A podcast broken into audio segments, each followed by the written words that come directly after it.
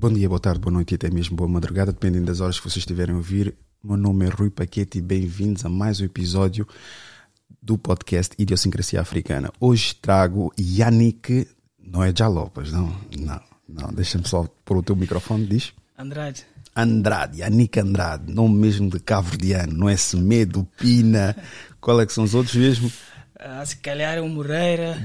Eu tenho Tavares. o Montron, que é famoso na Ilha do Fogo. Ah, não sabia. Já, já vou ter malta já nos comentários a dizer, ah, eu conheço, eu conheço esse nome. Olha, ainda hoje, ainda hoje não, ainda há pouco estávamos a falar sobre isso, que é comprar telemóvel para basofaria. Vamos, podemos começar só para quebrar o gelo aqui. Achas que não ficamos com o mesmo estigma que os nossos parentes que compram um iPhone mesmo para tirar foto e para dizer que têm um iPhone? Epá, se calhar sim, né? Hoje em dia, muita gente compra o iPhone mesmo é com o objetivo de tirar, tirar fotos. Há segredos nisso, eu acredito que não. Não, eu É para comprar, tirar fotos de qualidade, tipo, fazer uma, um post no Instagram. ou- Tens de te aproximar, tens de te aproximar mesmo, para, porque depois começa a cortar o áudio. É. Faz assim, ah, inclina o microfone, não, os dois pés na ponta. Vira os dois pés para ficarem na ponta. Exato, vira. Vou cortar aqui o som para não se ouvir. Exato, exato. E tu vais ter que aproximar mesmo o microfone e falar. Dá-lhe agora. Está melhor, não é? Está muito perfeito. Dá-lhe. Diz. Ah, como eu estava a dizer, se calhar isso não é segredo para ninguém. Hoje em dia o pessoal compra iPhone, é, o objetivo é tirar foto de qualidade e fazer um post assim para ficar bonitinho. Eu fui buscar agora este aqui, que eu não vou mostrar, que tenho vergonha. Ainda ontem perguntaram quanto é que gastaste com este telemóvel. Eu disse: eu estou numa fase da minha vida em que tenho vergonha de dizer o quanto eu gastei por algo.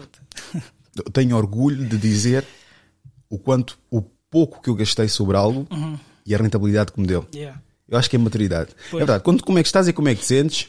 Estou bem, estou bem, por, por acaso. Obrigado pelo convite de estar aqui hoje.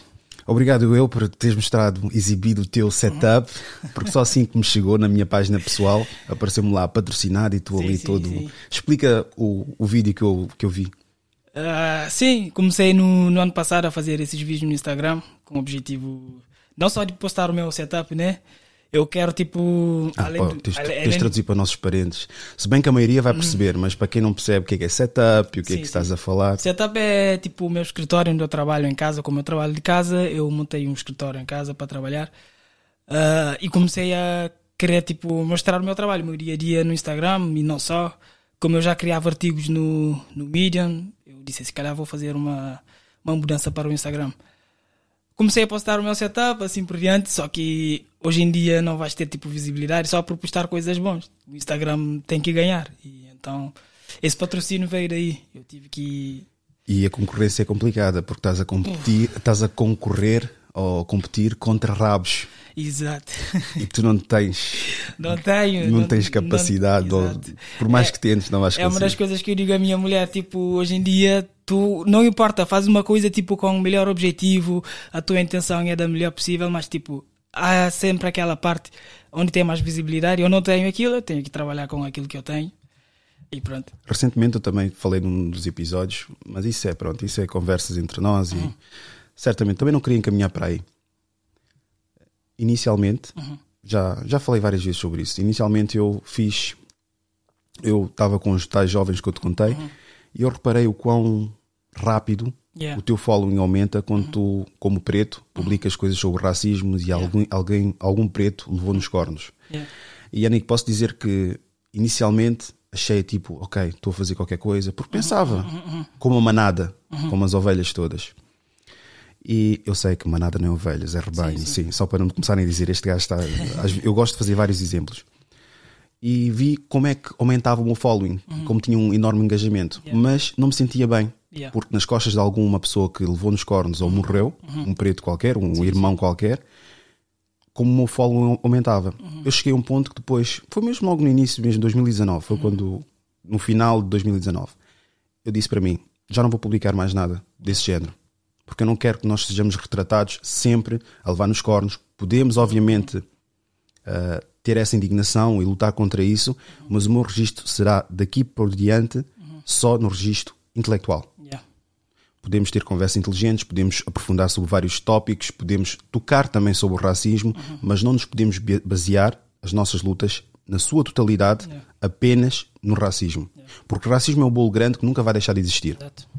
Só que deixou várias migalhas que podemos trabalhar com intelectualidade, com negócios criados, com ah, cordialidade entre nós, com respeito entre nós. Estás a ver? Sim. Que isso faz, irá nos fazer singrar para a frente. Não é com inveja, não é com ah, más línguas, não é com boicotes que muitos de nós fazemos porque não gostamos da forma como o outro está a lutar.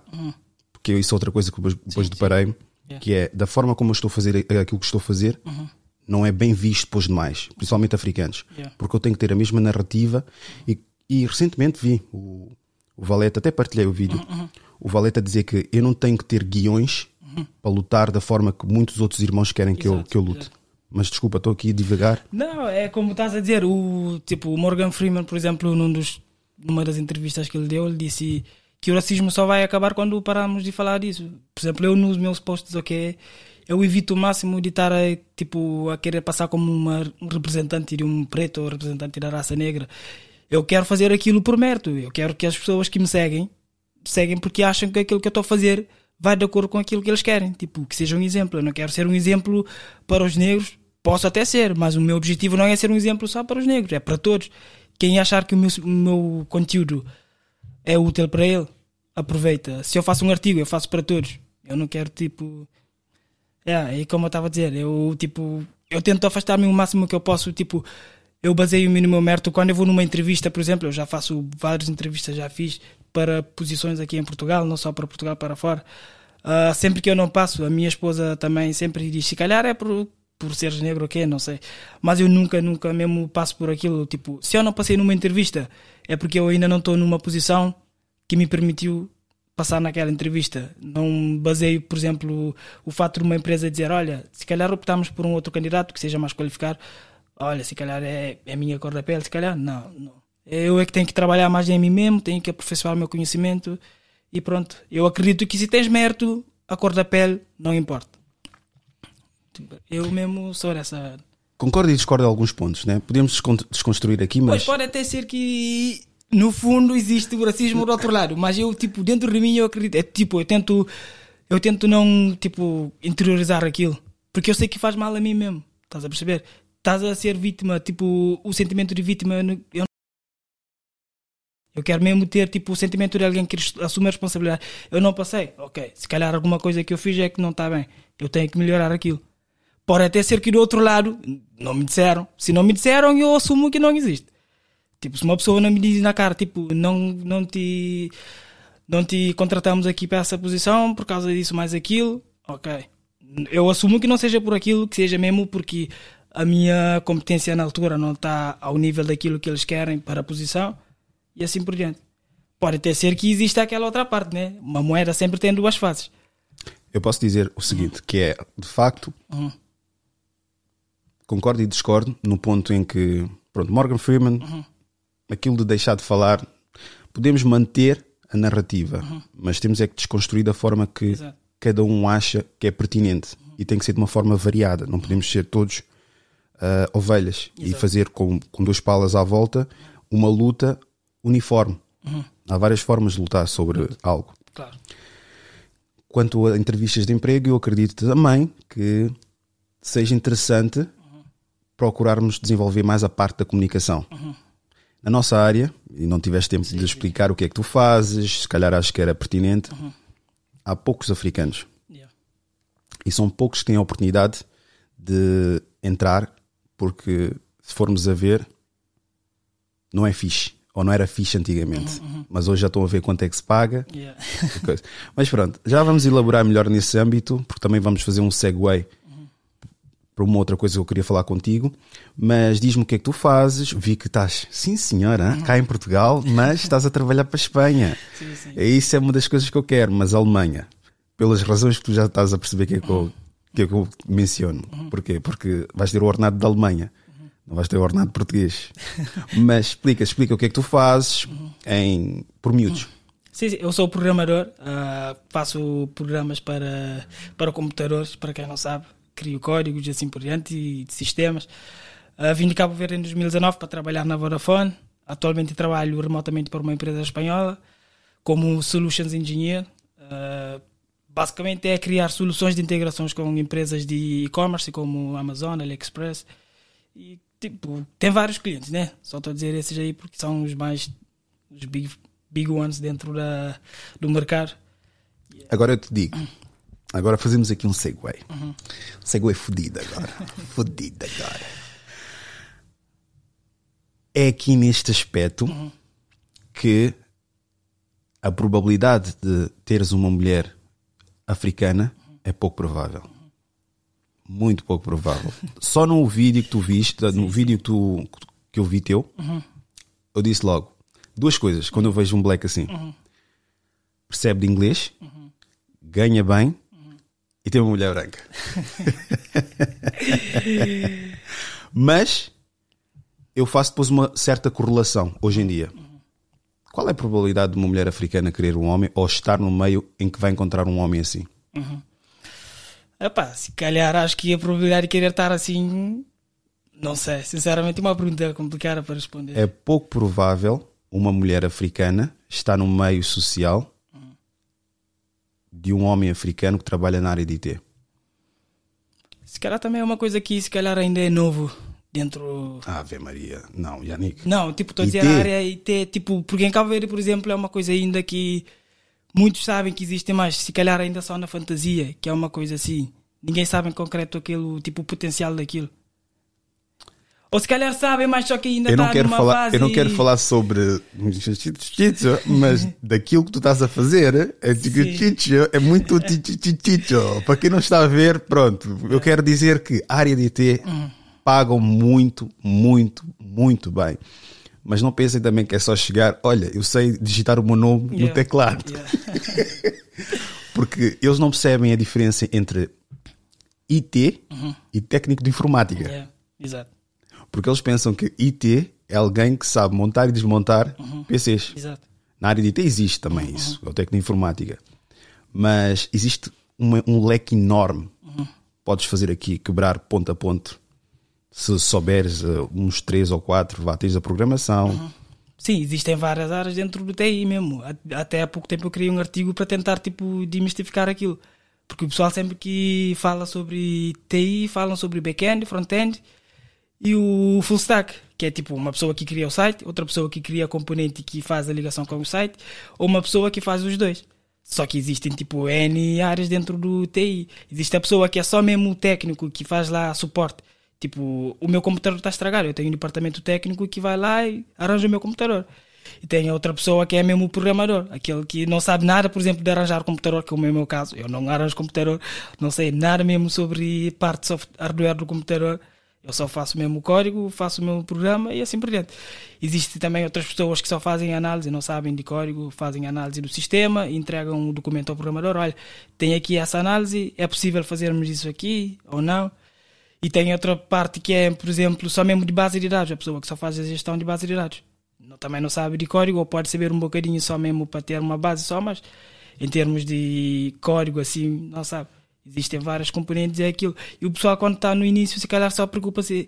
Se calhar tem que aprender HTML, CSS, porque aquilo é começar a programação, é entrar na área de TI. Isso é um dos mitos que se calhar há. O primeiro contato que eu tive com programação foi com uma linguagem. Podes só puxar um bocadinho só um, desculpa, o rato para ti, só para aparecer no, no quadro. Yeah. Deixa mais, mais, mais, mais, mais, mais, mais, mais, mais, mais. Yeah, tá aí, só para aparecer.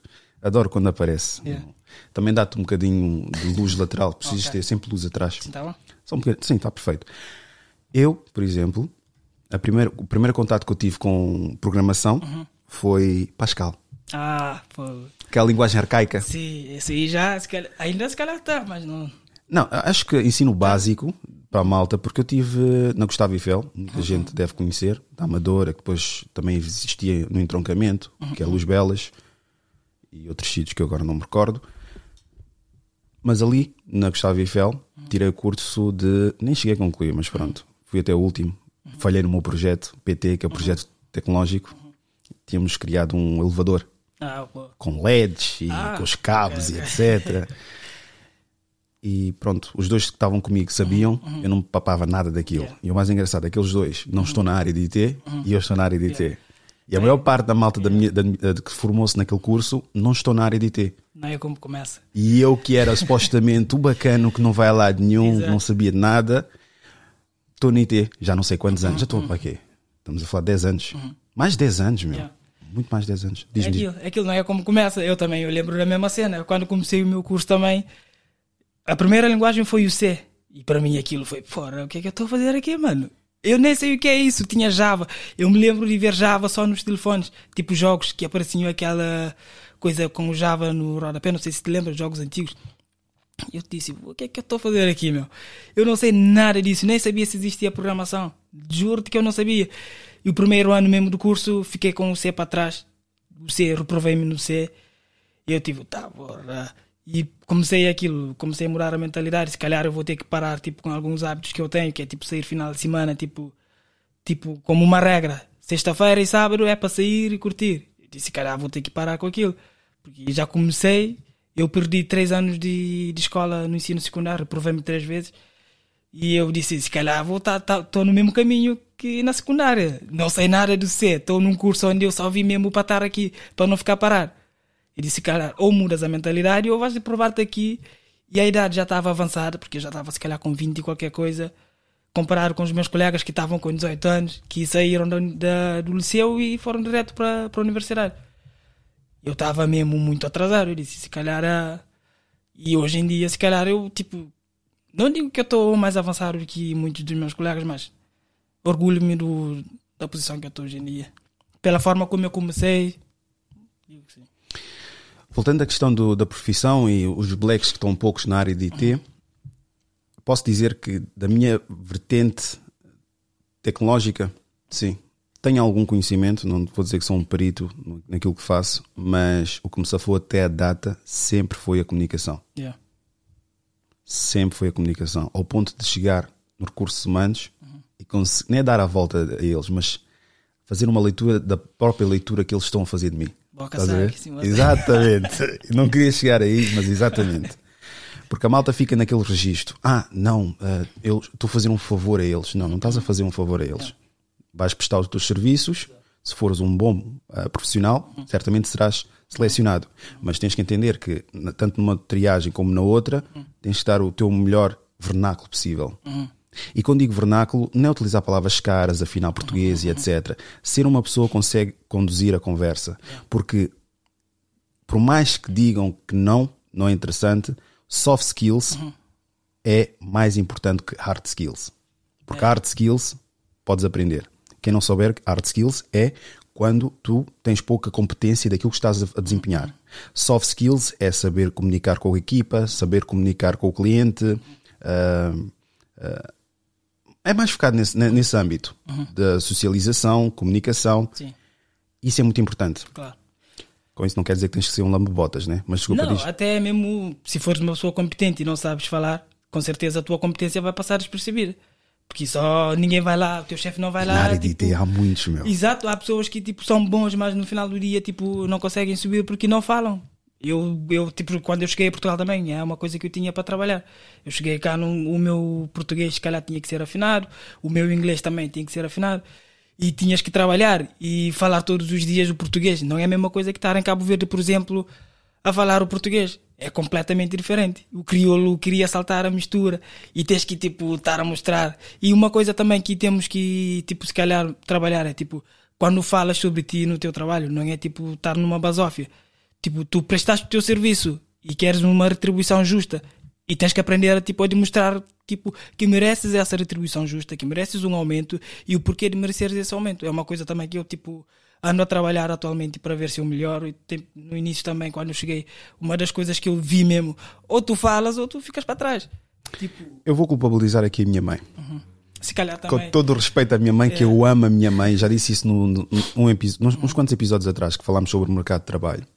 Mas a minha mãe sempre foi, se calhar vais, vais te identificar. Cuidado, não faças muito barulho, sabes como é que eles são, ah, não reclames muito, tu és africano e etc. E eu chegava lá sempre no sentido de que eu estou a incomodar, não quero incomodar ninguém.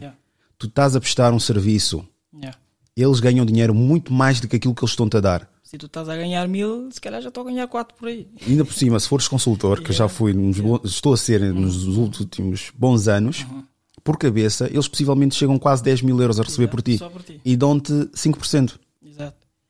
Por isso é que há muitas consultoras, porque eles fazem muito dinheiro. É um absurdo aquilo. Eu já sei como é que é. Eu também, numa das, numa das minhas experiências, quando eu saí, me deram tipo com uma carta tipo de multa, porque eu saí antes, da, antes do tempo, né? Porque a outra empresa que me estava a contratar estava com pressa. Tipo, ou vens agora ou perdes o comboio. Eu disse, olha, a empresa disse que eu vou sair e vão, vão vos pagar tipo uma indenização, que é o valor que quiserem, tipo, ou que fica em falta no mês que eu saí. E quando me deram tipo aquela carta, eu vi o valor e disse, porra, e eu estava a receber aquilo em troca. Mano, aquilo é, é absurdo, tipo, é mesmo absurdo. Estou-te a dizer, eu, a primeira vez quando eu entrei na consultora, estava naquela. Fogo, pá, estão-me a pagar decentemente. Yeah. Sim, senhora. Sim. Mas depois fui a ver quanto é que eles ganham comigo, meu. Porque a dinâmica é assim, para quem não souber, já sabes. Ah, existe uma. co- Temos, tens a consultora chamada Yannick. Yannick. eh, Desculpa. Consulting. Ah, Yannick Consulting. Eles adoram meter consulting. Yannick Consulting. E nessa empresa, eles têm vários funcionários. Esses funcionários vão trabalhar para um cliente. Vamos colocar aqui um Coca-Cola, vá. Na pa- área de IT de Coca-Cola. A Coca-Cola vai pagar à empresa, um, vá, possivelmente 7 mil euros, 8 mil euros, e a empresa depois vai decidir quanto é que te vai pagar conforme a entrevista que tu tiveste. Ou paga-te mil euros ou 2 mil euros. Tu, para ti, estás a receber muita guita, Yeah. mas não estás a receber nem metade daquilo que eles estão a pagar por ti. Yeah. Estás a ver? É tramar aquilo. Internamente não te consigo dizer. Internamente não te consigo dizer. Porque eu quando trabalhei naquele banco que eu te falei, eles pagavam muito mais aos consultores. Yeah. Mas os internos tinham muito mais privilégios. Porque como era um banco francês, como é um banco, um banco francês, eles tinham o IRT, acho eu, que as horas extras que tu fazes refletiam num dia de férias. Yeah. Logo, podia atingir até 30 dias de férias. Aqui em Portugal, legalmente, são 24. Yeah. Não, 24 não, 23. É 22, ok? 22, 22, 22, desculpa. 22 dias. Logo, imagina que é que é ter 30 dias. Havia bacanos que ficavam tipo quase um mês Yeah. De férias. de férias. Mas é justo. Mas eu, e como outros consultores, ganhavam mais. E eles depois fizeram uma carta aberta e andaram a distribuir para os vários, ah, as- os, os vários loca- locais. Enviaram para todos, vá. Yeah. Porquê é que nós estamos a receber menos que os consultores externos? Yeah. Começaram a reclamar. Yeah. Pois, aquilo de consultoria ganhas mais porque tipo. Mas eles recebiam por cada filho 80 euros. Recebiam tipo cheque creche, recebiam vários benefícios. E às vezes temos que entender, os benefícios valem mais que dinheiro ou é equiparado ao dinheiro. Mas é aquilo. Mas diz-me, desculpa. O que conta, se calhar, é aquilo que entra na tua conta corrente no final do mês. É aquilo que o cérebro está preparado para processar. Podes ter tipo o subsídio de alimentação, ajuda de custos, ok. Mas aquilo que entra na tua conta como conta corrente, como tipo vencimento no teu recibo está lá, se calhar aquilo que o cérebro processa. Esse aqui é o meu valor, esse aqui que eu valho. Estás a ver? Podes ter até essa outra componente, mais uma, mais a outra, mas se fores pedir um crédito, o banco não vai ver pelo, pelas componentes, o banco vai ver tipo aquilo que entra na tua conta. Estás a ver? E quando chega a altura de pagar subsídios de férias, subsídios de Natal, ok? O que conta é aquilo que entra na tua conta no final do mês. Se calhar é Sim, aquilo. Para mim também aquilo foi uma das coisas como consultor que eu tipo, detestava. Essa parte. As juras. Tipo, tiravam do salário metiam em ajuras. E quando chegava tipo, a altura de pagar subsídios de férias, o quê? E que supostamente aquilo era o teu salário. Não entra. E para mim aquilo era tipo, fogo. Ah, estás a falar dos duodécimos. Do- não, não, tipo, ajudas de alimentação. Ajudas de custos. Ajudas de custos, ok? É. Para pagar combustíveis. Uma bela merda isso. Uma não é? bela porcaria. Aquilo Mas pronto, mim infelizmente, tipo, infelizmente são é, é regras da consultoria e tens que sujeitar. Mas diz-me relativamente a ordenados, Uhum. como é que nós africanos, nesta área de IT, nos outros âmbitos também, mas pronto, eu queria focar mais. Porque eu, como já deves ter reparado, eu fico entusiasta, Uhum. entusiasmado quando vejo um outro africano na área que eu estou a desempenhar. yeah. Porque a maior parte da malta, e com todo o respeito, e, e quero que fazem parte da, Yeah. da sociedade, cada um está a desempenhar a sua função. Mas gosto quando tem um outro brada, Yeah. percebe daquilo que eu faço e não entende como abrir um PC e coisa. Não, sabes qual é que é a área, sabes quanto é que ganhamos, sabes o que é que nós passamos. Epá, é outra coisa. É outra coisa. Por exemplo, eu recentemente tive um, um aumento. Eu gosto de ser transparente, mas não muito ao pormenor, porque senão não quero que saibam da minha vida nem da tua vida, sim, né? sim. Mas eu tive recentemente um aumento. Mas esse aumento já deveria ter sido antecipado, porque eu já estava a desempenhar uma função que a mim não me dizia, não, não, não era. Não me, não me dava, é dava respeito, estão-me a faltar as palavras em português, mas pronto, não era da minha competência. Estava a desempenhar. Entrei numa equipa que pouco sabia de alguns campos, de, de IT, gerir incidentes, etc. Só que entretanto depois reformularam Yeah. e agora introduziram uma nova equipa, vários âmbitos, OutSystems Yeah, e isso tudo. E para mim isso é overwhelming. É muito. Nem excêntrico. É muito para mim para digerir. Logo, o que é que estamos a falar? Cheguei, disse: Olha, fiz isto, isto e aquilo. Ok, preciso de um momento. Claro. Justo. É aqui que os africanos perdem. Fala um pouco, já, fal- já tocaste mais ou menos, mas expande um bocadinho mais sobre essa questão do aumento. E nós temos direito e temos que revisar sempre anualmente, até antes, depende do desempenho que estás a ter. Mas diz, Eu, tipo, se calhar é aquela coisa de, do medo, né? Tipo, tu estás a prestar o serviço, o teste que tem o medo de estar a fazer barulho, ou tipo, achas que a empresa não precisa tanto de ti como tu precisas da empresa. Porque eu, quando eu vim, por exemplo, eu- a empresa me trouxe de Cabo Verde, né? E há aquele sentimento tipo de gratidão, ok? Mas o sentimento de gratidão tem, tem que ser controlado. Tu também estás a prestar serviço. A empresa também tem que ter um sentimento de gratidão por ti. E se tu fazes uma coisa e tu achas que mereces, escreve, tipo, aponta tudo o que fizeste.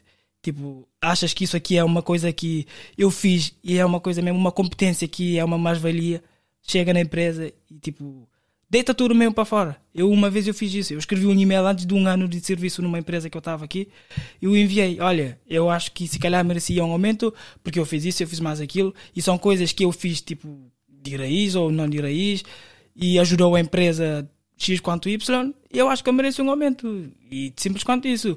Independente. E essa parte é mesmo, é uma, é uma, acho que é uma coisa cultural não temos essa cultura de tipo de estar aí a falar, chegas aí e expressa, eu não tipo, eu não me lembro do meu pai ou a minha mãe me ensinarem tipo, tens que ir lá pedir o que é teu, tipo, tens que ser uma pessoa que vá correr atrás. É uma coisa que tens que desenvolver dentro de ti. E foi mesmo chegando aqui na Europa, em Portugal, para poder desenvolver essa componente. Se calhar o pessoal é também essa parte. Esse medo aí. É, e- esse medo às vezes afeta bastante a nossa, o nosso, a nossa capacidade de exercer basicamente uma função, porque pensamos sempre que estamos a fazer favor a alguém. Exato. E o facto de pensar que estás a fazer favor a alguém não vai favorecer a, a ti nem os teus, próximos, os teus próximos da geração vindoura. E, Curiosamente, numa das consultoras que eu passei, houve uma situação em que houve uma situação em que eles estavam a falar sobre os aumentos. Anualmente nós fazemos aumentos, revisamos os ordenados, os vencimentos e, efetivamente fazemos um aumento se houve um desempenho do colaborador ou consultor. Sim, sim. E depois contaram uma história de um bacano que eles não deram aumento. E esse bacano, o que é que ele fez? Exatamente o que tu acabaste de dizer. Não sei se era branco, não sei se era preto, mas pronto, fez exatamente isso. Ele alistou, Sim. e eu ultimamente também tenho feito isso, e eu recomendo a fazerem isso, independentemente da posição que estão e do, da área que estejam, listou todos os, todas as funções, todas as coisas que ele fez e disse: Olha, eu mereço um aumento devido a isto, isto, isto, isto, isto e isto. Deram-lhe aumento. Claro.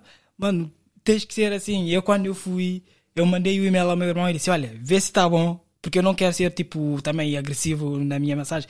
Eu quero parecer que eu Grande mereço. verdade. Sim. Cordialidade. Sim, eu não Exato. quero chegar lá, tipo, a exigir. Tipo, tens que ver que eu mereço, analisa comigo. Se achas que eu não mereço, chega ao pé de mim e fala e diz: Olha, se calhar não mereces porque tínhamos outro plano, e se calhar o teu plano para ti não chegou ao que nós tínhamos, é outra coisa.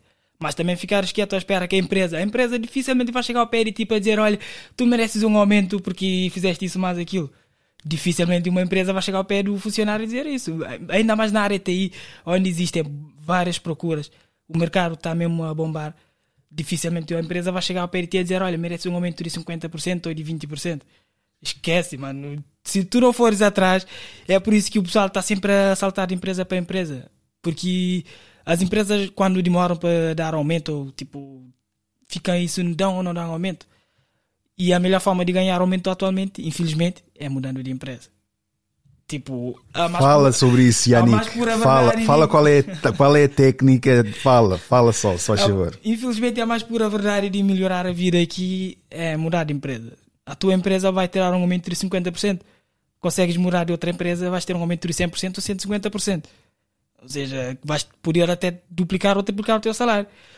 E podes até ter o sentimento de gratidão pela empresa ou coisa assim, mas hoje em dia, com a inflação e com o custo de vida aqui em Portugal, tens que pôr na balança. Será que vale mesmo a pena? Por miúdos que ele está tá a ser aqui sensível com vocês, mas façam o seguinte: peçam o vosso aumento. Uh, se tiverem, obviamente, lá está, também precisam de ter. Tem merecedor, claro. Exatamente, não é porque não tu queres ou tens dívidas. tu tens que fazer por merecer. Exato. E se fizerem por merecer, obviamente têm que estabelecer, ok, eu fiz isto, isto, isto e aquilo. Tenho direito a um aumento. O que eles vão tentar ultrapassar-vos é, ok, mas se calhar podias melhorar aqui. Eles fazem sempre isso mesmo. Sempre. Vão dizer, podias melhorar nesse âmbito para poder darmos, uh, para podermos, para podermos dar-vos ou dar-te um aumento. Não funciona assim. Eu não vou ter um aumento daquilo que vocês querem que eu faça. Eu estou a pedir o aumento daquilo que eu já fiz até a data. O trabalho que foi, foi efetuado. Depois, o que o Yannick estava a explicar, agora troco por miúdos, não querendo uh, uh, distorcer aquilo que tu acabaste de dizer, é eu vou sair. Yeah. Não vou me dar aumento, eu vou sair. Eu tenho aqui uma proposta, não vão, vão me dar aumento. Ah, está complicado. Ok, tenho uma oportunidade. Uh, quanto tempo que eu tenho que dar a casa? Deixem só isso em cima da mesa. Yeah. Mesmo não tendo. Uhum.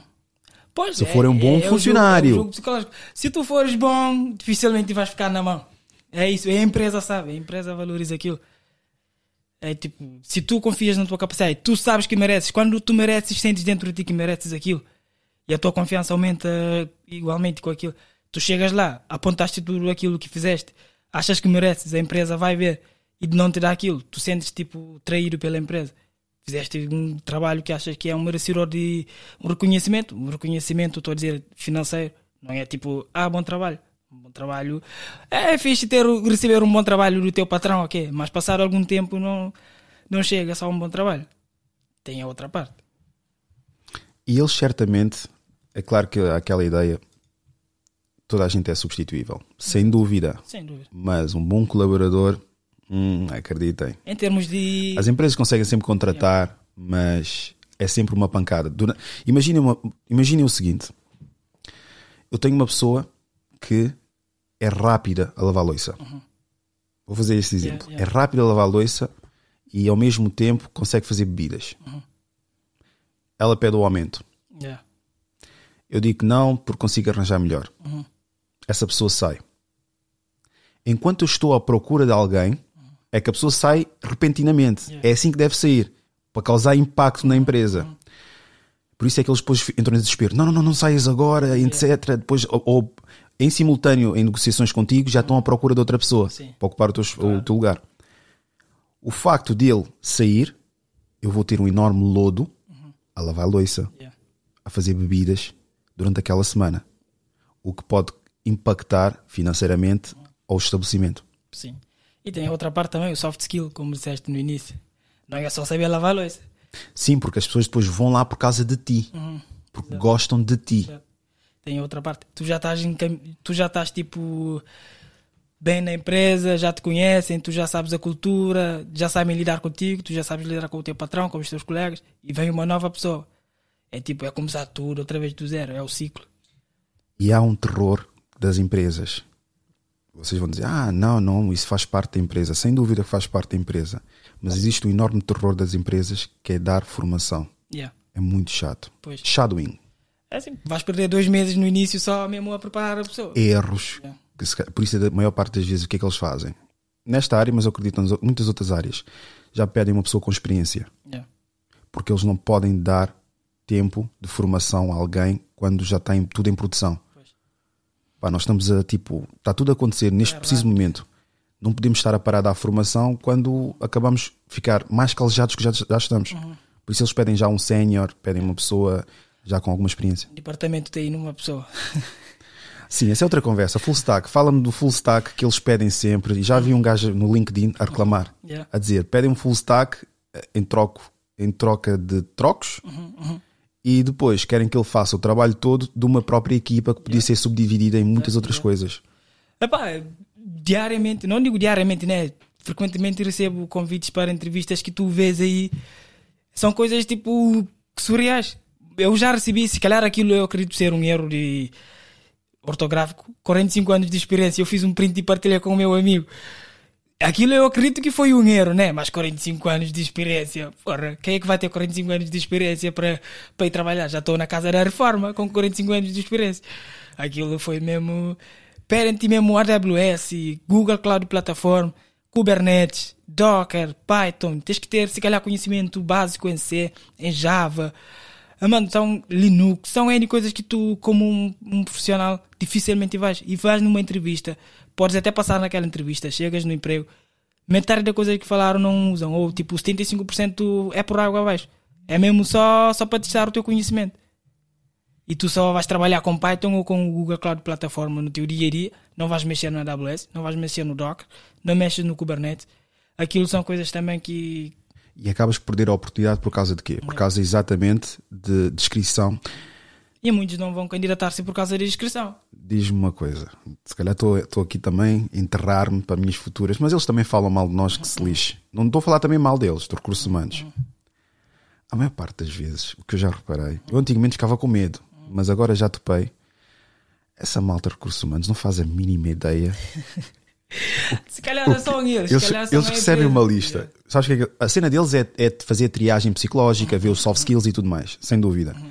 Mas para, para as posições, eles não fazem a mínima ideia o que é que se trata. Porque eu- o que eu reparo é: ah, nós temos essa posição, se enquadra consigo, então não viste o meu perfil? Não viste o meu currículo? Não viste o meu LinkedIn? Como é que não sabes se enquadra ou não enquadra? Pois. E eles depois começam-te a arrematar. Houve uma vez, eu posso estar-me a queimar, mas pronto, eu acredito que eles não. Acredito, por favor, que não vejam isso. Houve uma vez que disseram: Você tem experiência com linguagem. Linguagem SQL? Eu disse linguagem SQL? Isso é base de dados, não é linguagem? Sim, isso. Eu disse: Ok, já vi mesmo que não, Yeah, não, há um né? Não fez o entendimento não há um entendimento. Não, mas eles não percebem. Eles pensam que é programação SQL. Epá, não é bem código, são queries, é base de dados. Base de dados é pesquisa, é tipo uma espécie muito mais elaborada, para quem não entende, né? SQL é uma forma muito mais complexa e elaborada e fácil do Excel, de pesquisa Yeah. aqueles forms que vocês têm no independente da, da, da empresa, se for tipo de secretaria, tem já aqueles eh, aquelas macros que se fazem no, no Excel. Sim, sim. Yeah. É uma espécie muito mais fácil. Vocês pesquisem, por exemplo, tem uma base de dados com vários clientes. Aquilo vai para um sítio. Quando, quando fazem uma compra, não pensem que aquela compra desapareceu. Não, imagina, compras uma PlayStation. Yeah. Então, deixa eu explicar, mas tu sabes o que é que eu estou a falar sim, sim, sim. fazem uma compra da PlayStation. Aquela compra, com o vosso nome, com o vosso contribuinte, ah, com a informação toda vossa que vocês deram e eles tiveram acesso, vai para uma base de dados. Depois, imagina, ah, eu tenho, fiz uma compra aqui. Como é que eles vão ter acesso à compra, ao dia etc? Via base de dados, via SQL. Yeah. É isso que têm que entender, que há, várias, há vários dep- departamentos, há várias linguagens. Eu, no que toca a programação, zero. Mas já vi que oportunidades e principalmente cachê pagam muito bem. Mas eu já vi também que se fores a ver a foto de todos os programadores, tu és o único gajo que tem um aspecto assim como deve ser, porque tem muito mau aspecto os programadores, meu. É, Porque passam muito tempo fechados, meu. Epá, se calhar eu também desleixei muito, mano. Antigamente eu se calhar dava mais importância em cuidar de mim. Só que quando eu comecei a programar, se calhar, e ficar sempre em casa, sempre em casa, começas a cair no desleixo. Acho que é aquilo. Tu estás sempre em casa, frente ao PC, para que preocupar-se com estar sempre a cuidar? Mas eu comecei outra vez a, se calhar. Mas eu estou-te a dizer isto, sabes que os programadores têm muito mau aspecto, Yeah, meu. existe aquele, Muita barba, aquela imagem, quando uma pessoa fala de programador já surge uma imagem. muito. Yeah. Não é negativa, mas de uma pessoa claramente que não sai de casa. É um nerd, entre aspas. Exatamente, acorda. Porque ele não precisa de sair também de casa. Não tem necessidade. O trabalho é remoto já há muitos anos, mas agora é que resolveram dizer: ok, pode ficar em casa. Mas queria aqui falar contigo de outro aspecto. Que tocámos suavemente, mas pronto, não. Posso deixar levar pela minha teoria. Que é essa questão, porque eles prendem-se muito àquela coisa do: ok, ele está com uma mulher branca porque não é perfeita, porque não, não acredita ou não respeita uma mulher africana. Eu, apesar de gostar querer sempre estar com uma mulher africana, percebo que os meus interesses, porque depois são várias questões, é os meus interesses, a minha educação e a minha perspectiva de vida e futuro, que vem com os princípios e ideais, não estão de acordo com a maior parte das mulheres africanas. Obviamente a maioria não reflete a totalidade. Mas a probabilidade de cruzar com a maioria é muito alta. Se é que me entendes. Sim, sim, sim, claro. Porque eu não vou ter muita sorte de sair encontrar a minoria. Pois. Mas a maioria, curiosamente, fala como se fosse a minoria, mas comporta-se como se fosse a maioria. Estás a perceber, né? Sim, sim. E isso dói-me, meu. Porque se eu tivesse interesses, que eu não vou estar aqui a mencioná-los, porque vão logo dizer, ok, estás a estereotipar os africanos. Mas se eu tivesse certos interesses que é expectável dos africanos, facilmente estaria feliz numa relação com uma mulher africana durante 20, 30, 40 anos. Existe agora um novo modelo do homem africano, que é esse modelo intelectual, trabalha na área de IT, trabalha ah, na distribuição, trabalha em vários outros departamentos que não na área de entreten- entretenimento. Estás a ver? Não tem aquela visibilidade que é expectável do africano, que dança, que é carismático, que etc. Que não é bem visto ou muito. Não, é- não digo bem visto, não é muito. Não tem um sex appeal. Só que, no entanto, nesse meio onde nós trabalhamos, onde nós estamos, o que é que tem lá? Do sexo feminino. Acho que é, que é sexo feminino. Sim, qual é a cor que está lá? Mulheres brancas. Exato. Estás a ver? Que já têm um entendimento daquilo que tu fazes. Não digo que são interesseiras porque também têm que zelar pelo futuro e com o homem que elas querem procriar e tudo mais. Têm um entendimento que, ok, tem um salário minimamente, é uma pessoa com princípios ideais e faz uma avaliação sobre isso. Com isso não estou a dizer a comparar uma com outra, mas é o facto de se queremos que haja mais casais ou que seja tudo justificável dentro dos africanos, normalizem as variedades que existem dos africanos. Não, não esperem dos africanos que sejam e comportem-se todos de uma forma e sejam presenteados com uma mulher africana por comportarem-se daquela forma. Estou-me a estender, Bruno, mas pronto. Ah, na tua opinião, acreditas que. Como é que eu vou colocar essa questão? Devia ter estruturado aqui a pergunta. Mas pronto. Acreditas que as mulheres estão preparadas para aceitar esse novo modelo de homem africano? Ou um dos que nós representamos? Acredito que sim. Da, falando da minha experiência com, com o pessoal que eu convivo, acredito que sim. Falando da minha, tipo, do meu ciclo social, sem querer, tipo, alongar, acredito que sim. Não, mas por exemplo, por exemplo, há aqui um, há um ponto que é crucial. Tirando o, o fato o fator de crescermos juntos, que é necessário, eu, homem e mulher, temos que crescer juntos Sim, claro. e vamos desenvolver e etc. Aí é a única forma que eu recomendo as pessoas a formarem casais. Exato. Porque tu apanhar já na fase dos 30 alguém solteiro, Já é outra história. Eu costumo inclinar muito mais, mais para as mulheres, que as mulheres já tiveram muito mais experiências e vai impactar muito mais com aquele homem. Com aquele homem, só a partir dos 30 é que consegue ver os frutos, 40, se for um homem trabalhador, dedicado e tudo mais. Estás a ver? O que é difícil para alguns, porque ficam a correr atrás de rabo de saia. Mas é muito complicado aos 30 já tentares formar algo, criar algo, é possível, Uhum, sem dúvida. Mas já estás a trazer muita bagagem emocional. Claro, já tens trauma do passado. O homem, se calhar, já está, tipo, como estavas a dizer, trabalhaste tipo os 20 para chegar a essa altura, para começar aquilo. A mulher, como já está no pico, atinge o pico antes do homem. O homem só vai atingir o pico, se calhar, mais para, mais para frente. É, vai ser mais complicado entrar tipo, outra vez no mercado a, a partir dos 30. Tipo, imagina uma pessoa que já está, tipo, já construíste a tua vida, já tens a tua vida, já tens o teu carro, já tens a tua casa, já tens tudo. Agora vais querer começar um novo relacionamento. Vais ter que ser já uma pessoa mais seletiva. Tipo, tens que se calhar ver no dedo com quem é que te vais te relacionar. Ainda mais hoje em dia, onde está tudo complicado. E o casamento está a ser um risco mais do que um fator de, de ligação ou por amor. Hoje em dia, casar-se está a ser um risco. Está a ser visto como um risco. Tipo, o divórcio está sempre. Falas do casamento, imagina, é uma coisa que, que é suposto ser para a vida. O divórcio vem logo a conversa. E se, se divorçares da mulher, aquele medo. Vou ser depenado. Ela vai levar tudo. E eu construí. Pior ainda, não sabes onde é que.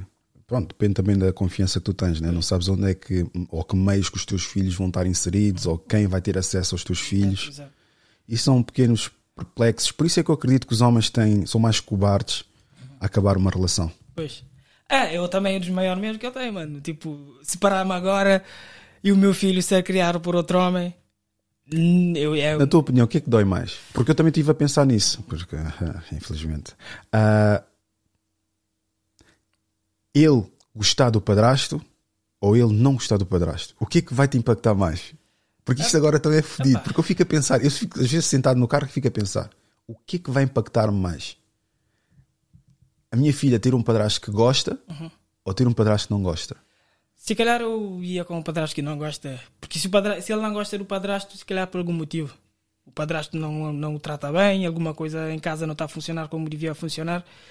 Tipo, o padrasto, se tu não estás em casa, o padrasto vai assumir automaticamente o papel do pai. E tu vais querer que ele assuma o papel do pai, tipo, da melhor forma possível. Para o teu filho ser um bom homem. E eu preferia mil vezes que o meu filho desse bem com o, meu, com o padrasto dele. Não, claro que eu não ia gostar que ele assumisse como pai, né? É isso que eu estou a dizer, é, meu. É encontrar o ponto de equilíbrio aí. Tipo, dá-te bem com ele, trata-o bem, mas não o trata como pai. O pai sou eu. Eu vi um vídeo de um puto que eu acredito que tem muita influência das, das mães. As mães gostam muito de fazer isso para poderem engodar o homem e o homem sentir-se, yeah, ok, estou bem. Que é basicamente o gajo sai de casa e o não é filho dele, é o enteado dele, abre a porta, a- a- começa a gritar porque o gajo está Yeah, a yeah. andar para o carro. Enquanto está a entrar no carro, o puto está a dizer "Ah, adeus, o melhor padrasto do universo que está sempre a trabalhar muito, que eu adoro e que está sempre quando chega da casa do quando chega cansado do trabalho ainda me leva à minha escola. Eu dentro de mim. Ah, Até que ponto, até que ponto é ou não é bom dar-se bem? Porque tens o exemplo do Future. Future é um gajo, sabes, o rapper. Tem vários filhos e teve com Ciara. E a Ciara tem, teve com um bacano que é multimilionário, que é o jogador con- con- consagrado, Russell Wilson. E o gajo ensinou o puto a jogar futebol americano, tipo, o puto está sempre ali e dão-se lindamente. Yeah, Enquanto o pai está na vida louca. yeah. Pois aí já mais é culpa do pai, se calhar. Mas não sei até que ponto que isso impacta o bacano, porque o puto está. Tá... Ele, no fundo, no fundo, acredito, como pai, ok, ao menos está entregue a um homem responsável, um homem com dinheiro e tudo mais, tenho orgulho disso. Mas depois é aquela, aquele ego masculino. Não, mas se é, é isso que eu estou a dizer, tens que encontrar o equilíbrio. Tipo, quando tu não estás presente, tu esperas que o teu filho encontre tipo aquele suporte de pai, aquele suporte de homem no padrasto. Mas tu também tens que estar lá sempre presente para não deixar o teu filho esquecer que o pai mesmo biológico és tu. Que ele pode contar contigo também, tanto quanto pode contar com ele. Se, por exemplo, no exemplo que deste do Future do Russell, o gajo está a ensinar o filho a jogar, o outro está tipo com outras preocupações alheias, ok?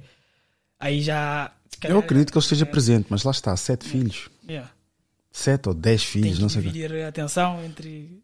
Pois, se calhar já, já é mais da parte dele. Ele é que tem que trabalhar. Depois chega a casa, tem lá, porque depois ele, ele teve mais dois filhos com a Ciara. Depois chega a casa e tem aquela estrutura familiar com aquele Russell, tem este, e o pai aparece, dá-lhe uma prenda, dá-lhe algo que, extremamente caro É, não é a mesma coisa. para compensar. A criança precisa sempre da presença paterna, precisa sempre de presença. Yeah. Eu acho que dá mais valor do que prendas, porque E se o prendas. padrasto não, não vê o. Não o vê como o filho que não é filho, é outra coisa também. Imagina o padrasto trata como que é filho mesmo. É por isso que eu De digo. igual para igual. É por isso que eu digo sempre, meu. Família tem que estar estruturada, meu. Temos que nos focar, temos de nos focar mesmo em manter a família unida, mas custa para caraças, meu. Eu sei como é que é, eu já tive pesadelos com isso. Que a minha mulher já acordou, já levou o puto, ok, por algum problema. Epá, eu espero nunca chegar a esse ponto.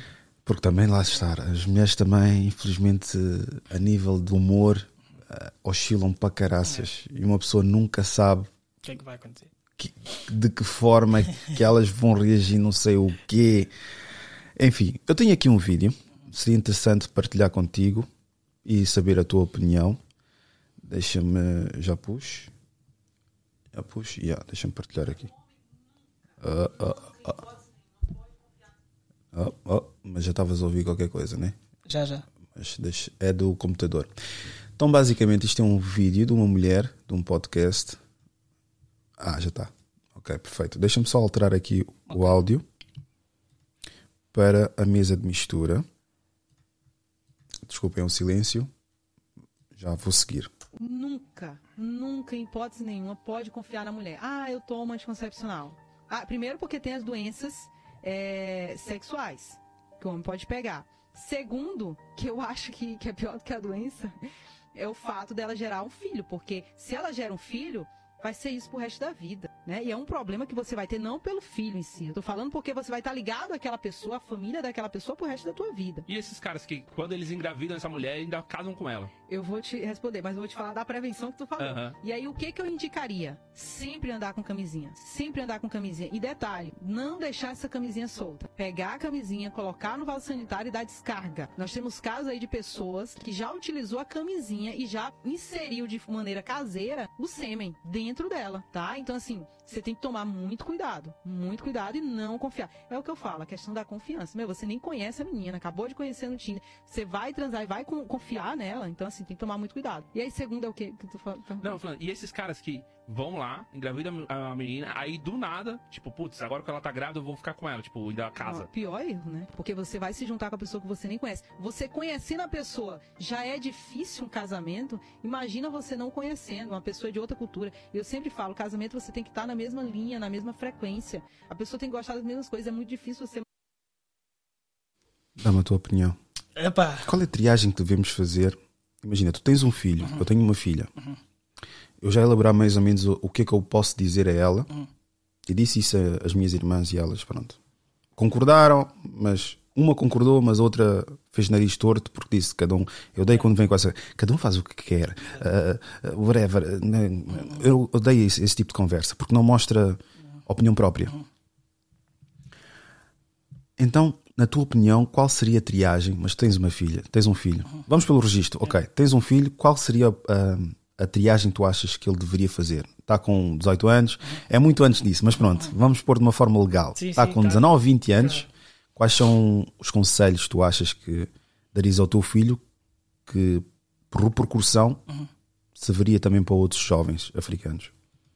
epá, se calhar o que ela falou é uma das maiores verdades. Tipo, tens que ter cuidado. Não, um dos maiores medos que eu tinha quando era jovem, que eu se calhar vou transmitir ao meu filho, é cuidado para não engravidar uma mulher que não te via junto daqui a algum tempo. Uma mulher que, tipo, não te sentias, tipo, quando tu tens a tua mulher, queres sentir orgulho e apresentar para o teu pai, para a tua mãe, para os teus amigos. Se tu não sentes isso para essa mulher, toma cuidado. Não relaciona-te com ela. Tipo, não, pelo menos engravidar, esquece, não engravida. Se tu engravidas essa mulher, é uma carga pelo resto da tua vida. Uma carga entre aspas. Tipo, se ela for uma, tipo, uma pessoa que varia de humor constantemente, agora está tranquilo, outra hora já está a fazer escândalos, vai querer te pedir coisas porque tu não sabes como é que ela é em termos de pessoa, tu a engravidas. É uma das coisas que eu vou passar ao meu filho. Tenha cuidado. É uma das armadilhas. Não sei se viste o vídeo, deves ter visto, acho que viste o vídeo, aquele vídeo, mas não sei se vou colocar porque acho que tem direitos de autor. É um homem, é uma mulher a dizer que um homem tem que des- descartar uma mulher que é emocionalmente instável. Ah, acho que eu vi hoje de manhã. Exatamente. É tão perigoso isso, meu. Yeah. Imagina que é que as mulheres, por natureza, é normal por causa das hormonas, por causa daquela condição biológica que elas têm. Mas é difícil quando elas próprias não conseguem se controlar. Pois. E tens que lidar isso todos os dias. Yeah. Vai chegar a acabar por estragar a sanidade ou afetar a sanidade daquele homem. Afeta. Por mais concentrado que ele seja. Porque é constantemente uma instabilidade. Porque vais, ter, vais, ser, vais ser tu a carregar aquilo, vais ter tu a lidar com aquilo. Tipo, a tentar acalmar, servir de psicólogo, a servir tipo de suporte. Sabes o que é que, É, todos os dias ou toda semana. É, é uma coisa. sabes o que, é que vão dizer? Sim, mas um homem a sério. Vai lidar com aquilo. Ah, existem pessoas que lidam com aquilo. Só que podes lidar até quando? Todo mundo tem o seu, seu, o seu ponto de saturação. Chega a um ponto que já não dá mais. Não é isso, tipo, quem ama, aguenta, se é amor. Tipo, existe amor, existe. Tem amor próprio também. Não é só amor por ti, existe o amor próprio. Se tu só fazes coisas que esgotam a minha sanidade e que, tipo, eu chego em casa para ter paz, já não tenho paz em casa. Eu prefiro estar na rua com os amigos do que estar em casa. E é isto que eu queria falar com as mulheres que reclamam que os homens estão sempre na rua, meu. Se ele está na rua, não é porque ele gosta da rua, é porque ele vê o refúgio na rua. Yeah. Porquê que. Ah, porque ah, não tens. O que te Depois o mais engraçado, elas, não sei se têm ilusão ou não, mas acreditam de tal forma que em casa está-se bem que elas dizem: Tu tens tudo em casa, porquê que tu vais à rua? E o homem, não digo que é cobarde, como não gosta de dizer a verdade à mulher porque sabe que vai haver logo uma discussão, não diz nada. Verdade é E ela assume isso como uma verdade. Mas a verdade, se for preciso, como já disse várias vezes nos episódios, ele não se porta estar em casa. Chega a casa, fica à porta do prédio, dentro do carro. Às vezes nem está a falar com ninguém, nenhuma outra mulher, mas é Respira só fundo. respira fundo. Ah, às vezes vai, diz: Olha, vou comprar qualquer coisa no Pingo Doce, mas fica num parque de estacionamento, ou vai num sítio qualquer ali parado dentro do carro, ou vai a pé até não sei aonde. Só para ter à fresca. Pois. Porquê? Ah, ah, porquê que não ficas em casa? Porque se ele fizer em casa, se calhar vai cometer alguma coisa que não deve. Yeah. Ah, mas ele tem que se controlar. Então, por se controlar, é que ele sai, caraças. É que isso irrita, meu. Exato. Se Estás calhar o controle está nisso. O a ver? controlo é, ok, eu vou-me passar da cabeça, Uhum. Melhor sair. ou vou dizer, nem vamos pela agressão porque é injustificável, é injustificável. Mas têm que entender que o homem expressa de forma diferente da mulher. Yeah. A mulher expressa-se aqui que magoa muito o homem. Yeah. Mas para elas não, é só palavras, vento. Yeah. E o homem ou precisa de tirar aquela descarga física ah, fazendo exercício, ah, ou então precisa de ganhar uma um momento zen para acalmar as ideias. Deixa-lhe sair. Deixa-lhe dar uma volta. E, e o mais importante, ok, podes sair, mas tenho aqui a, a minha trela. Está aqui. Não mandem mensagem, meu. Não mandem mensagem. Se ele saiu, é porque ele não quer falar. Não, é isso. É isso que eu concordo plenamente contigo. E o Jordan Peterson também disse uma vez que os pais muitas vezes dizem que ah, os pais aguentam, os pais tipo aguentam de tudo. Só que o pai também, antes de ter os pais, és um ser humano normal. Tens o teu limite. O, o filho pode esticar o pai até certo ponto que o pai também tem que tipo, filho, vai pro teu quarto, fica de castigo, ou eu, tipo, não estou num bom humor, temos que saber o nosso limite. Eu também, quando eu estou chateado com a minha mulher, tipo, eu sei que se eu estou chateado, eu posso falar uma coisa que eu não devia falar. Em vez de estar nessa parte de estar a falar coisas que depois eu vou ter que ir lá pedir desculpas, eu calmo, eu calmo sento-me no meu cantinho. Se for para sair, eu saio de casa, tipo, ou meto os meus fones, sento no meu PC a ver uma série ou ver qualquer coisa, tipo, deixar a cabeça esfriar. Não, não, tipo, não Mas porquê que não falas? Mas porquê que não, não dizes qual é que é o problema? Mas porquê que não exteriorizas? Porquê que vocês não falam das emoções? Porquê que têm que ficar calado? Porque nós temos ligações diferentes de vocês, meu. Emotivamente, quando eu estou chateado, se calhar é melhor ficar quieto. As mulheres precisam de falar quando estão chateadas. Mas fala para a parede, fala com as tuas amigas, fala com os teus familiares, meu. Não, são mais expressivas, se calhar. Mas ser expressiva minimamente. Ah, houve outro vídeo que eu partilhei de uma senhora que ela disse que o homem dá o, o cérebro da mulher, do homem, eu nem sei se é, se, ela, se é verdade ou não, mas eu acredito que tem um pingo de verdade. Disse que o, ah, o homem tem uma capacidade mínima de informação quando está saturado, Yeah. quer seja chateado, cansado. Yeah. Se um homem chega a casa, a mulher tem até 20 palavras Yeah. para ele poder in- interiorizar. Se a mulher exceder aquelas 20 palavras, nós já não ouvimos absolutamente nada. Já ficas todo baralhado. Não é baralhado, já, já não tens paciência para ouvir aquilo. Por isso, se não souberes aproveitar aquelas 20 palavras, não te vai correr bem porque não vais ser ouvida. Imagina o que é que é. Chegaste a casa cansado ou estás chateado com alguma coisa. Ah, sabias que eles não fizeram isto e etc. É sempre a mesma coisa e etc. etc, etc, etc. Já gastaste o plafond e não utilizaste da melhor forma possível. Yeah. É claro que podias perguntar como é que foi o teu dia, mas os homens, ao contrário do que elas pensam, nós preferimos nós tomar essa iniciativa. Porque todos os dias também perguntar como é que foi o teu dia é chato. Pois. Se não vais perguntar com interesse genuíno, mais vale nem perguntar, né? Só por obrigação. Tipo, e perguntas e não vais ouvir. Como é que foi o teu dia? Hum, Começas a explicar, não vão, não vão perceber. yeah. E essa, essa descompressão que o homem precisa com os amigos. Porque, ah, porque parece que gostas mais dos teus amigos do que da tua própria namorada ou mulher. Não, é porque eles entendem aquilo que eu estou a dizer. Não é nada contra ti. A capacidade incrível que o homem tem de compartimentalizar as suas questões pessoais, sociais, profissionais é fenomenal. Ok, a minha mulher é lazer, é, é supostamente calma, né? É, é um sítio tranquilo de estar, é a minha família e tudo mais. Os meus amigos é desabafar, Yeah. é patetice, é picar uns aos outros, testosterona e etc. Porque o homem precisa de repor a testosterona volta e meia com, com homens. Yeah. Porque ficar com, só com mulher e ficar à base da mulher vai afetar o seu discernimento em vários âmbitos. Qual é, é a tua opinião? Opa, agora já tocaste num ponto mais sensível, porque um gajo está sempre em casa. Sim, mas esse é o nosso mal porque Yeah. trabalhamos na área de IT Yeah. e não somos caseiros. Ah, não somos caseiros, não, não somos muito de sair. Sair.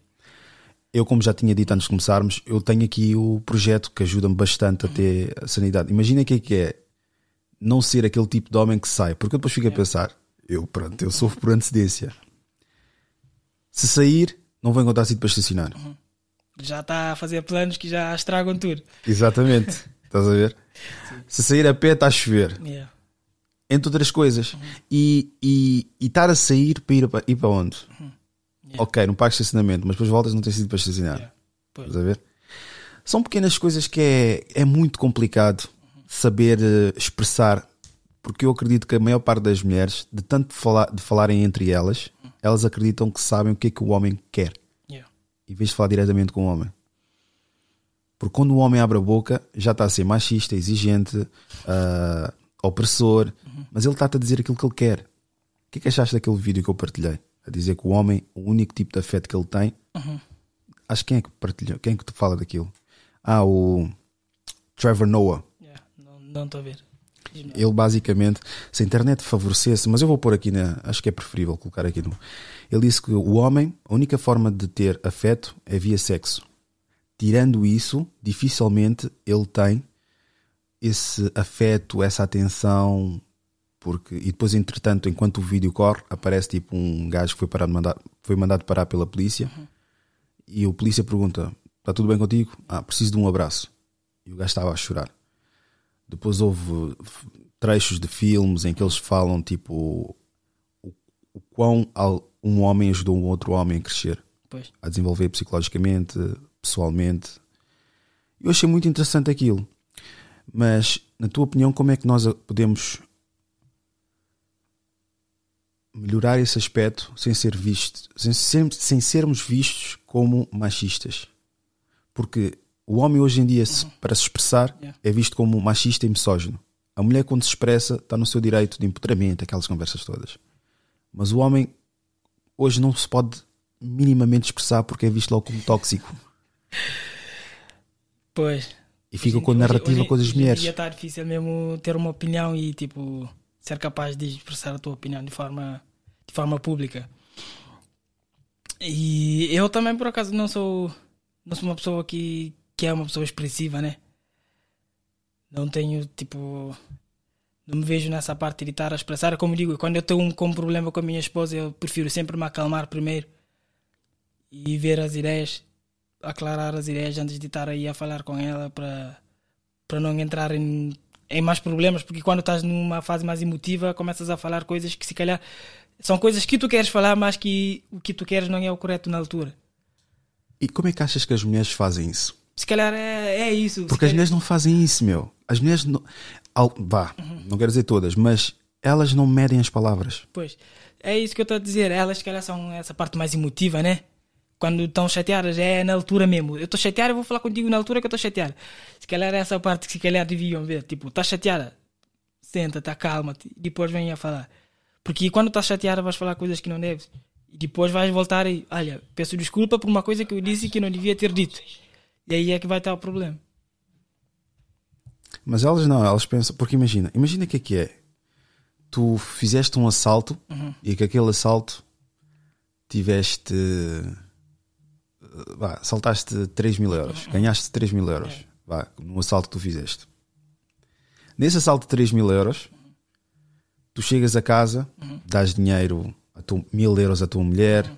mil euros à tua sogra, uhum. uh, ah, 500 euros para, uhum. para, os, para, os, vossos filhos, uhum. se der para os, para os três filhos. Tu sobras com os outros 500, compras passe, uhum. faz outras coisas. Vocês depois acabam por discutir. Pois. E ela é capaz de dizer: Vou chamar a polícia e dizer Para que ti. foste tu que fizeste o assalto dos 3 mil euros. Olha, sabes que isso Ai, é uma comparação que a minha mãe, por exemplo, sempre me disse: Nunca vai morar, nunca vai para casa de uma mulher, nunca vai morar com uma mulher. Estás a perceber? É mesmo por causa por causa disso, porque ela como mulher já sabe que quando uma mulher está zangada contigo, tu já foste mulher com uma, foste morar com uma mulher, né? Fizeste alguma coisa, a mulher agora está zangada contigo, aqui está naquela fase emotiva, e uma mulher quando está emotiva dificilmente vai parar para pensar com calma. Saia da minha casa. Vocês moram junto, a casa é vossa, ela manda tipo para o sofá, né? Tipo, já vi vários vídeos disso aqui. Uma mulher quando está zangada, tu foste morar com ela, ela vai te pôr para a rua, mano. Tipo, não há meio termo. Eu sou uma mulher independente, tu estás a morar aqui comigo, vens, vais fazer coisa que eu não gosto vais ter que sair daqui. É de simples quanto isso. E ao, e ao contrário, não acontece. Por exemplo, quando o homem está chateado com a mulher e a mulher morou com ele na casa dele. Ele é que sai de casa. Yeah, ele prefere sair de casa tipo, porque mandar a mulher, tipo, vai-te embora, não te quero ver aqui agora, ok? É. Já disse isso e disseram que não. É, dizem, que, dizem que não na altura, até mesmo até acontecer, tipo, até estarem naquela parte, tipo, na fase mais zangar, ok? É outra história. Quando estás calmo é fácil dizer que eu não faço aquilo. Não, já me disseram, nem foram mulheres, foram homens que disseram: Ah, qual é que é o problema de viver com uma mulher se vocês estão a pagar as contas, etc. Eu digo sempre: não vale a pena ir viver com uma mulher, meu. Porque uma mulher não. Não estou a dizer que todas as mulheres não se controlam, etc. Mas, tipo, a mínima coisa, ainda por cima, se tu não controlas os teus instintos uhum. animais, vá, pior para ti. Uhum. Quer dizer, estás supostamente a viver de favor, uhum. ainda estás na a pegar mulheres e meninas e etc. Para quê? Não, não vale a pena. Se não controlas isso, pois. então não vale a pena. Mas também se achas que ela vai sempre levar tranquilo, é que às vezes até pode ser a tampa da sanita. Yeah. das pequenas coisas que vão se acumulando. Tu não podes dizer absolutamente nada que vai te cair em cima, vai dizer que não estás a fazer o teu papel como homem, não existe aquilo, aquilo outro, sai da minha casa. Yeah e tu ouvires daquilo que supostamente alguém que confias uhum. vai-te magoar porque vais dizer, pá, eu não posso confiar nesta pessoa. Pois, se não tens onde ir, já, já estás ferido. Mas esse, esse exemplo que eu dei, o que é que tu achas disso? Pois Quer dizer, tu fizeste o assalto, uhum. é legal sem dúvida. Não devias ter feito, tens uma família. Já ficaste com o rabo preso, é, é aquilo. Sim, mas foi em função da tua família, Sim. desta tua sogra, desta. Isso é se ela cresceu só com a mãe, mas desta tua sogra, nem desta tua mãe, uhum desta ela, gastaste com os teus filhos, mas ela, numa discussão, eu vou chamar a polícia para ti e dizer que tu fizeste assalto. Se calhar aquilo aí vai, vai de encontro com o vídeo que mostraste há pouco, do gajo que relacionou com uma mulher que conheceu no Tinder, casou-se sem conhecer, tipo, deixou-se ir pela onda e agora vai ter que viver com a consequência daquilo. Eu vou colocar aqui, não sei se está tá ligado, deixa eu ver. Eu vou colocar aqui o, o, trecho do. Como é que é o nome dele? O Trevor Noah. Não sei se conseguem ouvir ou não, porque isto não sei o que é que se passa. Eu coloquei o Bluetooth, mas o Bluetooth não está a encontrar aqui esta porcaria do, da mesa de mistura. Mas pronto, vou pôr aqui no microfone. Calma aí. É basicamente ele a falar. Espero que isto não tenha música. People don't realize how often men are experiencing a lack of intimacy. And the only place that they can experience that intimacy is through sex. We've created a society where men are so afraid to be vulnerable with each other, to be, you know, sensitive with each other, to care for each other, to love each other. You know, even saying that as a guy, you always have to change and be like, you can't just say, I love you. You have to be like, I love you, dog. You know what I mean? You, you, got, you, you got to throw it like you can't just say it. And, and it's interesting because that, that is where I do feel women have done a much better job of being there intimately for each other. Not sexually, but intimately. And I think we take for granted how much in society men who say sex is the thing they're not getting are actually struggling with a lack of companionship, of intimacy, of being in a space with a person where, they, where they're sharing, you know, everything from serotonin to endorphins to what, to what humans need to feel. People don't realize. Essa parte que eu mencionei, que essa parte que eu mencionei que o homem precisa de restabelecer a testosterona, não é bem testosterona, obviamente serotonina, a endorfimorfina, acho eu, isso estão-me a faltar aqui as palavras, mas há necessidade do homem isolar-se, mas depois, epá, eu expressando-me isso, eu expressando isso, sabes o que é que elas são capazes de dizer? Sim, mas as mulheres também. Sim, mas as mulheres também. Podemos ir ponto a ponto. Em vez de logo, ok, estás mal, nós também. Yeah. Ok, vamos ver o que é que eu preciso, vamos ver o que é que tu, que é que tu precisas. Porquê é que existe essa convergência constante? Constantemente há o acasalamento de problemas e não a triagem individual. Não, não percebi. Para repetir a tua pergunta. Porquê é que há acasalamento de problemas e não uma triagem individual dos problemas? Porquê é que se, tu, se, se a mulher, se o homem tem um problema, a mulher também tem que dizer que tem o mesmo problema?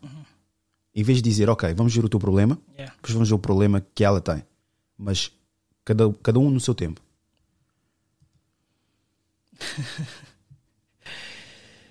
Pois é isso. Se calhar é aquela parte, por exemplo, o homem, ah, como o Trevor estava a dizer, nós não somos tipo, não fomos criados com essa com essa facilidade de expressar o nosso problema e a mulher já está nisso há mais tempo. A mulher expressa facilmente. A mulher tem um dia mau, chega, chega em casa e fala contigo: Olha, eu tenho um dia mau, o quê? E tu, se tiveres um dia mau, falas para a mulher: Eu também tenho esse dia mau. Ah, Para mim também está a acontecer todos os dias. Estás a ver? E é, é essa parte. Mas é complicado isso. São perguntas mesmo complicadas. E põe-me a refletir agora sobre a minha vida. Vamos ver aqui um vídeo. Calma aí. Não sei o que é que se passou, cliquei, mas não apareceu. É basicamente uma senhora, uma senhora donzela, a dizer como saber se um homem vai ser traído. que hoje em dia, pronto, deixa muitos homens preocupados. Mas não está a funcionar, não sei porquê, meu. O OBS? Ah, não, isto é o VLC. Não sei o que é que se passa. Está tudo hoje em dia, não está nada a favorecer. Ah, meu Deus. Vamos colocar aqui outro. Mas enquanto é isso, qual é, é a tua opinião hoje em dia sobre relações? Epá, eu dou graças a Deus de, Estás ter, numa relação, de eu estar numa relação que já vem há muito tempo, desde a época da universidade, estás a ver? Muito bom. Por isso, porque vendo no mercado eu dizia sempre, eu partilho com o meu primo e digo, mano, tu, ele é programador, veio também há pouco tempo. Eu digo, tu tens que ter cuidado. Hoje em dia não está fácil. E as mulheres estão cada vez mais exigentes. Tipo, uma exigência que, às vezes que é tipo irrealista. O homem tem que ser isso, mais aquilo, tem que estar a ganhar isso, mais aquilo. São coisas, eu digo sempre, mano, tu tens que ter cuidado. E ele já está quase a entrar nos 30, naquela fase do que supostamente é o pico. É complicado. Relacionamento hoje em dia, como eu estou a dizer, é uma aposta de alto risco. Tu. Ele tem filhos? Ainda não. Ou seja, ele era aqueles tipo parceiros ideais no mercado. Tem um trabalho estável, não tem filhos, Mas a mulher não gosta disso. quer desafio. Quer um homem que já está com. Um homem atinado, porque elas vão se estar, vão dizer porque é que ele é atinado, porque é que ele não tem caos na vida dele. Isso é tão assustador que eu fico a pensar, a mulher não gosta de um homem atinado, porque depois vai começar a dizer assim, calma aí, não tem filhos, está solteiro, Ah, com essa idade. Com essa idade, está a ganhar bem. Ninguém quer. Alguma coisa está errada aqui. é o desafio. Tipo, se ninguém quer, porque é só eu que vou querer. Exatamente. Imagina, ah, visto, vi- visto a foto que eu publiquei, a cantora Thelma Lee engravidou de- do marido da Patrícia Faria, que é uma cantora angolana também muito antiga. Thelma Lee é uma cantora recente. As mulheres mais facilmente vão engravidar de um homem que está numa relação e que tem filhos do que um homem solteiro, Se calhar é aquele. Ele já sabe o que faz. que é fértil e que se uma mulher já teve o- o- o a aprovação de uma outra mulher para engravidar, é porque Está Parece. com, tá com mais experiência, já sabe o que faz. É exato, mas o cérebro do homem funciona de uma forma diferente. Pá, depende também, né? Imagina, tens uma mulher, com todo o respeito, com 40 anos, que não tem filhos. É, claro. É o ser humano, é normal. Tu não evitas de fazer comparação. Alguma coisa aqui está errada. Tipo, uma pessoa solteira essa, com essa idade aqui. Mas lá está. Tudo, tudo, tudo em dia. O corpo espetacular, ganha bem. Opa, Tu não que fazes. o, Eu acho que faz, eu faço julgamento. o relacionamento no início pode ser até do corpo, só que a longo prazo o corpo não entra muito na equação. É aquele dia a dia, tu chegas em casa, aquela pessoa. É isso que eu digo aos chavalos. Tu estás com quantos anos? Tipo, 30. Só não faço 31. Fazes 31 este ano? Mas é isso que eu digo aos chavalos, meu. Mas ele diz: epá, mas ela é muito boa, tu não sabes a dor de cabeça. Yeah, é boa no início, até depois vai ser tão, vai ser tão vai ser tipo tão dramática quanto boa. E tu vais ter capacidade para lidar com aquilo. Sabes o que é que eu digo? Para toda mulher boa, gostosa, etc., está um homem que está farto. Existe um homem que está farto dela. Yeah. É isso, tipo, no início até é tudo, tudo bonito, ela é boa, tá fixe. Com o passar do tempo, vais ver que não é só o fato de ela ser boa.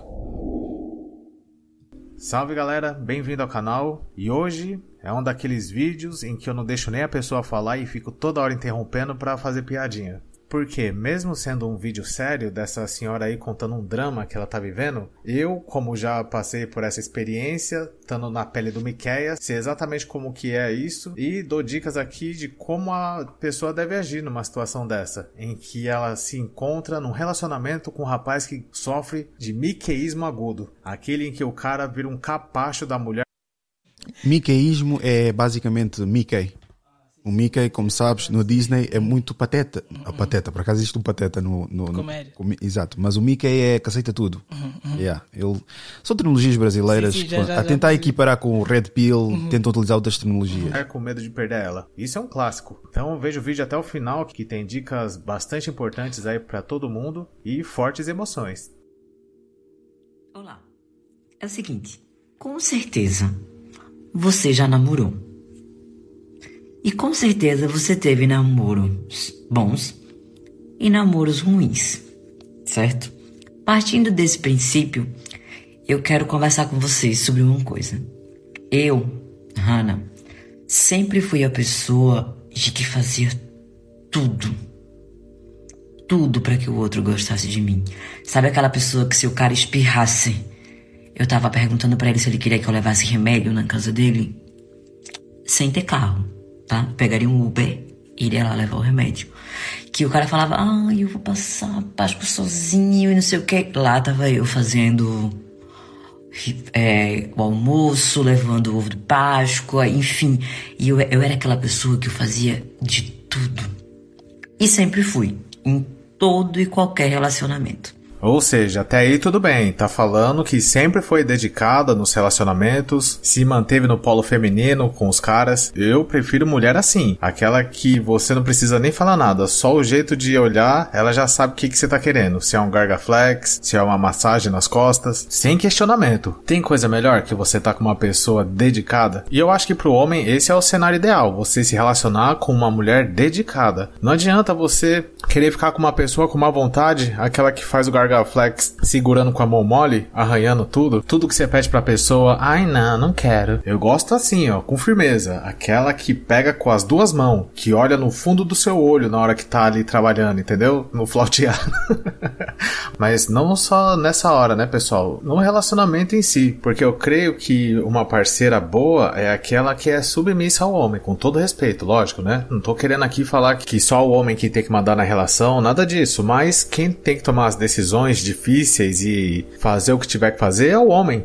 Liderar o negócio. Porque se der algum problema, não é o homem que vai ter que resolver? Ou é a deusa rara? Então, até aí tudo certo, concordo plenamente. Eu só não gostaria muito que se um dia eu me relacionasse com uma pessoa, ela gravasse um vídeo falando que se dedicava ao máximo nos relacionamentos anteriores que ela teve. Porque eu sou do tipo de homem que acho que tem coisas que não precisa dizer. Mas se ela começar a falar, eu vou querer saber os detalhes. Como assim? Dedicada a quanto? Porque eu não aceito menos. Se ela tratava os antigos namorados dela que nem um bebezão, é isso que eu espero. É o mínimo, aliás, né? Quero ser tratado como um bebê.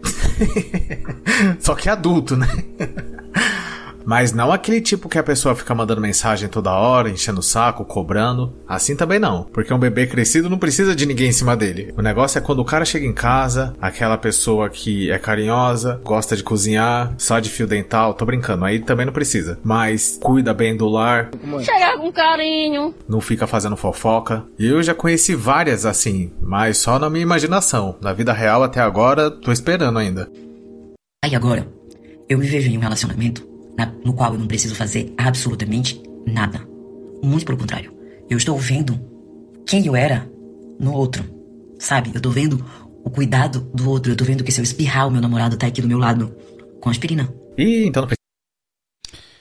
Por que E ela não gosta daquilo. Do quê? Do cuidado que está a receber. Não, a minha pergunta é: porquê que quando acaba uma relação as mulheres nunca, nunca, nunca foram a razão pela qual a relação acabou? É sempre a culpa do homem que era tóxico, é sempre a culpa do homem que era controlador, era sempre. Nunca vês uma mulher a dizer: Olha, e nunca ouvirás um homem, atenção, é? nunca vais ouvir um homem a dizer: Eu e a, e a- e a vossa mãe não estamos juntos porque ela me traiu. Yeah. Eu e a, e a vossa mãe não estamos juntos porque ela ofendia-me dentro de casa. Nunca vais ouvir isso. Epá, eu acho que isso tem a ver com o romantismo. Porque a mulher normalmente tende a ser mais romântica. E quando o romantismo acaba, e aquele sentimento tipo de mágoa, é tipo. Mulher, tipo, por natureza, se calhar é mais vingativa. É a forma como a mulher se calhar encontra para se vingar é nas palavras. O próprio Jordan Peterson diz isso, que a mulher de- demonstra sua violência com palavras, com tipo com e o homem é mais físico. E a mulher quando se para-se contigo, a forma como ela encontra se calhar de tipo de te atingir é tipo, menosprezando aquilo que foste durante o relacionamento. Tipo, o sexo, se era bom, passa a ser um mau sexo, tu não foste bom naquilo que fazias. Ah, o problema é que, se calhar, era um problema que na altura nem era um problema. Agora já é um problema, tipo, fazias aquilo e não devias ter feito. Eu nunca disse nada, mas era isso mais aquilo. Tipo, coisas que eram menores que agora já, com o romantismo fora do baralho, já começa a ter outra importância. Que na altura não tinha. Dizem que existem dois tipos de mulheres: aquelas que, aquela que tu conheces e aquela que tu divorcias. Yeah. São dois- Aparece depois. São duas mulheres que tu ficas a conhecer. Yeah. E a última não sabes se é realmente a natureza dela. Uhum. É isso. É no momento mau que vais conhecer a pessoa. E se calhar é essa uma das verdades. É Quando por- se paras da pessoa e ela já está naquele sentimento de mágoa. Quando divorcias da mulher, se calhar é aí que o homem conhece uma mulher mesmo. Muitos homens só vão conhecer a mulher que, tipo, no momento do divórcio, quando vão ao tribunal e a mulher, eu quero tudo. Quero mesmo tudo. Até o cão vou querer levar comigo. Se calhar. E aí é que Eu eles ontem estive a falar com o meu primo sobre isso e ele disse: Ah, mas isso é culpa também deles. Mas eu vou procurar, mas não encontro aqui. Vou ter que procurar pelo, pelo, pelo telemóvel, porque a internet é péssima aqui. Eu devia, devia ter feito download. A maior parte dos homens que estão aos 40 anos solteiros e salvo seja na merda foram depois de um divórcio. Pois. Não porque cresceram solteiros e não encontravam ninguém, existem também. Mas numa uma grande maioria são homens que tiveram numa relação, deram de tudo, despreocuparam-se com a sua com o seu físico, focaram-se tipo em pagar as contas, tomar conta da família. E a mulher, como é emocionalmente instável, Da noite para o dia encontrou supostamente o Dom Juan, disse-te umas coisas bonitas, porque é fácil de dizer que este homem é melhor do que tu, porque está com o corpo bem feitinho, mas ele é que anda a pagar as contas.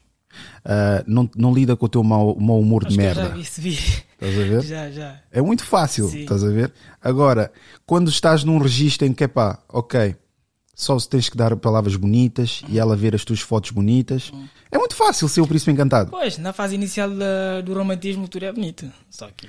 Mas é fedido quando tu estás tu a trabalhar às 16 horas ou 20 horas lá na programação, não é o teu caso, num mundo paralelo em que tu existes, estás a ver? Com outro nome, e tens uma mulher que, se for preciso, está a dizer: Olha, mas este gajo aqui dá mais atenção que o meu marido. Então, mas o teu marido não está não tá a pagar as contas, não, não posiciona como parceiro, não posiciona como pai do filho ou dos filhos. É esse descrédito que existe. E sabes o que é que no final são capazes de dizer? Há homens também que não dão valores às mulheres. Não existe pessoa mais leal do que o homem. Fiel, questionável. São duas coisas. Se calhar é melhor definir aqui, senão vais. É questionável. Fidelidade com lealdade. Por isso é que um homem, não sei vos explicar, muitos são capazes de ter a mãe dos filhos sempre num registro é que é pá, é mãe dos meus filhos, posso tentar, não quero estar longe. É complicado. A mulher não, já está feliz, emocionalmente está. Porque a mulher basicamente é uma gulosa de, de- de emoções. Está sempre à procura de emoções. Ela move-se, pensa, fala, tudo à base de emoções. E se não tem emoções novas, ou as que já tem não estão a ser alimentadas, já começa a procura fora. Quando digo fora, não é só na questão de outros homens Sim. outras coisas que podem lhe proporcionar aquelas emoções. E isso é um bocadinho preocupante para o homem, porque estás com uma pessoa totalmente instável, meu. Pois, isso já toca naquela parte do, do tens que saber com quem é que tu vais lidar.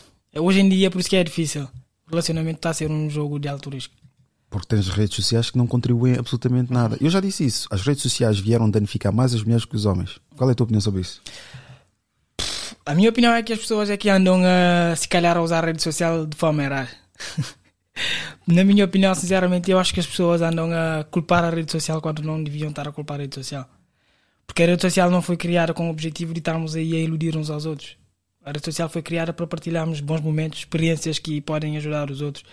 E uma pessoa que vai lá, claro, que tu crias uma coisa, a pessoa usa como ela quer.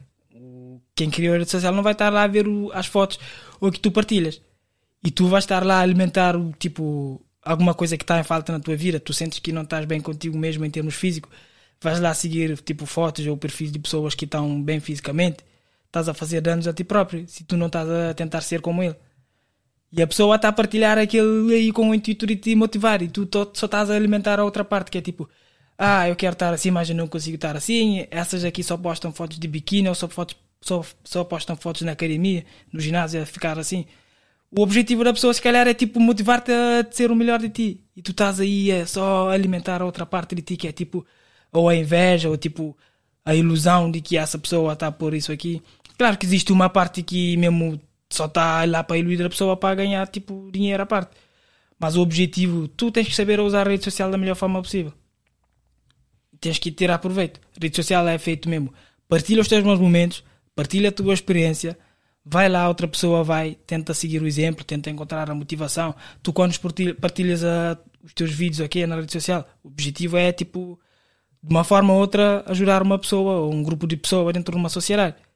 Se uma pessoa vai lá tentar sentir-se ofendida com aquilo que estás a postar, se calhar não é o teu público, se calhar ele está a alimentar um problema que ele tem interno naquilo que estás a partilhar, está a refletir aquilo no, no que estás a postar.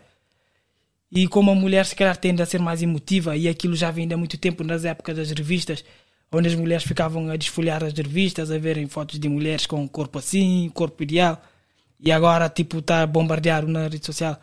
Qualquer perfil, tu entras no Instagram, faz um scroll, já encontras tipo mulheres no ginásio, mulheres com corpo mais definido, e essa parte tipo existe essa pressão que não digo que as mulheres acham que é os homens é que criam essa ilusão para serem o corpo perfeito. Acho que é entre elas mesmo que existe essa competição de ter o corpo perfeito.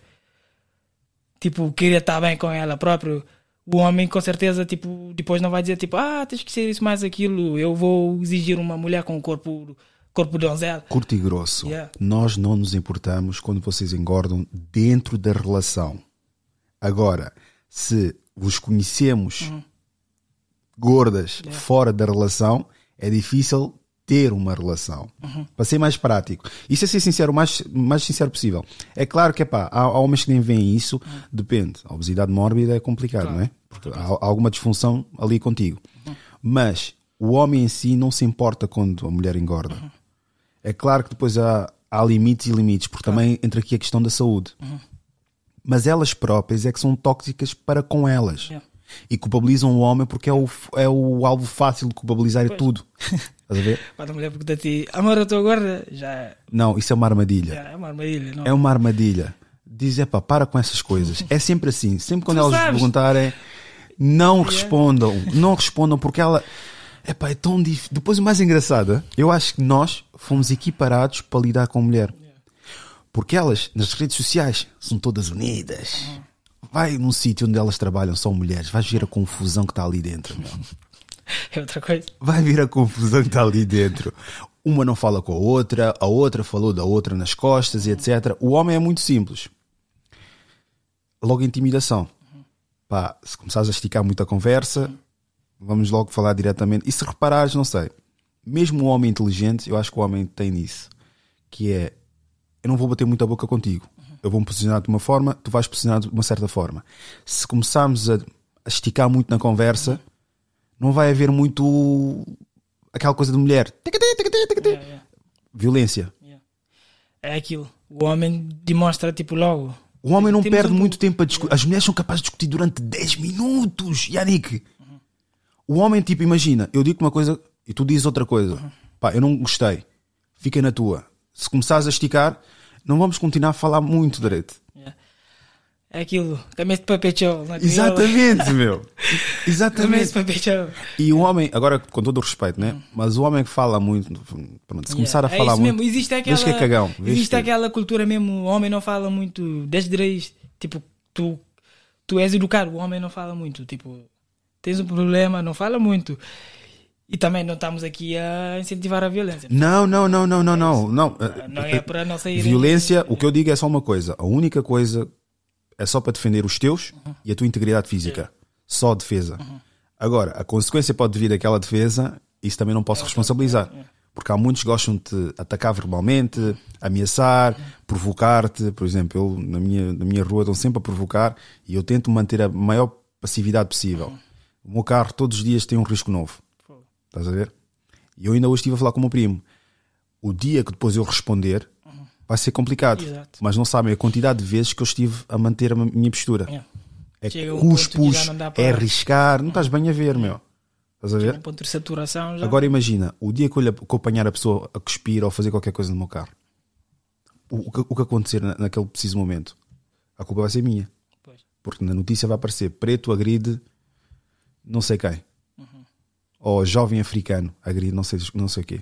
Lá está. Pois. Sei, já já estou a perceber. Não é justificável a violência, mesmo também na defesa, legítima defesa, às vezes acaba mal a legítima defesa e depois acabas por perder tudo aquilo que tinhas. Mas é, complicado. É complicado. saudita, tudo. Mas isto tudo para dizer o quê? Os homens normalmente não são como as mulheres porque eles não ficam. Porque eu vejo mulheres a discutirem bué da horas. E tu és, e não te das conta, e não, não, e. E depois a, a mandarem bocas, tipo, no local de trabalho. Pá, durante oito horas, meu. E não sou assim, não sei das coisas, não sei. E os homens não, meu. É mais direto ao assunto. Os homens não, meu. Os homens dão um chega para lá, olha, pá, se continuares coisa, pá, cala-te ou manda para um certo sítio. Mas mesmo tu mandares para um certo sítio, já estás a um passo. Porque não é qualquer homem que diz, olha, vai para o... E o outro vai dizer, yeah, né? está-se bem. Não, vai tu. Não, intimidade. Eu conheço de algum lado para as Yeah. para mandar. Mas pronto, vamos mudar, vamos voltar aqui a coisas, porque isso parece que estamos a incentivar a porrada. Preciso nem falar, né, rapazes? Aparentemente, ela tá namorando o velho Mick, o Miqueias, o menino bom. Aquele que acha que, como ela é muito pra ele, Mas qu- qual é, é a tua opinião sobre isso? Não, nem te cheguei a perguntar. Achas que a mulher reclama independentemente da, da situação? Porque eu vejo umas a reclamar porque ele é muito bonzinho. Vejo outras a reclamar porque ele é muito mauzinho. Elas reclamam independentemente do tipo de homem que sejas. Ou achas que eu é que estou a exagerar? Uma Acho coisa que a mulher sempre vai encontrar uma coisa para reclamar. Isso. a minha mulher, a minha mulher, a minha mãe disse uma coisa que até agora eu guardei, que é independentemente do que tu faças, as mulheres nunca estão satisfeitas. E se ela já está a fazer comparação, se calhar porque ainda não, tipo, Ultrapassou. não ultrapassou a outra. E se começou esse relacionamento já em curto espaço de tempo, não evita de fazer a comparação. Tipo, qualquer coisa que o, o atual faz, ela tenta espelhar-se no outro para tipo, ver que é melhor, tenta tipo, encontrar. Eu fiz um upgrade. Afinal, esse gajo aqui não é um upgrade, está a ser tipo um downgrade. Era suposto ser melhor, porque quando se paras, o objetivo é encontrar uma pessoa melhor. Sim, E mas se ela o- não superou? O objetivo devia ser melhorares quem tu és. Yeah. Para depois aceitares alguém Pois. que possa se calhar complementar aquilo que tu tornaste. Sim. Só que ela, se calhar, aí está a tentar justificar o porquê de começar nesse aqui, tentar fazer comparação para ver que esse, se calhar eu fiz a melhor escolha em separar-me com o outro e ficar com esse aqui. Evitem o máximo, Yeah. um máximo de pessoas que externali- ester- esterilizam, esterilizam, esterilizam, pronto. Culpabilizam tudo que está à volta delas, nunca elas mesmas. Yeah. Evitem o máximo de possíveis desse tipo de relação com essas pessoas. Então ele tem que ser atencioso e romântico. Se espirrar saúde, se soltar um pum não tem problema, eu ponho a culpa no cachorro. Se tiver com dor de cabeça e não quiser fazer nada, não tem problema, eu vou pro Xavier Vídeos trancado no banheiro. Se não quiser fazer comida, o cara põe o fio dental e vai pilotar o fogão. Aparentemente é desse tipo que ela tá falando. Um cara totalmente no polo feminino. Aquele que quer agradar a Deus Rara a qualquer custo e tem medo de ser homem de verdade. Porque ele pensa, não, não posso. Vai que eu seja homem aqui e eu espanto ela. Porque ele tem medo de perder. Geralmente esse tipo de homem não é muito respeitado no relacionamento, porque se o cara faz isso, ele tá necessitado. Vitamina C. Que se eu falar que vou calçar meia, ele tá aqui pra me ajudar a calçar meia. E se ela falar que tá afim de outro boy, será que ele vai dar dicas de conquista pra ela? Vai dar maior força? Vai apoiar também? Porque ajudar a colocar meia só se a pessoa tiver com uma barriga um pouco mais saliente. Eu sei porque às vezes até eu sinto dificuldade em calçar minha meia sozinho e sinto falta de uma pessoa aqui pra me ajudar.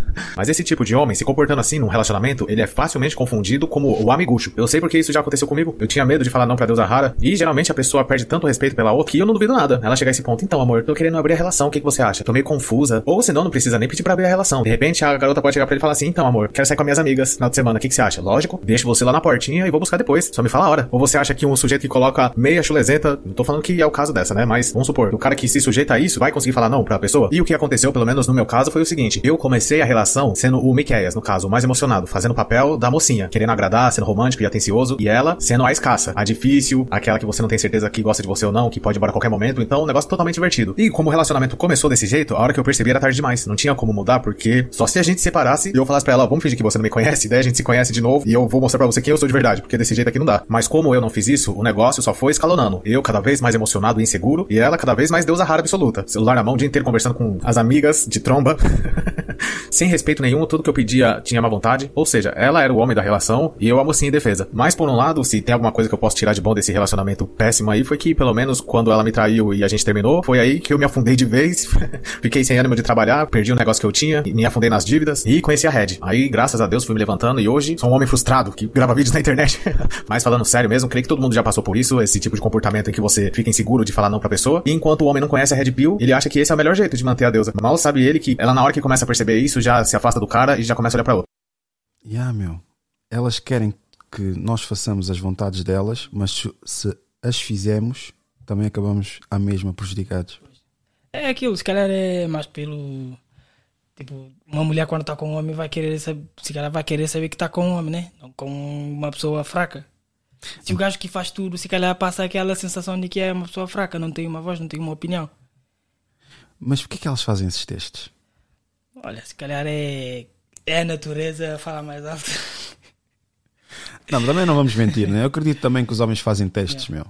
Acho que é vice-versa. Tu também vais, ter, vais querer estar com uma pessoa que tipo, sabe aquilo que faz, que consegue manter uma conversa, ok? Mas o homem, eu acredito que o homem quando faz, um, faz tipo 5, 6 testes, depois diversifica nos testes, então para nos testes, porque se ela passou naqueles testes, ele confia. É claro que não diz. Agora as mulheres não, estão constantemente a testar, meu. Testar a tua paciência. testar. testar se realmente és um homem, Yeah. testar se és um bom pai, testar se és um bom marido, testar se és um bom companheiro. Se calhar é, uma, é natureza. É pá, mas é desgastante, meu. Porque tu, imagina, já estás a ser testado pelo mercado de trabalho. Depois chegas a casa e ainda és testado constantemente.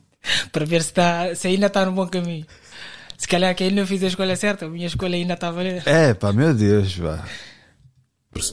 Se eu falar, ai meu Deus, que vontade de comer um chocolate, o chocolate aparece aqui na minha frente. E eu não sei lidar com isso. Tá vendo só? É porque a pessoa chega uma hora que começa a pegar nojo da outra. Fala, pô, é como se fosse um mestre e o seu puxa-saco oficial. Lá na empresa tem um. Que o próprio cara que tá sofrendo o puxa-saquismo, ou seja, que tá tendo seu saco puxado pelo outro, tem hora que acha meio chato, sabe? O cara, pô, tudo quer agradar, tudo quer elogiar. Calma, né, pô? Então quando ela fala que ela não sabe como reagir diante de uma situação dessa, é porque o cara tá fazendo o papel da dama honrada e ela do homem, brucutu. E diante dessa inversão de papéis aí, como que a mulher vai agir? Não sabe mesmo. Ela começa a falar, nossa, será que não tá demais? Só uma dúvida. Será que esse cara nunca viu mulher na vida dele? Ou o que que tá acontecendo aqui? Porque a mulher tem hora que ela quer ouvir o não do cara. Ela faz já de pirraça pra o cara pôr ordem na casa, pra ver se o cara tem bola e consegue colocar a opinião dele. E se um dia essa senhora ver o vídeo aí, que eu tô usando a história dela de exemplo, né? Se eu puder dar um conselho, sugeriria então que você comece a pedir coisas cada vez mais difíceis, pra ver se uma hora ele nega. Ai, eu quero um buquê de chocolate. Ca- Opa, calma aí, buquê de chocolate? Que cachorrada é essa? Nunca vi falar. Não, se vira, eu quero um buquê de chocolate, meu amor. Aí o cara vai lá e toma, buquê de chocolate. Ai não, agora eu quero uma bola quadrada. O cara se vira e traz uma bola quadrada. Não tem limite. É como se eu nem precisasse gostar. Zero esforço. Gente, eu não, não, não sei como. É muito bom, tá? Eu não tô reclamando. Tipo, eu tenho quase certeza que eu estou no melhor relacionamento que eu já tive em toda a minha vida. Não, porque certamente ela depois acaba. Elas Acho acabam isso é sempre uma por. pessoa que está marcada por traumas e não sabe lidar com. Falam sobre isso. Não sabe lidar com uma coisa que é tão boa. Tipo, não estou habituado a uma coisa tão boa assim, a vir a estar isso tão bem. Não sabe lidar com aquilo. Parece que ser uma, uma dessas pessoas. Está acostumada a, estar num relacionamento onde o que ela quer não acontece. É ela que tem que sempre estar a fazer esforço. E agora está tudo ao contrário e tá, foi pega de surpresa. A vida está tão boa que eu não sei lidar com a vida tão boa assim. Estou só à espera do problema acontecer. Sim, são pessoas traumatizadas que pensam que para estar numa relação tens de estar constante Yeah, o relacionamento é assim. Não existe relacionamento de uma outra forma. saudável, Yeah. não existe comunicação, não existe. Às vezes é frustrante, meu, porque Quando depois. vê um casal assim, tipo, no romantismo, começa a sentir-se. Ei, esses aí, lamestes aqui.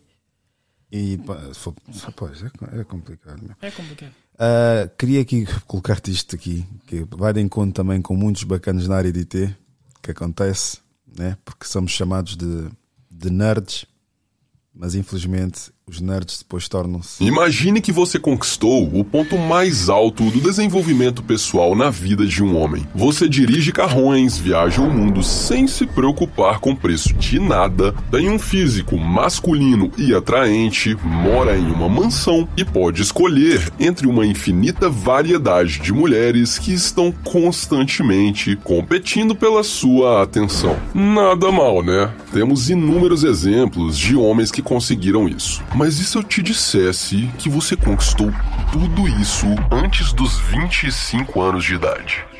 Parece impossível, né? Mas tem um brasileiro que tá conseguindo fazer isso. E o nome dele é Thiago Finch. Sou um cara de 26 anos com milhões no bolso, conquistados do zero. Não dependo de ninguém e ninguém depende de mim. Sem compromissos. Livre como um pássaro. Antes de te contar como ele conseguiu tudo isso, eu preciso te explicar o motivo de ele ter se esforçado ao máximo para conseguir tudo antes dos 25. Pois é, você não achou que tinha sido um golpe de sorte, né? Dono de uma mente artística e estratégica, Finch sabia muito bem o que estava fazendo.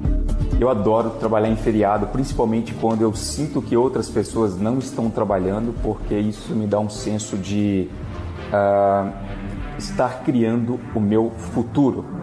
É por isso que as gravações, a maior parte das vezes, são aos domingos. Para poder ter quantos feriados eu quiser depois.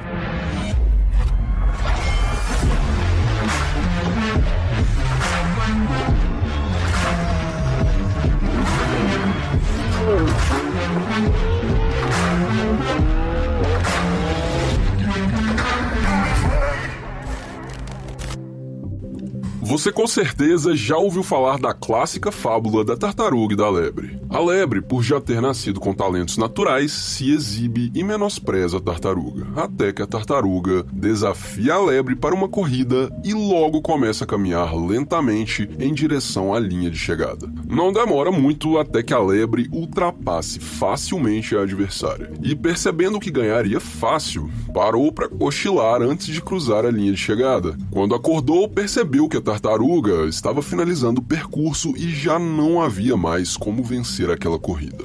E se eu te disser que existe uma corrida de valor social entre homens e mulheres? E adivinha quem é a tartaruga dessa corrida? As mulheres devem se casar por volta dos 18 anos de idade e os homens com 37. Então eles estão no auge de sua vida e Qual é a tua opinião sobre essa frase? Podes ler, não chegamos a concluir. Lê, lê, porque tem Spotify, a malta quer ouvir o que é que. Ah, as mulheres devem se casar por volta dos 18 anos de idade e os homens com 37. Então, eles estão no auge da sua vida e o declínio de poderes de ambos coincidirão. É aquilo. Como a mulher já atinge a maturidade mais cedo do que o homem. Por exemplo, a mulher já 14 anos já começa já o corpo já começa a definir a maturidade já começa a ser diferente do, do homem. O homem ainda nos 20 ainda já está a brincar ainda se calhar a jogar no telefone ou playstation quê. E a partir dos 30 mais ou menos ou 25 já que o homem começa tipo a pensar na vida de uma outra forma. Se calhar essa fase do a dizer que o homem e a mulher aqui se calhar está Dá-me a tua opinião, tranquilo. Aqui parece que está a sugerir que os homens e as mulheres se casem, o homem tipo com 37 anos mais ou menos, casar com uma mulher nos 18 anos. É isso é que, pronto, eles às vezes inclinam. Isso é conteúdo meio red pill que eu às vezes não sou muito apologista, porque eles querem sempre uma. Dizem que uma mulher de valor é uma mulher com, com 18 anos. Pá, mas uma mulher com 18 anos. Epá, isso acaba- é- acabamos por, isso acaba por fazer parte do ciclo. É. Porque imagina, uma mulher com 18 anos Uhum. acaba por também amadurecer porque acaba por ter contacto com homens de 37 anos que proporcionam coisas que os homens da própria idade dela não têm como proporcionar. Estás a ver? Logo, boas vidas, eh, dinheiro e etc. Que às vezes é corrom- corrompe a mulher. Até conhecimento também. Conhecimento, estás a ver? E isso depois, o que é que faz? Os homens da idade dela não corresponderem às expectativas que elas criam. Ainda já está numa fase ainda de aprender a vir. Exatamente. E não é tão bom estás a corromper uma. Porque nós temos que passar por várias fases. Uhum. Por isso é que eu disse que às vezes é bom quando o casal se constrói, porque estão os dois juntos a crescer e a passar por fases que entre eles vão debatendo, vão discutindo, vão crescendo. Agora, se vier já com outros aprendizados barra traumas, sinceramente eu não concordo com esse aqui, com Aristóteles. Tá, é um seja, bocadinho apologista. yeah, essa parte- lia, lia, vou dizer só lia porque no YouTube não se pode dizer essa palavra. Filia, filia. Para, se for mesmo para ser uma coisa tipo. Pá, que tenha, tenha calhar vai dizer 27, um- Yeah. 27, porque é para 37, para 18, pá, tri- 27. Oh, já viste a, Não, nem a lei do Leonardo? de pôr em termos de idade, ok? Se calhar, tipo, encontra uma pessoa que tentam ir no auge junto, ok?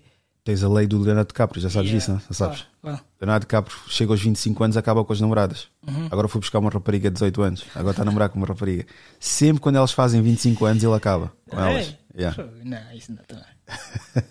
Se já quem tem muita opção de escolha, já Sim. tá, toma, Sim. tá, Mas ninguém diz nada do gajo. vive Agora, no outro mundo. enfim. o declínio dos poderes de ambos coincidirão. Aristóteles. Com base nessa afirmação de Aristóteles, o escritor Rolo Tomassi coletou e cruzou dados de inúmeras pesquisas sobre o valor social entre homens e mulheres. E o que ele descobriu foi que, assim como a lebre, as mulheres atingem seu pico máximo de valor rapidamente e sem muitos esforços. Enquanto o homem, para alcançar seu máximo potencial, precisa lentamente construir seu valor com muito esforço e paciência. E antes de entender o gráfico, precisamos entender a Quantas noites? Mas bem que tu estás com a tua mulher. Uhum. Quanto tempo? Já vamos fazer oito anos. 8 anos. Chegaste, obviamente, não sei se a ter namoradas antes da tua mulher. Uhum. Mas quando estavas nessa fase de construção, Uhum. quanto tempo é que tu ficaste em casa sem festas, sem nada? Enquanto todos os teus amigos ou as pessoas que tu conheces estavam em festas. Ter o segundo ano do curso foi mesmo. Nem saías de casa? Dificilmente mesmo saía. Até em feriados também.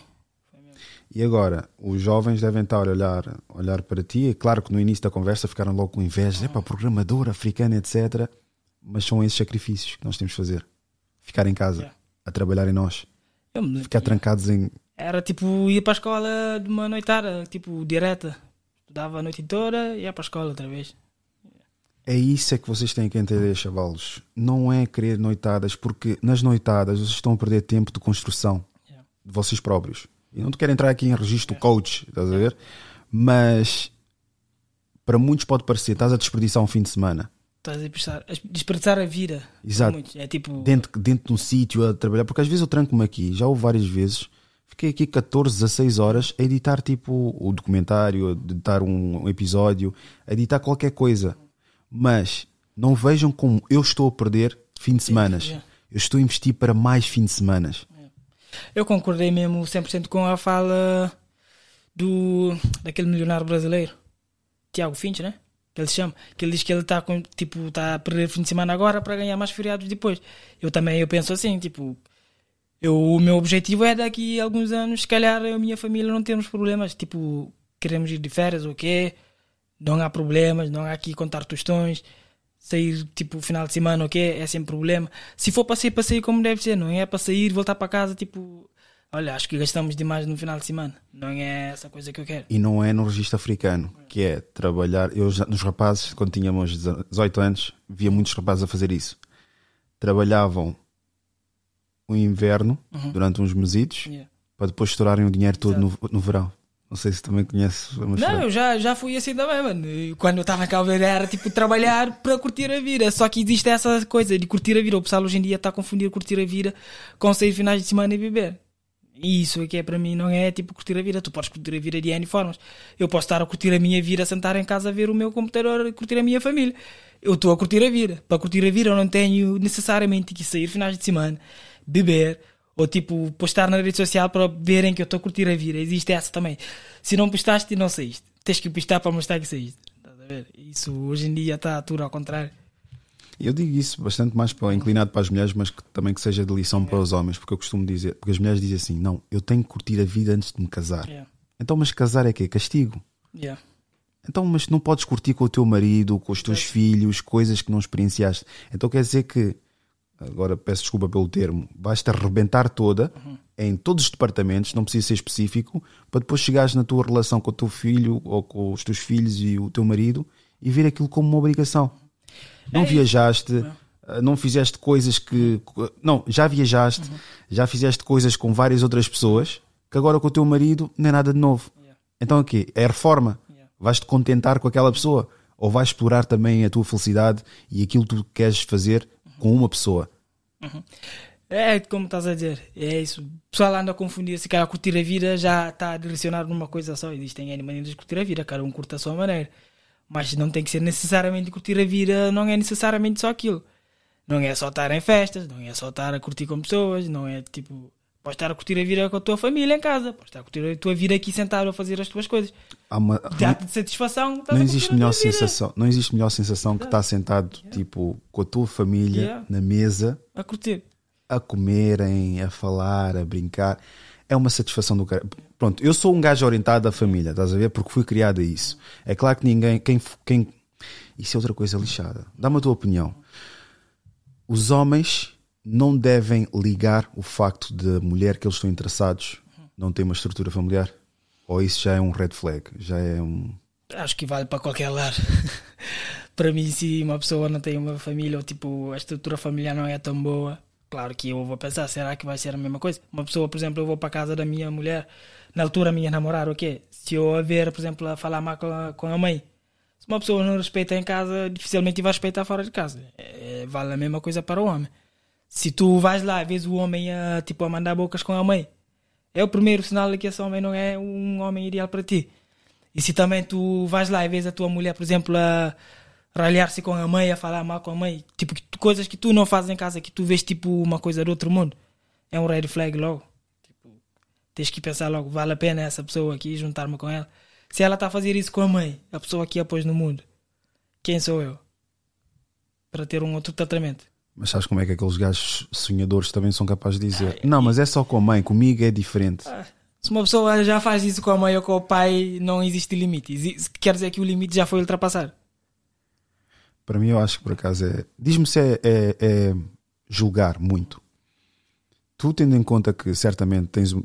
A tua mãe, o teu pai estão vivos. Sim, sim. Tens a tua mãe, que certamente é uma mulher africana, que é, gosta de ter as coisas organizadas, etc. Se estás a conhecer uma rapariga, um jovem, se um, um jovem está a conhecer uma rapariga, ele é africano, ela é africana, ou whatever, e chega à casa dela, sempre quando chega à casa dela está tudo desarrumado. Isso é um indicativo ou é ele tem que ligar a outras coisas e não isso? Não, para mim é. Para mim, pessoalmente, é. Eu valorizo muito Para aquilo. mim também, não sei porquê. Não, meu. se calhar é. Mano. Porque eu sou uma pessoa organizada. E eu Mas não vão vou... dizer que estamos a julgar, meu. Não, não é questão de julgar, cada um tem a sua preferência. Eu prefiro uma pessoa organizada. Ser sincero. Tipo, que a gente arruma a casa, a casa tem que estar fresquinha porque eu sou uma pessoa caseira. Eu quero estar num sítio onde eu me sinto bem. E se a pessoa, por exemplo, é desarrumada, tem as coisas tipo. Qualquer lado, para mim já. É tipo, são coisas que tens que fazer a triagem durante o namoro, ok? Para ver se vale a pena. Cada um, se tu achas que consegues Não basta só o amor, Yannick. Não, não basta, claro que não. Porque nas redes sociais vejo que o amor, tipo, fura qualquer tipo de preconceito, meu. Pois, isso é conversa até, até estar aí. Eu tento dizer, pá, não vivam no romantismo das redes sociais. Vocês têm os vossos princípios e ideais. Podes amar a pessoa e não estar com a pessoa. Exatamente. Se os vossos princípios ideais estão a ser transgredidos pelas atitudes da pessoa que vocês supostamente querem ou imaginam numa vida em conjugue, talvez não, não vale a pena dar continuidade àquilo. Ok, o sexo pode ser bom, a companhia pode ser boa, mas temos que ter sempre uma percepção a longo prazo. Yeah. Tem N coisas que vão na balança. Porque esses do, desses dois fatores que eu mencionei, com o tempo podem desva- desvanecer. Porquê? Porque o impacto negativo é, é o que eu digo. Tens os prós e os contras numa, numa relação que vais ter com uma pessoa. Tens é que balancear porque vão, vão sempre existir. Nós, nós também, como estamos aqui a falar, também temos os nossos defeitos. Mas tom- temos que fazer o, o balanço de, ok, quais são os prós, quais são os contras. Se os contras forem superiores aos prós, Pois, é uma questão que depois tens que fazer tu própria introspectiva. é o equilíbrio. Tens que ver bem. Tipo, são coisas que eu sou capaz de aceitar, de engolir. São coisas que eu, tipo, eu não abdico. Por exemplo, eu não abdico, por exemplo, essa parte de, de organização. Eu gosto da minha casa estar bem. Eu não vou, por exemplo, se eu fosse começar agora um relacionamento, não ia me relacionar outra vez com uma pessoa que não, que não tem essa parte. Tens que me aceitar assim, Yannick. Ah, E uma das coisas também, tipo, tens que me aceitar como eu estou ou tem outra pessoa. Ah, pá, isso é. o relacionamento é tipo, estamos a buscar o melhor um para o outro. Ou seja, se eu estou-te a dizer que uma coisa se calhar podia ser feita melhor, estás a dizer, ah, tens que me aceitar como eu sou porque não queres evoluir. E o objetivo do relacionamento é a gente evoluir juntos. E eu, se eu, por exemplo, eu digo, olha, tens que se calhar faz isso aqui. O Chris Rock, por exemplo, fez uma num stand-up antigamente que ele dizia, por exemplo, imagina tu fumas e o teu parceiro é tipo religioso. Finais de semana o teu parceiro vai para a igreja e tu, ah, eu vou fumar, ok. Ou seja, são coisas que tipo, mas tens que me aceitar como eu estou, mas não são compatíveis. Tipo, uma pessoa vê logo, tipo, tu estás sempre a fumar, outra pessoa está sempre na apologia a Deus, uma pessoa religiosa tem a Bíblia na mão. Ou seja, para essa pessoa tu já não és compatível. No início pode até ser que ela consegue te aceitar. Mas com o tempo, se calhar, aquilo vai começar a.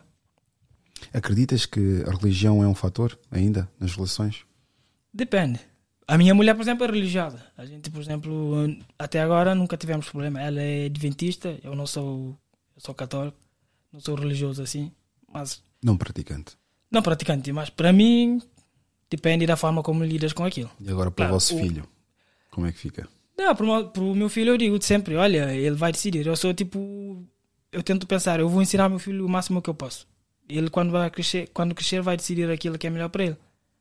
Tipo, se ele quiser ser adventista, para mim é tranquilo. O que eu não aceito é que ele seja tipo uma pessoa tipo bandido entre aspas. Estás a ver? É tudo, é tudo menos isso. A função do pai É. é, do pai e da mãe, né? Mas pronto, principalmente do pai é que o filho não se torne bandido Exato. e que a filha não se torne bandida. Yeah, para mim é isso tudo. Tu podes ser aquilo que tu queres ser, só não sejas bandido, ok? Mas às vezes a sociedade tem mais peso do que as tuas próprias Yeah, educações. Depois é a escola, porque tu educas o teu filho, neste caso, no meu caso é a minha filha, e depois parece que existe uma força enorme Uhum. na escola que acaba por deturpar aquilo que tu estás Passa mais tempo também na escola. É. Por isso é que o trabalho tem que ser feito diariamente, minha gente. Não é tipo só aos fins de semana. Não, todos os dias tu és pai, tu és mãe. As variáveis. Porque as coisas que trazem valor para um homem não são as mesmas que valorizam uma mulher. É claro que qualidades É verdade. Qual é, que é a tua opinião sobre isso? Se que não venha a acontecer, tu estás solteiro Uhum. ah, e conheces uma mulher que é independente, tem o seu próprio dinheiro. Tu vais ver o quanto, quanto que ela ganha ou vais ver o fator dela feminino? Não, é o salário. Para mim, mesmo tem a ver só com companheirismo, a forma, tipo. A paciência da pessoa. tipo, a pessoa como é que é, tipo, emocionalmente estável.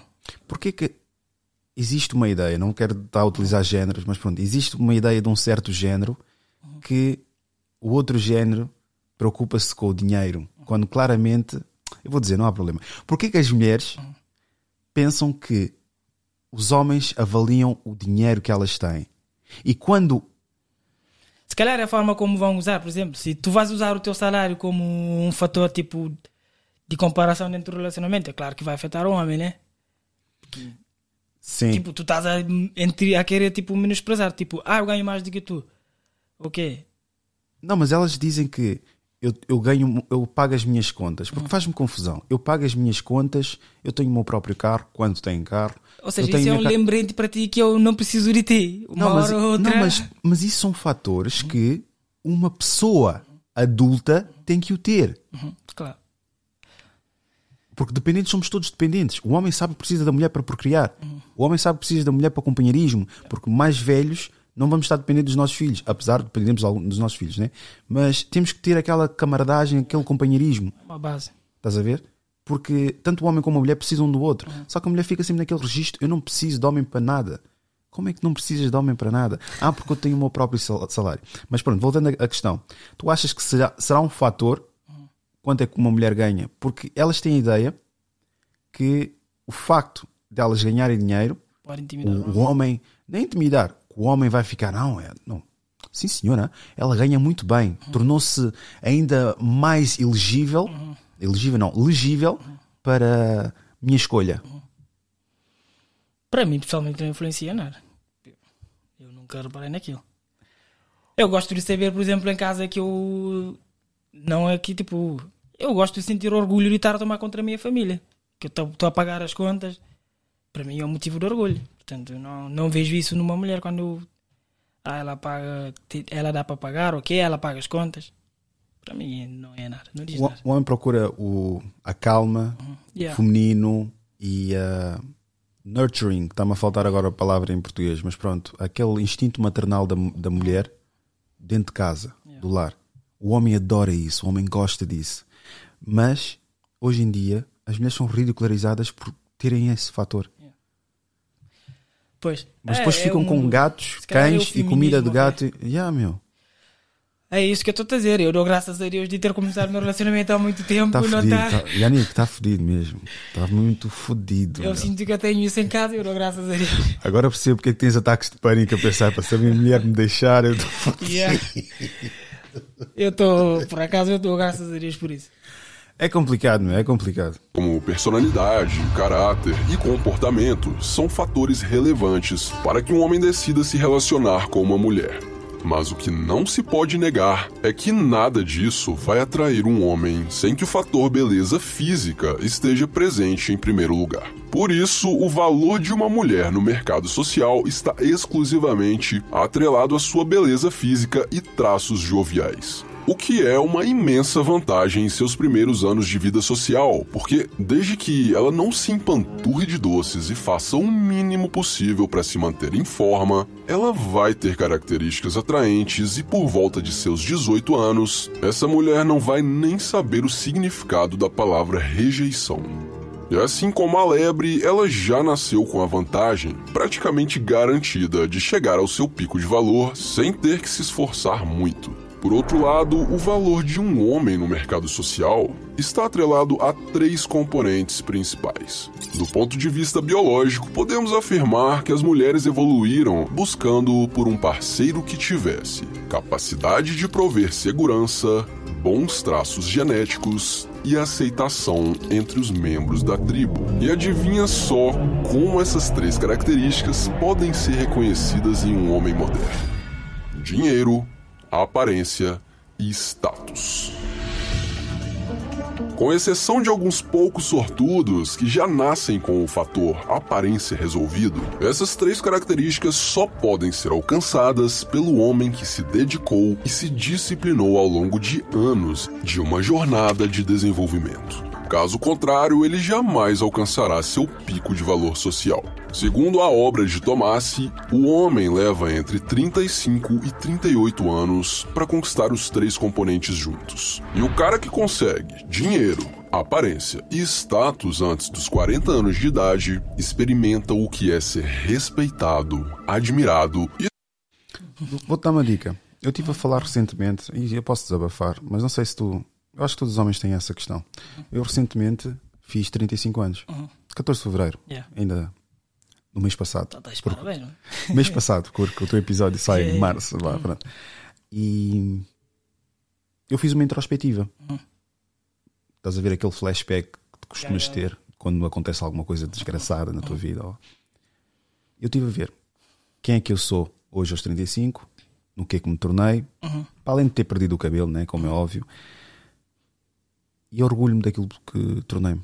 Claro. É claro que tem questões pendentes, situações que não me agradam e que me deixam triste, mas sinto que estou a trabalhar para alguma coisa. Sinto que estou a trabalhar para aquilo que me dá orgulho a mim próprio. E entendo o porquê de muitos homens, quando chegam a uma certa idade, sentirem-se impotentes, vazios, porque entregaram a conquista de algo nas mãos de outra pessoa. Que é basicamente a devoção que deram a uma família e depois no final correu mal, mas devem fazer isso porque é, é a função de um homem. Claro. Mas não te esqueças de ti, meu. Yeah. Por isso é que tivemos a conversa do Man Cave. Uhum. Pá, no teu Man Cave vai desenvolvendo qualquer coisa para ti. Pá, pode até ser. Agora vamos chamar de ridículo, mas pode ser fazer umas coisas de miniatura. Qualquer hobby. Qualquer hobby, estás a ver? E, pode, e vão-te ridicularizar, mas faz por ti. Uhum. Ah, porque não, o hobby que eu tenho é a minha namorada ou mulher que diz que achas que isso vai lhe ajudar ou vai piorar? Porque o hobby é alguma coisa que tu gostas de fazer, não é algo que alguém disse que deves gostar. Tens que ter a tua individualidade. Não podes perder aquilo. Mas pronto, cheguei aos 35 e estive a fazer uma introspectiva e estive a dizer, pá, agora estou neste momento, estou isto, que é um projeto interessante. E sinto orgulho. Uhum. Tu sentindo orgulho daquilo que estás a fazer, facilmente não tens problema em envelhecer. Pois. E não estou a ter problemas nenhums em envelhecer. É mesmo. É isso. Tipo, não te assustas com aquilo. A idade está a passar. Yeah, já estou careca, já estou aqui com umas rugas, pá, já não chamo imediatamente a atenção quando chamo salvo seja. Pronto, reconhecem-me porque tenho um projeto. Uhum. Ainda anteontem. anteontem. Foi ontem. Nas bombas reconheceram. Pronto, se estiveres a ver, um grande abraço, porque depois assustei-me que tinha os vídeos fumados. Yeah. Os rapazes pararam, baixaram o vidro. Rui Paquete. Eu, sim, mas não te conheço. Uhum. Fiz uma cara, porque pá, não sei. Yeah. Podem ter uma gana ali dentro do carro. Vais com medo. Fiquei assustado. Eu Fiquei tipo, ah, isso, ah, não conheces, mas eu te conheço, não tens um podcast. Eu disse, ah, sim, sim, sim. E agora, tipo, tornou- porque eu não vejo isso como fama. Yeah. O que eu estou a fazer são conversas genuínas de pessoas que fazem a civilização, a sociedade, Uhum. andar, mas ninguém lhes dá voz. Porque dos artistas já estou farto de ouvir quando é que ele começou a cantar. Yeah. E o novo álbum que é Nha Cresceu, Nha Fofinha, Nha Corruchinha, já estou farto, estás a ver? E nós temos tantas vertentes inteligentes, intelectuais e interessantes de falar que ninguém fala, meu. Nesse registro em que tipo não temos de estar a falar alto, não temos de estar a, a gritar, não temos que estar a falar para uns microfones horríveis. É essa representatividade que nós necessitamos. Não sempre pelas mesmas 10, 20 pessoas que estão-nos a representar, mas tu não te identificas nelas. Vamos buscar, olha, este gajo é preto, faz isto, ok, então ele está-te a representar. Está bem, mas eu não, não me revejo nas ideologias deles. Não há um outro bacana que está a fazer exatamente a mesma coisa que possa falar? Não, não há. Tem que ser este. Porque tem um aspecto físico e já é conhecido na televisão. Mas pronto, isso é outras conversas. Voltando à questão, tu não tens medo de envelhecer quando estás a trabalhar para a tua velhice.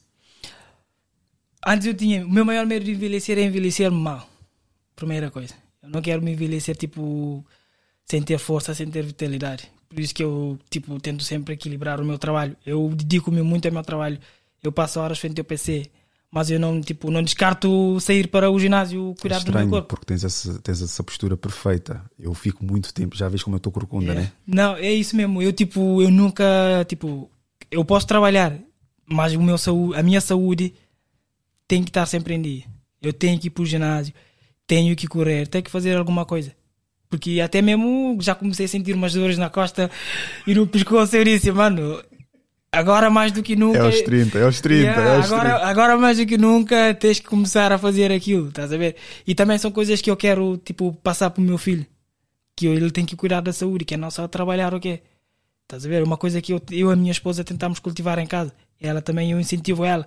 Tens que fazer isso, tens que fazer aquilo. Não é só, tipo, envelhecer, é envelhecer bem. Tipo, não te assustares com a idade. Eu, por exemplo, eu, eu quero me ver aos 40 anos. Eu quero ver como é que eu vou chegar aos 40 anos. Eu não tenho medo de chegar aos 40. Eu tinha medo de chegar aos 30. Quando chegou, eu disse, porra, já está quase a chegar, agora já está 31. Mas deixa aí, tipo, eu estou a trabalhar, é como tu. Tu agora já perdeste o medo de chegar à velhice. Porque já sentiste, tipo, que estás a trabalhar e estás a fazer coisas bem. É nesse sentido, eu também quero chegar lá para ver como é que eu estou. Não só fisicamente, mas também em termos de, de vida, em termos de pessoa. Como é que, o que é que eu vou alcançar até os 40 anos. Estás a ver? Como eu disse, nós trabalhamos todos os dias para ser pais Yeah. e mães, mas também trabalhamos todos os dias para, serem, para sermos aquilo que nós teremos orgulho no futuro. Exato. O que hoje estamos a gravar, a falar e etc., parece que é só mais um dia para uma pessoa e alguém ver, mas daqui a 10, 20 anos não sabemos onde é que irá parar e o que é que irá fazer ou impactar as pessoas que dizem por respeito. Por isso, todos os dias o que tu estás a fazer é pertinente. Por isso é que não deves deitar, não fazer nada, ah, só curtir e etc. Isso é bom fazer uma introspectiva, mas 20 minutos, meia hora. Faz intro- tua introspectiva, passeio, vai, fica a vaguear ou fica a pensar sobre a vida. 10, 20 minutos. Agora, não vais ficar tipo o dia inteiro dentro de casa, não fazer absolutamente nada, ser produtivo para ti próprio. A malta pensa que, ok, não vou estar a fazer isso em função, não quero agradar ninguém, não quero fazer. Não é agradar ninguém, É meu. Tu estás a trabalhar para ti próprio, meu. Isso da questão da saúde é muito essencial. Eu, o máximo dos pronto, máximos possíveis, acho que podia até melhorar, mas pronto. Sempre quando posso, vou ao ginásio. Tenho que começar a fazer mais publicidade disso. Por acaso é uma coisa que eu tenho em falta. Mas sempre quando eu posso, vou ao ginásio. Tento sempre manter a alimentação saudável, apesar de corromper-me volta e meia. Mas tento sempre. É uma luta enorme, porque o meu comer é emocional. Estou aborrecido como. Estou chateado como. Estás a ver? Outra coisa. É, ali é que é um refúgio. Há quem vá pelo álcool, mas não, não sou muito de álcool. Pois, se calhar, se calhar mais vale ir pelo alimento. comer. Nem por isso. Porque se fosse um depende- alimento depende do- saudável, depende que vais exatamente. comer. Se Porque, vais tipo no Burger King, eu quero sempre estar chateado. por acaso comi, comi ontem. Isso aqui é outra coisa. né? Qualquer coisinha, já ouvi, vou lá no KFC pegar um. Esse é que é o meu um problema. Eu, eu emocionalmente como. Uhum. Yeah, porque se é para comer, posso comer, mas que seja algo nutritivo. Se calhar Não vou tens que- comer coisas sem nutrientes, meu. Se calhar, é, se calhar podias fazer tipo um exercício psicológico. Olha, tipo, compra alguma coisa saudável quando estás aborrecido. Em vez de comeres aquilo, comes aquilo que é saudável. Mas eu compro, mas o problema é que mesmo as coisas saudáveis Uhum. é de uma certa porção, eu exagero. Por exemplo, frutos secos. Não, tipo, Frutos secos é de pouca porção. Eu acabo logo a comer. amendoins, ok? É amendoins Yeah. mesmo, caju. Ah, pensei que estava a dizer aqueles tipo. Uva passa, ok? Aqueles frutos secos mais assim. Eu não gosto muito desses, Ah, mas também dizem que é, que é bastante bom. Mas tem que se comer poucas porções. Mas caju, por exemplo, caju, compra aquelas embalagens no Lidl, passa, passa a publicidade, e acaba por exagerar, meu. E a caju é só para comer um bocadinho. Só Estás a um ver? ou dois, ok? E- Já e- vai um pacote. Ou dois. Eu tipo, não estou a fazer nada, depois vou lá, porque também trabalho em casa. Yeah, yeah. Estás a ver? E tenho. Ficas facilmente aborrecido. Exatamente. E o aborrecimento traz quê? Comida. Yeah. Dá fome também, estás em casa sempre sentado, eh, vais para a cozinha, queres apanhar uma coisinha. Yeah. Eu se disser, eu devo abrir na boa, sem exagerar, Uhum. 100 vezes a porta do frigorífico. Sim. Se calhar tens que pôr em cima da secretária, assim. Tipo, mete lá coisas saudáveis que fica à vista. O teu cérebro começa a praticar. Olha, está aqui à minha frente. Vou começar por esse aqui. Não, eu acho que tem mesmo um problema psicológico que tenho que tratar. Isso não é. Ah, faz, faz exercício. Tipo, põe à tua frente coisas saudáveis. Quando bate aquela vontade, apanha aquele que está à tua frente. Não tens que Não, levantar mas para lá está, eu apesar de comer essas porcarias, acabo sempre por tentar eh, Equilibrar. fruta, tenho sempre ali fruta e acabo por Pois, comer. fazes bem, fazes bem. Mas porque também não quero passar esse mau hábito à minha filha, comer só porcaria. Mas pronto, vamos aqui avançar. Desejado por onde passa. Ele recebe as melhores oportunidades, tem acesso às melhores experiências e pode usufruir da vida ao máximo. Mas é claro que isso não vai durar para sempre. Naturalmente, vai chegar o dia em que sua energia vai começar a cair e seu valor social também se distanciará do auge. Mas esse cara tá hackeando esse jogo. Finch percebeu muito cedo que o valor de um homem estava atrelado ao seu desenvolvimento e às suas realizações, mas esperar 38 anos para isso era inaceitável. Então o que ele fez foi achatar essa curva atingindo o pico com 10 anos de antecedência. Em outras palavras, ele vai passar os próximos 15 anos de sua vida aproveitando o auge da realização masculina. Ao perceber como esse jogo funcionava, Finch traçou um plano para conquistar o pico de valor o mais cedo possível. E qual foi esse plano? É o que eu te conto a seguir. Dinheiro, aparência e status. Esses são os três pilares. Mas Finch sabia que se focasse primeiro em sua aparência, não conseguiria investir na acumulação de riqueza e tornaria a manutenção de sua aparência e status insustentáveis. Então, o primeiro objetivo a ser conquistado tinha que ser a grana. Ela é a base para que todo o resto se manifeste.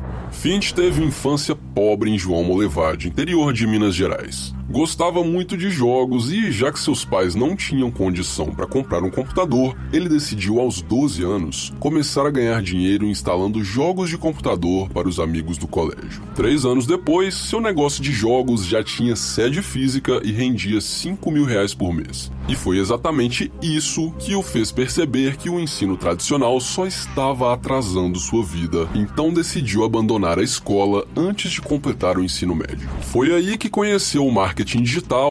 Há aqui um ponto muito essencial. O homem, quando desenvolve, obviamente o dinheiro está atrelado. Um homem de valor é um homem quando tem dinheiro e, obviamente, princípios ideais. Eu acho que é mais importante princípios ideais, porque um homem que guia-se pelo dinheiro dificilmente consegue ter algo firme na sua estrutura familiar, porque depois o dinheiro vai corromper quando ele morrer Yeah. e o dinheiro vai -se, vão se matar as, as pessoas à volta. Agora, se tiver integridade, os princípios ideais forem ensinados às gerações vindouras, isso é mais importante. Mas pronto, o homem, o, su- o sucesso do homem e a posição do homem é efetivamente afincada devido ao seu dinheiro. E isso é uma coisa que se constrói com o tempo. A mulher, infelizmente, tem a questão da beleza, jubilidade, fertilidade e essas coisas que o homem aprecia. E isso com o tempo desaparece. Já o dinheiro não. O dinheiro nunca desaparece. Sim, do mundo não, da tua conta sim. Do mundo, sim, claro. Então, Da tua conta tens que ter cuidado. da conta vai com facilidade. Sim, tens razão, desculpa, tens razão. Da tua conta desaparece uma facilidade do caraças. Mas não. Ah, mas em termos do mundo, nunca vai deixar de existir. Sim. Agora, beleza vai com o tempo. Uhum. Por isso é que temos de trabalhar certas coisas muito cedo. Yeah.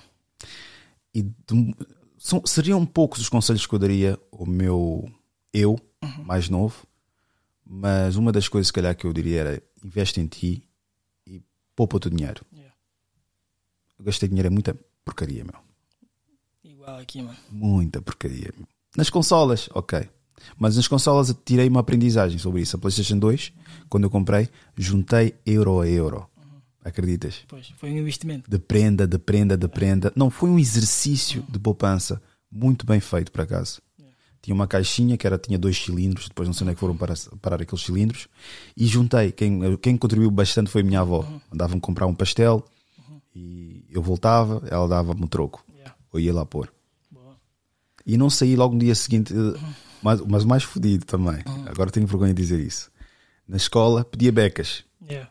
Com o dinheiro junto ali, eu ficava a pedir becas aos meus colegas que tinham. Que estavam a comer. Gira uma becas. E eu com o quê? Na altura tinha já 200, 200 euros tipo, em na- casa, parados. Ficavas aí a pedir. Gira uma beca, gira uma beca. E não é por falta, porque a minha mãe tinha lá pão, tinha. Calma, pão, mas não é pão brioche. Uhum. Tinha uma carcaça. E Não, Tinha, mas não é a mesma coisa, né? E na escola tem outro sabor. tinha carcaça e tinha aqueles. Não sei se. Não deves ter apanhado. Quem, quem é mais velho se calhar percebe, mas acho que tu deves ter apanhado. Antigamente, o. ah, acho que a Segurança Social dava-te alimentos. Não, não, mas dava-te alimentos e havia um queijo que davam, entre queijo, entre muitas outras coisas, davam, davam alimentos. Pá, aquele queijo era péssimo, era muito péssimo, desfazia-se, etc. Mas eu, aquilo que fazíamos sandes. E essas sandes, pronto, é como tu disseste, na escola acho que ficava a ver tipo ali os, as merendas, Foi coisa muito chique. Yeah, Merenda, tudo parece bem. croissant. E eu ouvir os tugas todos a comprar. eu disse, "Foda, Dai uma beca, dai uma beca. Não, mas dá-me essa parte aqui com o chocolate. A investir, isso chama-se investimento. Isso é coisa de pobre. É, é coisa de quem tem dinheiro, mas está a guardar só para ti. Não, mas por acaso guardei. E foi, e foi muito bem. Pá, fui só juntando. Davam-me mais uma nota, por exemplo, fazia anos, Uhum. davam-me 30 euros. O meu avô dava-me 30 euros ou 50 euros. Chegava lá, dobrava a nota, punha naquele, naquela caixa das esferas. Uhum. E fui juntando, fui juntando, fui juntando, fui juntando. Depois, no dia que coisa, comprei. Deu uma satisfação enorme, meu. E eu faço essa equipa, equiparação, sim, essa comparação. Se me tivessem oferecido a PlayStation, não ia saber da mesma forma. forma. Por que que achas isso? Olha, tudo que é conquistar com sorte é mais. dás mais valor. Uma coisa que que vem tipo de mão beijar. É tipo, imagina, tu estás a conquistar uma mulher. Eu, por exemplo, antigamente, aquela mulher que te dá mais trabalho, tipo, parece que dá mais satisfação quando consegues, estás a ver? E aquilo, tipo, facilmente, não é a mesma coisa. E que se calhar vai para a mesma cena, tipo, tu sabes que é uma coisa que investiste muito tempo, aquilo tem um significado por detrás, tem uma história que consegues partilhar agora. E tipo, uma pessoa dar-te uma PlayStation, tipo, qual é o significado? É só uma PlayStation para ti. Tens uma prenda, uma PlayStation.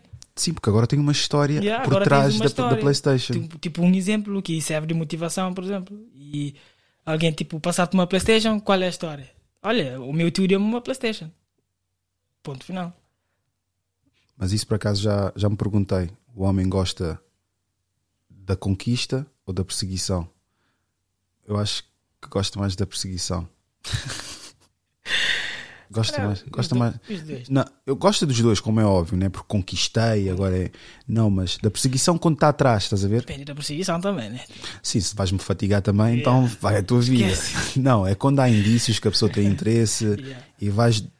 A pessoa Quando vai a mulher faz correspondendo. aquele joguinho assim. Vai correspondendo pouco a pouco, estás a ver? E notas que tem, tem interesse.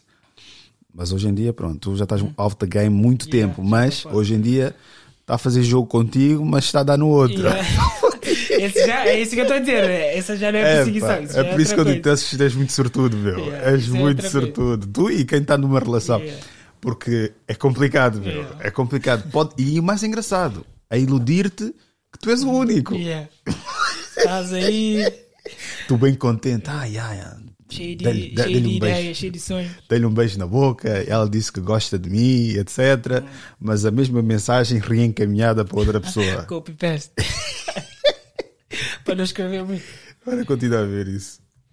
Através de um e-mail, onde um gringo tentava lhe vender alguma coisa e logo o Thiago percebeu que aquele cara estava vendendo um produto de 47 dólares para pessoas do mundo inteiro com o único trabalho de enviar um e-mail. Finch se interessou imediatamente pelo negócio. E por ter largado o colégio, seus pais duvidavam do seu potencial. Eu chegava do trabalho, abria a porta do meu quarto, olhava, perguntava: E aí? Tá fazendo o quê? Com aquela cara de deboche. Eu respondia: Tentando ficar rico. firme, firme. E com a mesma cara de deboche, ele dava as costas e ia embora, dando uma expressão que dizia mais do que mil palavras. Eu sei que isso não vai dar nada. Perda de tempo. Fint sabia que cada vez que ele fosse a uma festa ou aceitasse É verdade, como é que tu lidas com as questões, com o questionamento que o Yannick coloca ao Yannick? Tu não tens uma voz dentro de ti que questiona todas as tuas ações e o caminho que tu estás a, a percorrer. Como é que tu respondes a isso? Eu ultimamente tenho. Eu tipo, estou muito reafirmado naquilo que faço. Mas não sei porque essa voz nunca desaparece, meu. Questiona-me sempre, meu. Se o que estás a fazer vale a pena. Yeah, Eu sei como é que é. sei como é que é. Mas acho que essa voz é mesmo só para tirar um choque de realidade. Tipo, manter-te alerta. Para mim, eu tomo aquilo. Tipo, estou sempre a falar comigo mesmo. Tipo, às vezes eu questiono: será que o que eu estou a fazer, criar artigos online, vale a pena? Os meus vídeos no Instagram valem a pena? Tipo, uma ou duas pessoas chegam ao pé de mim e falam comigo, tipo, e faz valer a pena aquilo. E eu continuo naquilo. E eu tenho uma base em casa também, que é a minha esposa, que faz com que isso valha a pena. Essa voz vai desaparecer algum dia? Ah, nunca. Se calhar está lá só mesmo para.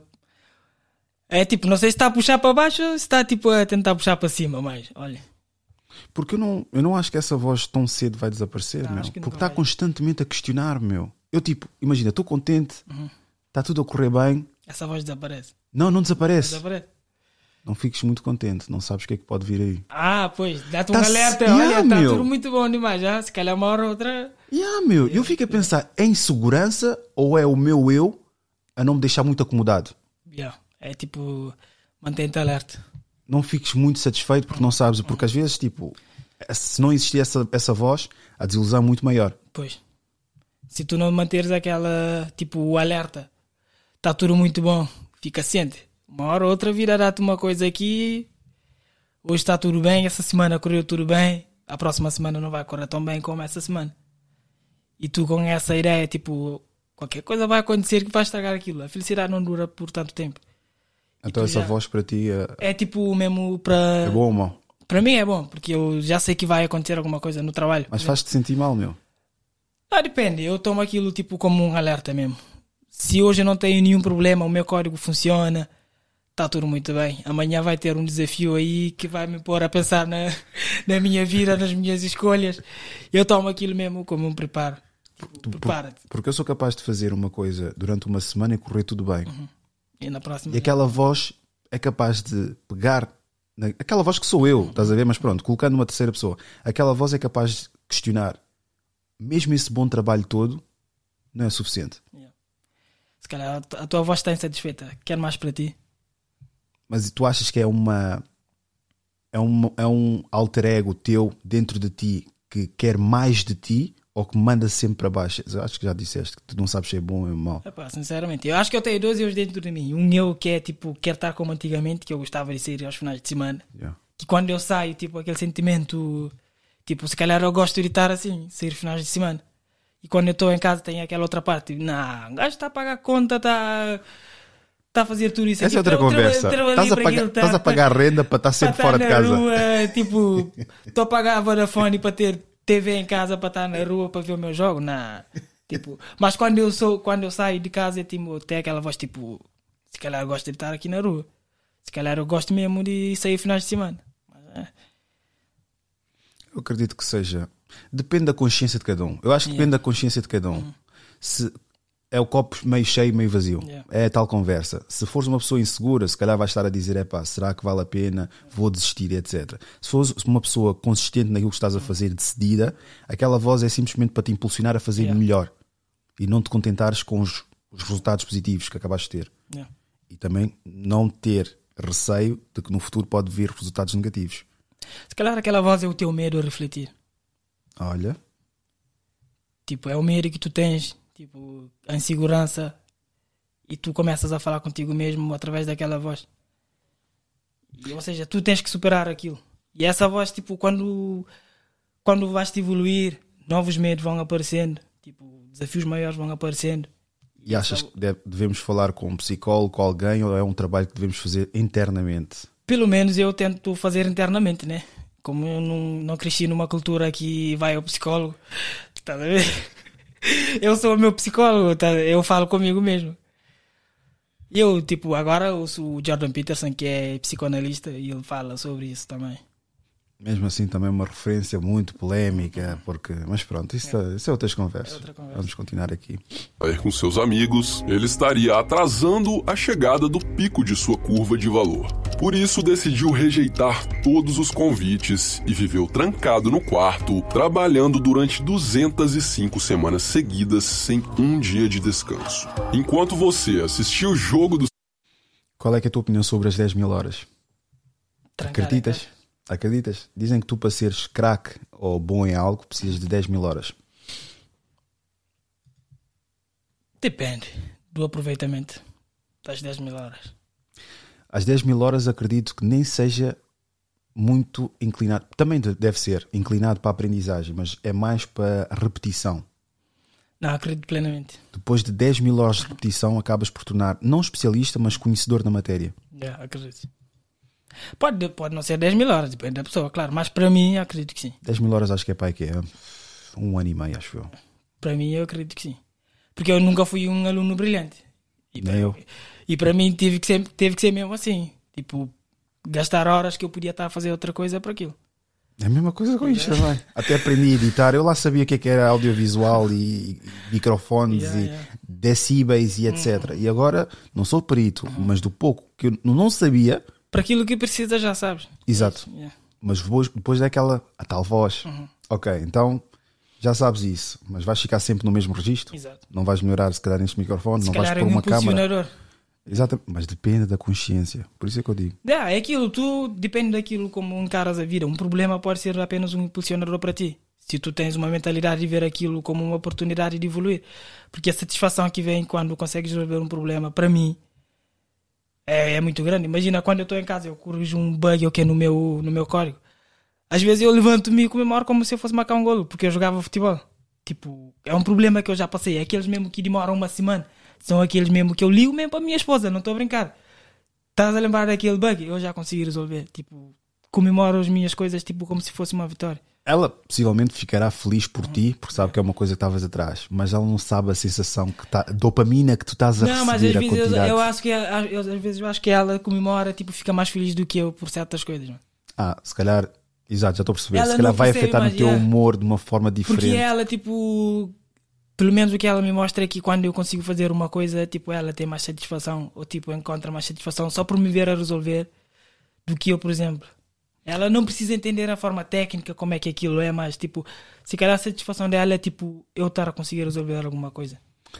É um. É um acho, é- acho que é uma coisa que elas acham bastante atraente: é o homem resolver problemas. É claro que, pronto, ah, de uma forma rudimentar, é o homem que é canalizador, o homem que é mecânico, o homem que é pedreiro, o homem que faz tudo e mais alguma coisa. Mas problemas existem vários. Não, em casa, por exemplo, quando alguma coisa varia, ela dá sempre. Tu és o homem, tens que resolver. Então, a lâmpada já estragou, não vais trocar, não vais trocar. Sim, Ou são seja- pequenas coisas que podemos fazer, mas agora, por exemplo, a canalização. Pá, tu podes ser. a tu- lá tu, Yeah, foi o que tu yeah, disseste. Queres falar sobre códigos? Poderes falar. queres falar sobre bugs? Queres falar sobre uh, uh, Python? Queres falar? Eu ajudo. Agora, pá, mecânica, mecânica de carro, como é que é contigo? Também zero. Zero, mano. esquece. Só sei pôr chave e, pronto, vamos. Se avariar no caminho. É o que eu estou a dizer, estás a ver? Essa nova vertente do homem, nem é, homem, afri- nem é muito pela cena do homem, o homem africano.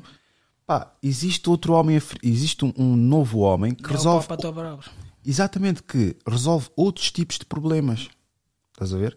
Pá, questões buro- de- burocráticas, questões ah, de lei, é pá, muita coisa que não se pode prender só porque, imagina, ok, não estou a pôr em questão a escolaridade de ninguém, mas um homem ah, virado para ah, resolve tudo, não podemos dizer que ele é um licenciado em constru- construção civil. Porque se fosse licenciado em constru- construção civil, era um arquiteto. Estás a ver?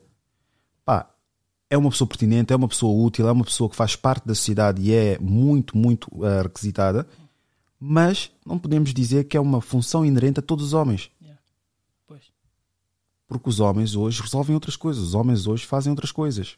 É claro que tem que ter aquela habilidade, mas de tudo que seja natural ou instinto natural do, do ser humano é proteger. Yeah. Agora, independentemente se trabalha na programação, se trabalha na padaria, trabalha coisa, irá querer sempre proteger a família. Claro. Fisicamente. Final do dia é isso. Exatamente. Agora, se consegue consertar tipo, um cano, se consegue. Não, mudar a lâmpada também. Podíamos até tentar, não é? Não, o tentar é sempre coisa, porque ao menos eu acredito que elas veem, epá, ele, ele ao menos tentou. Pelo menos se esforça. Mesmo não sabendo. Eu já tentei, por exemplo, canalização em casa, só que depois eu tive que chamar alguém para ir lá ver. Não foi? Eu não, eu não, não, não, não me meto nesses, nessas brincadeiras. Por acaso havia um bacana, um bacana romeno que ajudava sempre a minha família. Tornou-se referência mesmo. Quase que, quase que tínhamos que ameaçar para receber dinheiro. Ele nunca aceitava dinheiro. Ai, por acaso eu posso contar de uma forma muito breve a história dele, que é uma beca fedido. Ele tinha uma mulher que engomava e ele tratava tudo, montava lâmpadas. Olha, ele por acaso ajudou-me a montar a- o suporte da televisão. O suporte da televisão, tudo que seja, faz tudo, ele ajuda. E ele tinha uma mulher que era mais nova, ligeiramente mais nova do que ele. E supostamente ele estava a- a pagar, a levar-lhe todos os dias, todos os meses, para fazer tratamento para engravidar. Entretanto, não sei o que aconteceu. eh, Ela tinha já um outro gajo na Roménia, muito mais velho do que ela, e ela largou o gajo. Depois ele veio saber que ela andou a fazer várias coisas com outros homens e até o próprio chefe e tudo mais. E o tratamento supostamente que ela estava a fazer para a gravidez era mentira. Ela andava a tomar a pílula tipo às escondidas dele. E ele, tipo, desejoso para querer ter um filho. Pô. Agora foi pai recentemente aos 43 anos, 44 anos. Tendo agora uma mulher que ele depois foi para a Roménia conheceu, que agora é enfermeira e etc. Ele agora voltou de vez para, para a Roménia. Mas é isso, meu. Está melhor. Começou da vi- Mas ele teve com ela durante quase 20 anos. É quase uma vida toda. É. Mas mais vale tarde do que nunca. Mas ele é um homem super simples, meu. É aquele que tu tinhas que discutir com ele. Não, toma dinheiro, não ajudaste, não. Ele fazia mesmo por vontade dele. Mas eu sabia que, tipo, é pá. fo- Pá, não um gajo também tem que ser. eh, Eu odeio quando as pessoas aproveitam das outras. Yeah, yeah. Pá, se ele está a fazer isso, é pá, dá-lhe- paga-lhe, meu. Ah, mas ele não aceita. Ele, não tem, ele tem contas, meu. E a mulher dele mandava sempre bocas a dizer que ele não aceitava dinheiro, que isso enervava porque ela tinha, tinha contas em casa.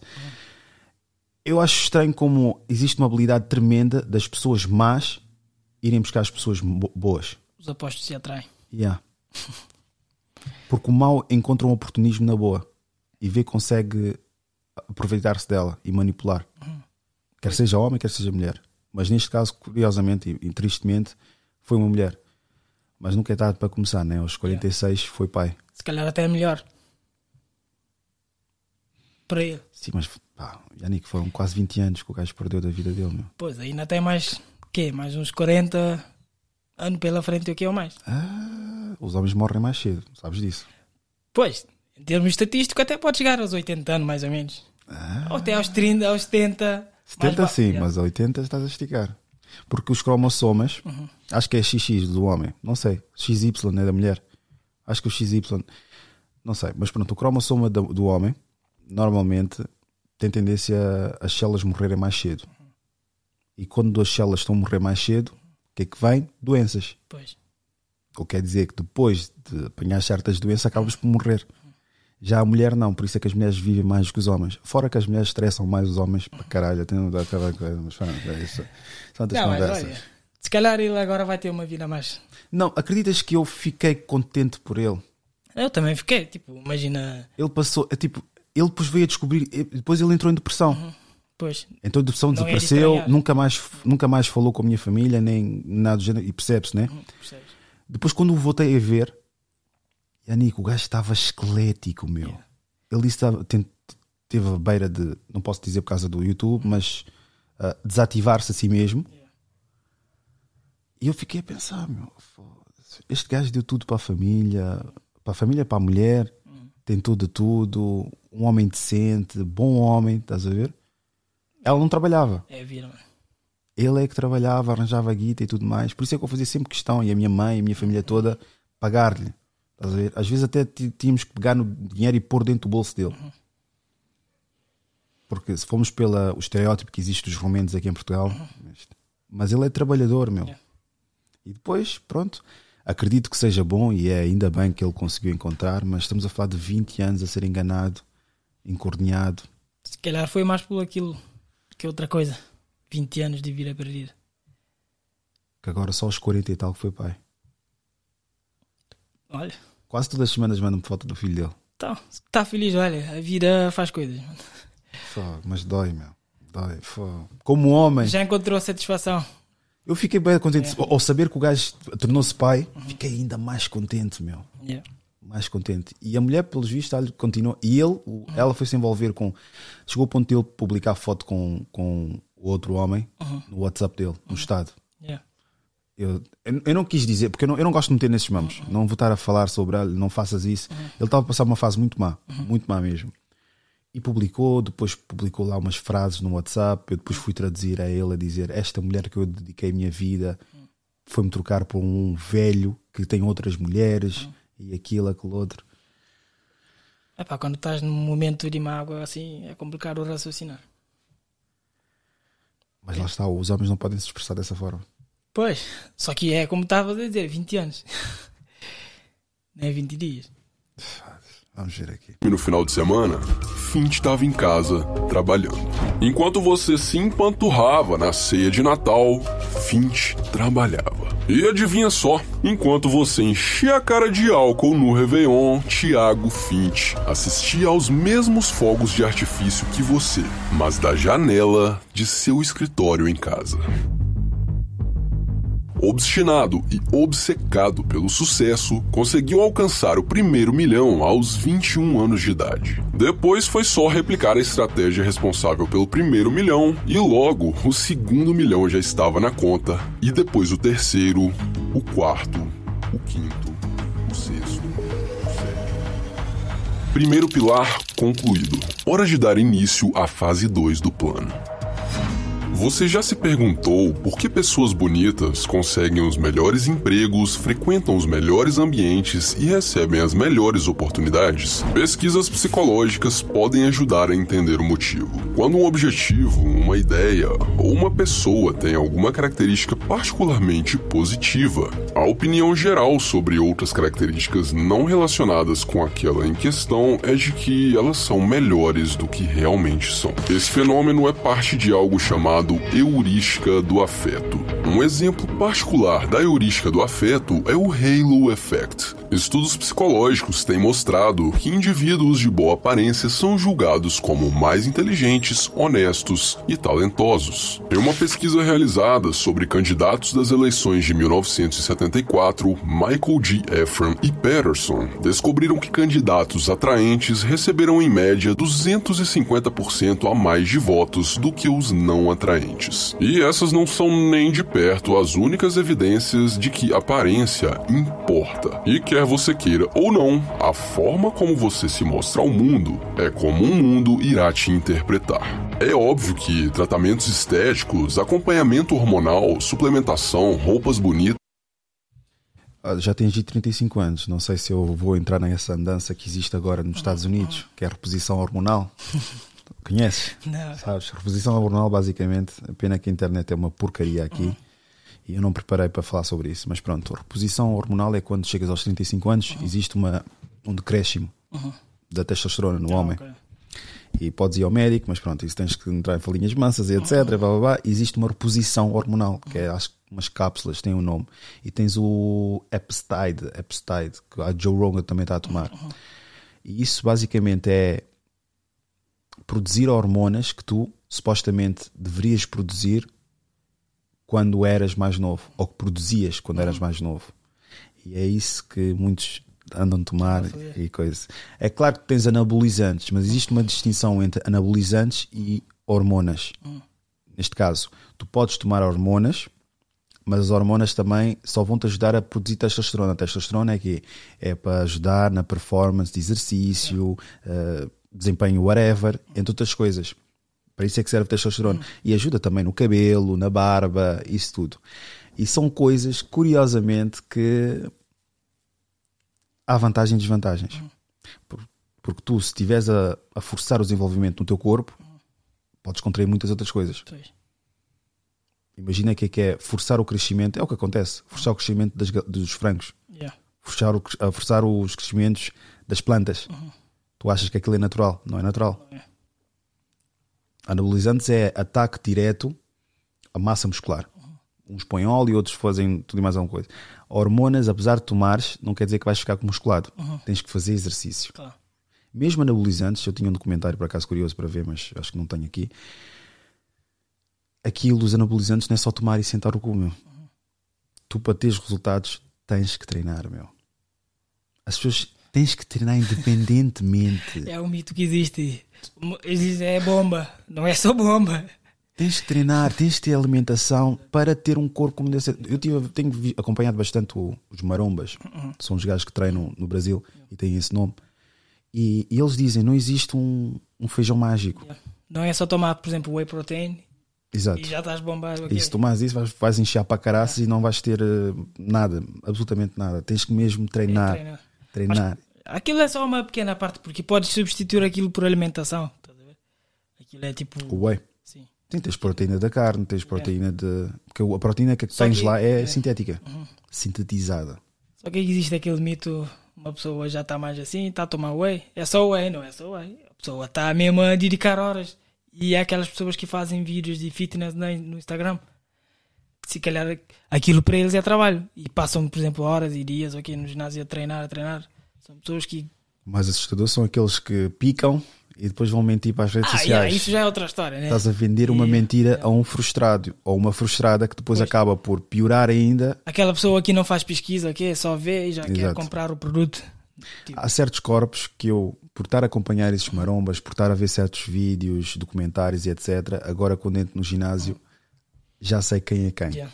No que toca ao homem, a mulher, pronto, tenho que falar com ela para ouvir o, o timbre da voz dela. Se for tipo um pato que fala assim, ok, está a tomar qualquer porcaria.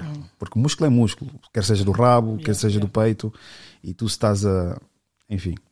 Mas isso do, da, do visual, eu faço o contrário, de uma forma estratégica. Eu não quero ser tratado conforme a, conforme a forma que estou vestido. Quero ser tratado por aquilo que sou. E vou demonstrar aquilo que eu sou pela conversa. Eu, se estiver, por exemplo, num restaurante, vou estar de fato treino. Vou estar de fato treino, vou ter a cordialidade de falar com a pessoa educadamente e tudo mais. Mas eu reparo realmente que é exatamente como o gajo disse: que serás tratado conforme a tua aparência. Mas é isso que eu quero.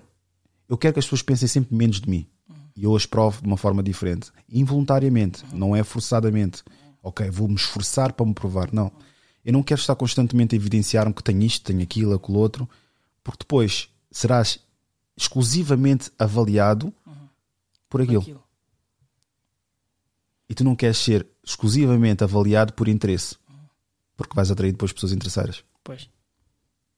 Qual é, é a tua opinião? Devemos manter sempre aquele registro em que, como também somos blacks, temos que andar bem vestidos e tudo mais, ou há outros campos que temos de trabalhar antes disso?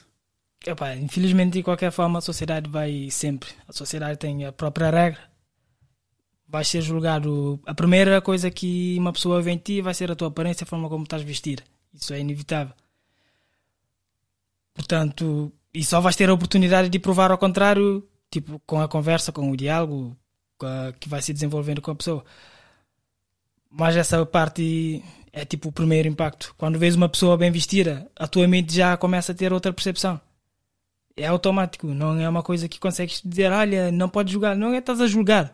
Nós, tipo, quando vemos uma pessoa, criamos uma ideia logo a primeiro. Quando eu vejo uma pessoa, por exemplo, na rua com rastro, ok? a- Criamos uma ideia sem querer. Tipo, claro que tens que evitar fazer tipo julga- julgamentos, ok? Tirar conclusões. E aquilo vais conhecer a pessoa tipo com o desenrolar da conversa, vais conhecendo a pessoa, vais vendo o caráter dela, como é que ela é como pessoa. E aquilo, claro que eu não estou aqui a dizer para ninguém julgar, mas, Mas isso seria evitar de criar ideias. conhecer é- individualidades. Tu não conheces individualidades, tu conheces é padrões estruturados por várias pessoas com aquele, aquele tipo de conduta, aquele tipo de indumentária. Se eu tenho, imagina, muitas e várias, pronto, sinónimos. Tenho- se eu tenho várias referências, se eu tenho várias referências de bacanos, de rasta, e essas referências são negativas, porque é que eu, quando vir um, não vou ter logo aquela ideia pré-concebida? Ou preconceito, ou whatever. Não, não consegues evitar porque a tua Exatamente. experiência já está lá. O teu cérebro já tem uma coisa com que basear-se e, tipo, experiências passar. O teu cérebro não vai inventar nada, vai usar aquilo que ele já tem para criar uma ideia. Agora, vou, ter que, vou ter que me dar ao trabalho de. Já. Não é ao trabalho, de, olha, Tu posso, tens que posso colocar grande, umas quantas yeah. questões para saber se realmente enquadras, mesmo sabendo que estás a agir como muitas outras pessoas que eu já vi agir. Mas posso colocar aqui umas questões só para a minha cabeça saber que existem outras pessoas. No- Nós sabemos que na sociedade existem maiorias e minorias. Já. Tens que trabalhar nisso, é isso. Por exemplo, tu, quando, por exemplo, existe aquilo dos gangsters, todo mundo já sabe como é que uma pessoa que é gangster se veste, por exemplo. Ou do Cribs e do, do outro, do Blood. Por exemplo, aquele grupo. Se tu vês uma pessoa, por exemplo, com aqueles laços, ok, tu estás, imagina, na- numa rua no, nos Estados Unidos e vês aquela pessoa com um lenço vermelho, ok, com a calça na ponta do rabo, ok, tu na tua mente já crias essa ideia automaticamente. E tu não vais tipo, agora tens que trabalhar essa parte, não vou julgar essa pessoa só porque eu vi que ele estava a fazer um comportamento assim ou está a vestir assim. São uma coisa que tem, é uma coisa que tens que trabalhar. Mas evitar de criar ideias, isso é. Mas por existir, por exemplo, rapazes, jovens que acabam por eh, querer imitar esses mesmos, essas mesmas pessoas com razões que não são justificáveis, é que não sei se tenho aqui, não sei, acho que não tenho.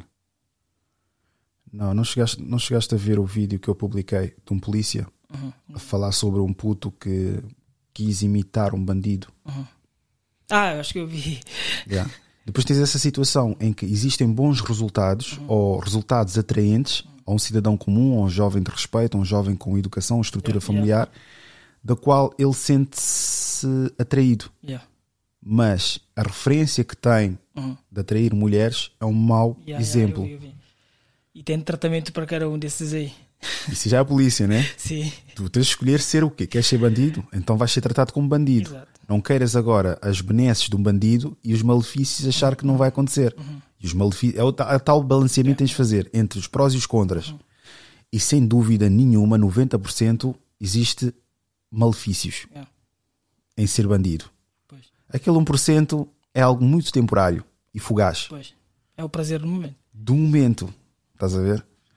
Mas eu conheci uns quantos. Até eu acho que também bati uma vez de, de gangsta para, para, Acho que quase todos nós, da infância. para impressionar uma menina. Não, mas ele estupidamente, meu, estupidamente fiz Acho isto. que todos nós já fomos por aí. custam muito caro, mas inspirado na famosa frase de Mário Cortella, Fint começou a usar gravata e ajustar suas roupas aos 17 anos de idade. Capricha é você fazer o teu melhor na condição que você tem, enquanto você não tem condições melhores para fazer melhor ainda. Ele sabia que assim que Porque eu penso que tens que andar sempre bem vestido, sem dúvida. Mas o facto de existir essa ideia pré-concebida, ou nem é pré-concebida, concebida e pré-concebida, whatever. É por isso que eu evito andar de fato, evito, também não, porque não me sinto confortável, mas existe uma ideia em que és legítimo por estar assim bem vestido. E por existir isso que existe muito aldrabão. De fato. Por isso é que eu não me quero associar a esse tipo de pessoas. Pois. As pessoas têm que saber a tua inteligência, têm que saber do teu empenho, têm que saber do teu exercício, dedicação, consistência, isso tudo através da tua conversa e os teus resultados. E não de uma imagem que eu estou-te a vender. Eu vendo uma imagem e um palavreado agradável. Mas os resultados que eu tenho são fidedignos? São confiáveis? Isso é de não julgar o livro pela capa. Yeah. Só que quando vais comprar um livro, imagina, não tens nenhuma ideia sobre o livro, a capa pode chamar a atenção. É isso.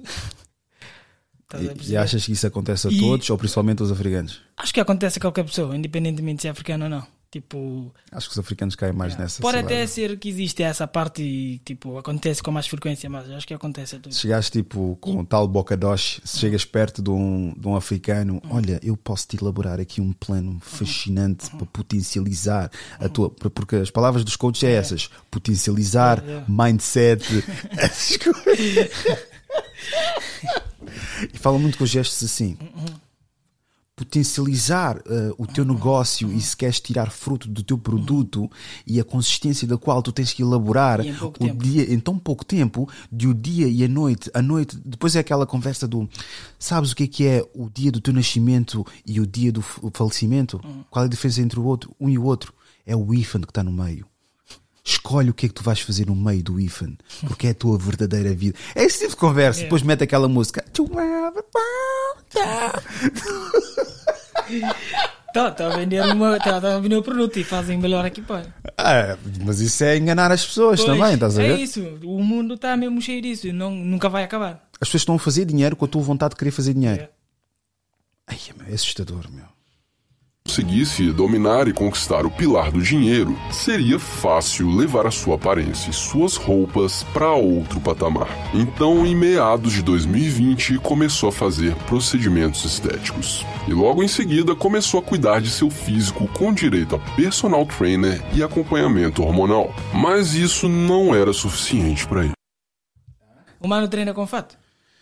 Não sei, isso é para Basoff. Não estás a ver que ele está a filmar roupa normal. Qual, olha, não estás a ver ali, olha, qual roupa você vai para a academia? Porque o gajo está sempre de fato.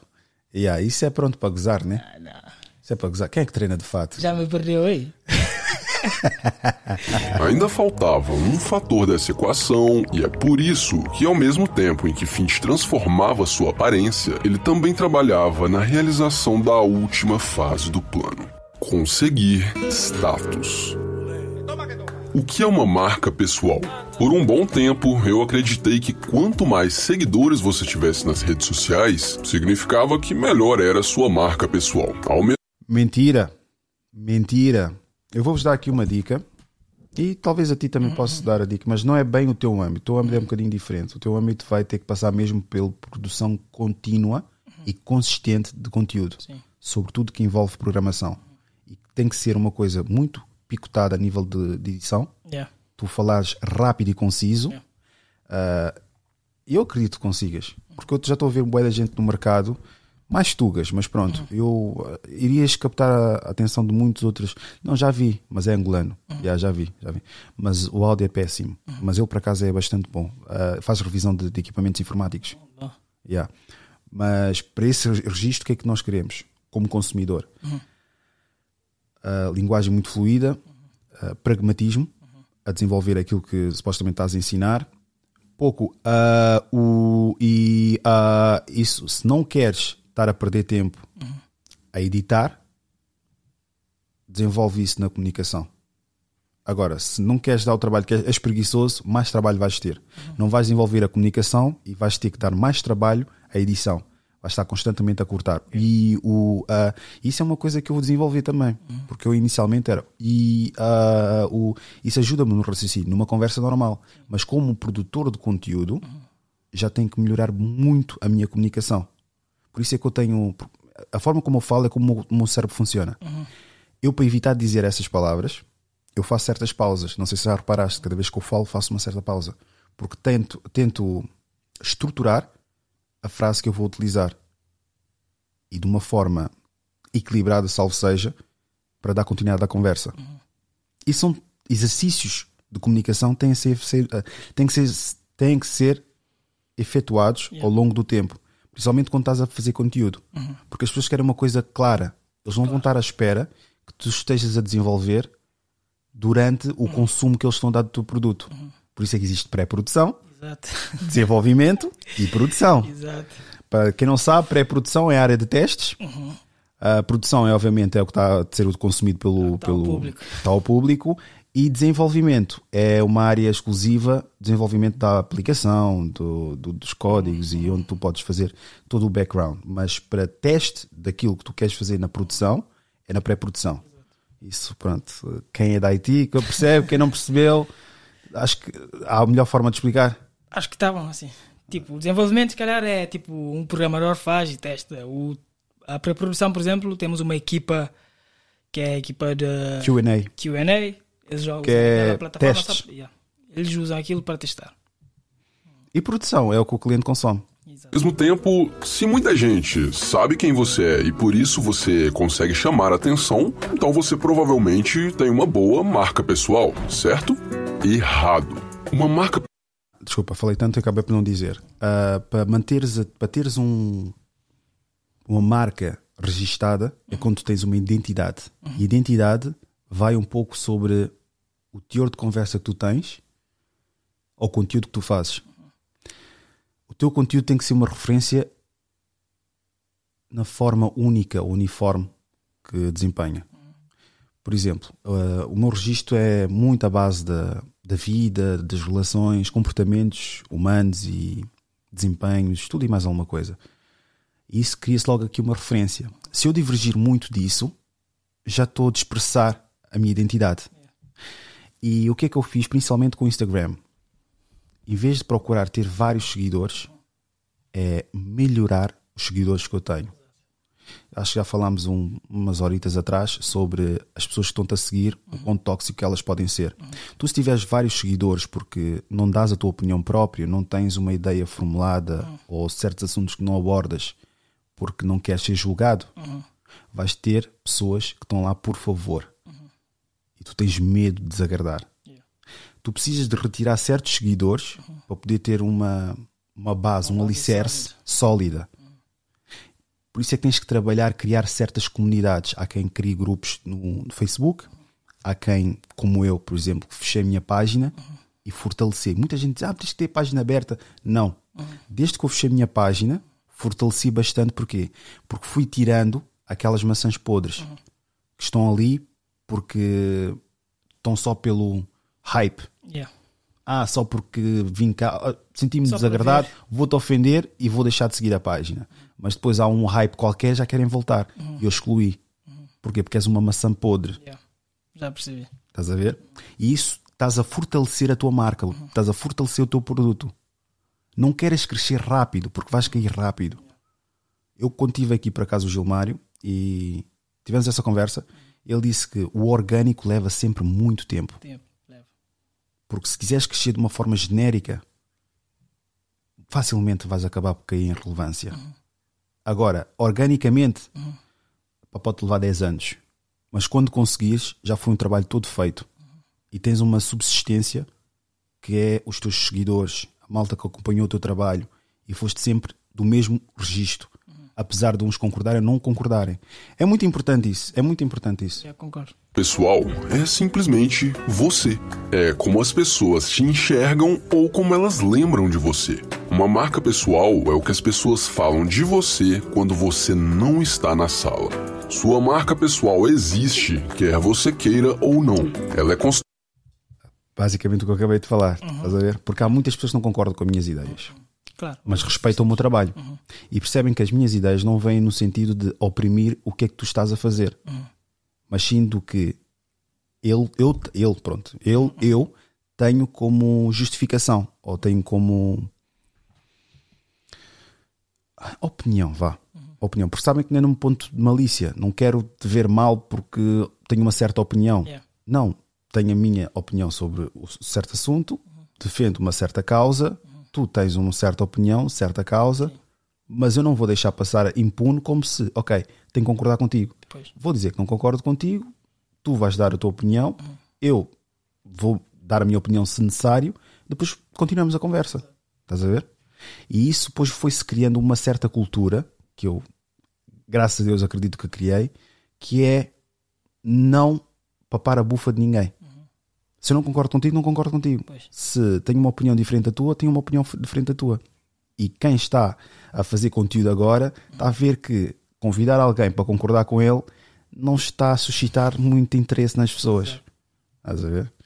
Mas sim, muita gente é capaz de dizer: é pá, conheço o Rui Paquete, mas não, não gosto da opinião dele. Mas depois diz: é pá, mas eu respeito a opinião. Não, o trabalho dele. O trabalho dele. E ele é o único naquilo que faz. Se fores ver à volta, não existe. Ah, mas o objetivo também não é ser respeitado por todos, né? Tipo, não todos vão concordar contigo. Quando assumes essa posição, vais saber a priori que nem todo mundo vai concordar com aquilo que estás a falar. Mas para todos gostarem de ti, tens que agradar todos para ter Exato. um milhão de, de seguidores. Ou seja, tens que deixar de ser aquilo que tu és para todos gostarem de ti.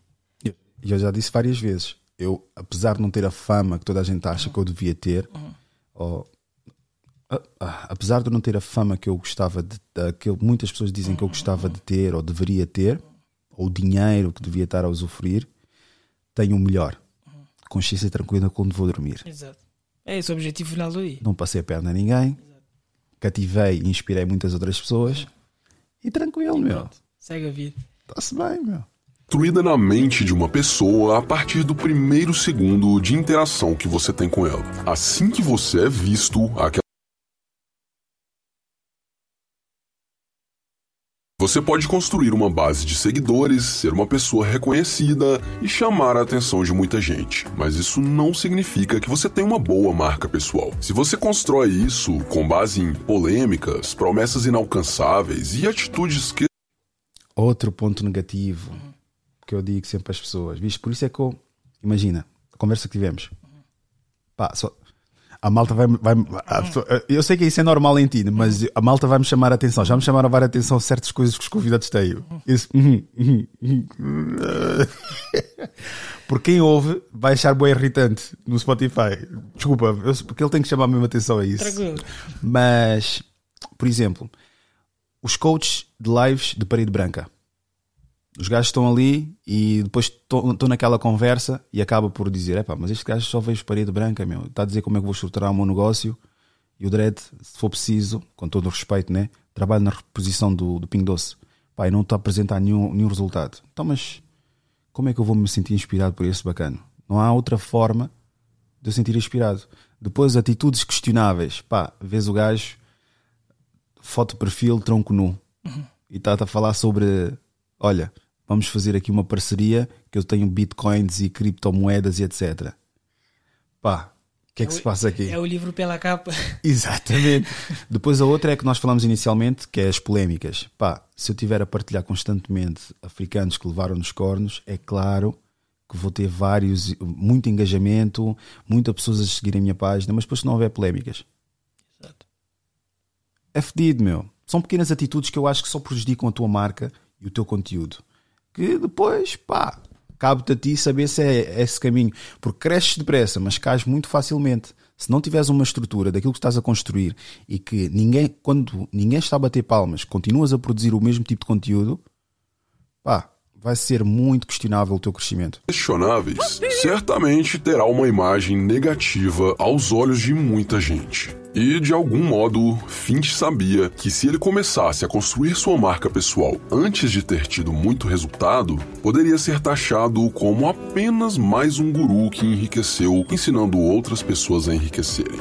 Por isso, de forma estratégica e inteligente, ele deixou essa parte por último. Ao entrar no mercado de marketing digital, eu tinha a tendência lá dentro na minha cabeça, o sentimento, o desejo de aparecer hora ou outra. Eu me segurei muito para isso. A primeira vez que o nome dele teve algum lampejo de relevância na internet foi em maio de 2020. Foi quando ele lançou esses três vídeos aqui: Bali, a capital dos nômades digitais, New York, berço do capitalismo e Como Fiquei Rico Antes dos 25. Eu, particularmente, conheci o cara nesse vídeo aqui. E agora que ele já tinha conquistado dinheiro e aparência, era só uma questão de tempo para que o status começasse a crescer naturalmente e exponencialmente. Mas é claro que ele não ia apoiar sua imagem só com base no dinheiro e na aparência. Afinal, estamos falando de Thiago Finch. Além de empreendedor, um artista. Qual é, é a tua opinião dessa coisa do lifestyle? Não vamos falar das mulheres, relativamente aos homens. Não achas que isso mostra um bocadinho burla? Como assim? Que é um gajo que faz burla, um gajo que está envolvido com alguma coisa. É, eu não consigo levar a sério esses bacanas. Por exemplo, essas fotos que acabámos de ver do gajo, tipo no, no Bali, aí, ali, essas coisas, tudo de drone e sentado na praia. Eu acho duvidoso. Eu acho que só tens legitimidade quando tens uma mulher à volta contigo. E quando digo isso, não são várias mulheres. Tipo, tens a tua família, estás a viajar. Não quer dizer que também não sejas aldrabão, apesar de teres uma família. Mas é mais legítimo ver um homem com a sua própria família nesses, nessas viagens Dá mais sentido de responsabilidade. yeah, do que agora um gajo solteiro, altas praias, alto, alguma coisa duvidosa está a Aquilo fazer. que é tudo que é bom demais é para desconfiar. Está muito bom demais para ser verdade. Bem aparentado, solteiro, sem filhos. Uh, Está tudo impecável, não encontras nenhuma, nenhuma ponta solta. É, é isso. O ser humano é complicado. Por... É quando está tudo muito bom, a gente. Agora que me perdoem, me perdoem, como é óbvio, que eu acabei de falar de homem, acabei de falar de homem, mas agora na mulher também, eu quando vejo isso, elas para elas invejam outras, outras mulheres invejam isso. Vêm, epá, ela está a viajar, ela está no Dubai, mas mulher para mim que vai a Dubai. Já aquele problema. Vamos avançar aqui, vamos avançar.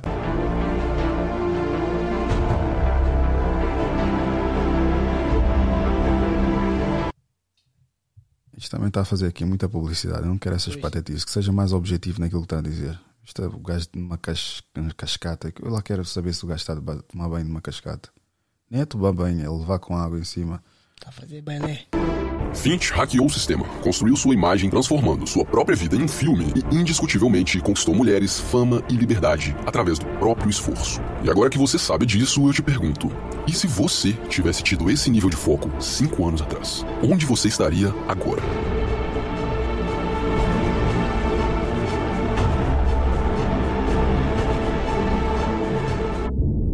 É nesse momento que algo começa a ecoar na sua mente. Mas ele é muito mais inteligente do que eu. Eu não consigo fazer isso. Eu não preciso disso tudo para ser feliz. Ele deu sorte. Um dia eu.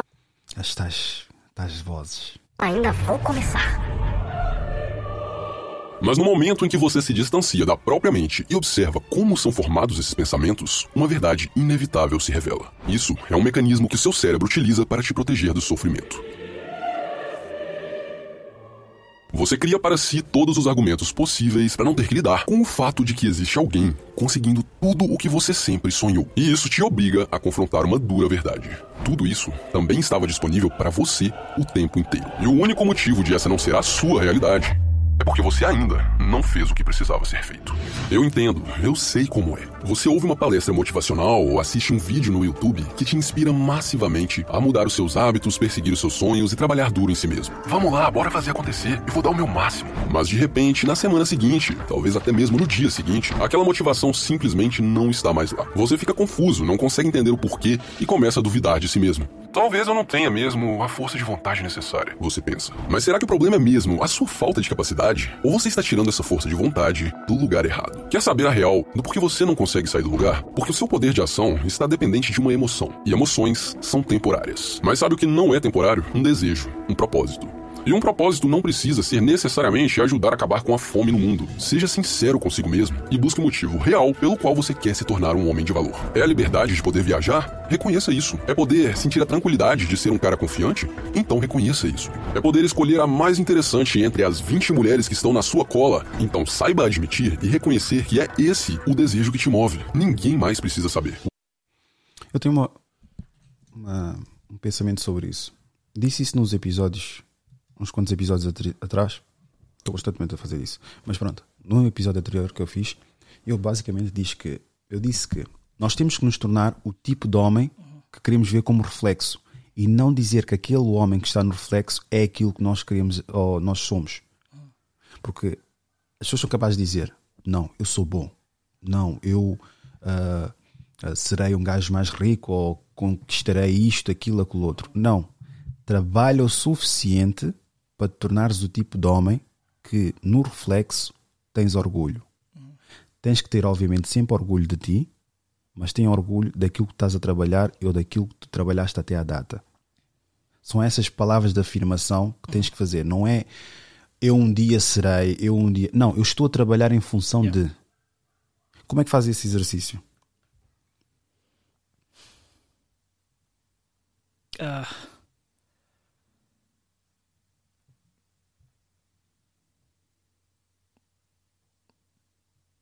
Sinceramente, eu penso muito. É como eu estava dizendo no começo, no como será aos 40 anos, quando meu filho, por exemplo, já for mais crescidinho. Qual será a conversa que eu vou ter com ele, por exemplo, se um dia estivermos no carro, só os dois a falar, por exemplo, eu a dar conselho para ele? E como é que eu posso me desenvolver agora para quando chegar à altura, se a gente tiver a falar, para poder ter aquela conversa com ele. Uma conversa, por exemplo, que supostamente eu podia ter tido e eu não tive, ou se eu tive, eu tive tarde demais. como é que eu poderia tipo, desenvolver a mim mesmo agora para chegar aí, nessa altura. Se tivesses que escolher, preferias o orgulho do pai que tornaste ou o orgulho que o teu filho tem de ti? O orgulho que o meu filho vai ter de mim. Porque isso vai refletir no- automaticamente no pai que eu me vou tornar, no pai que eu sou.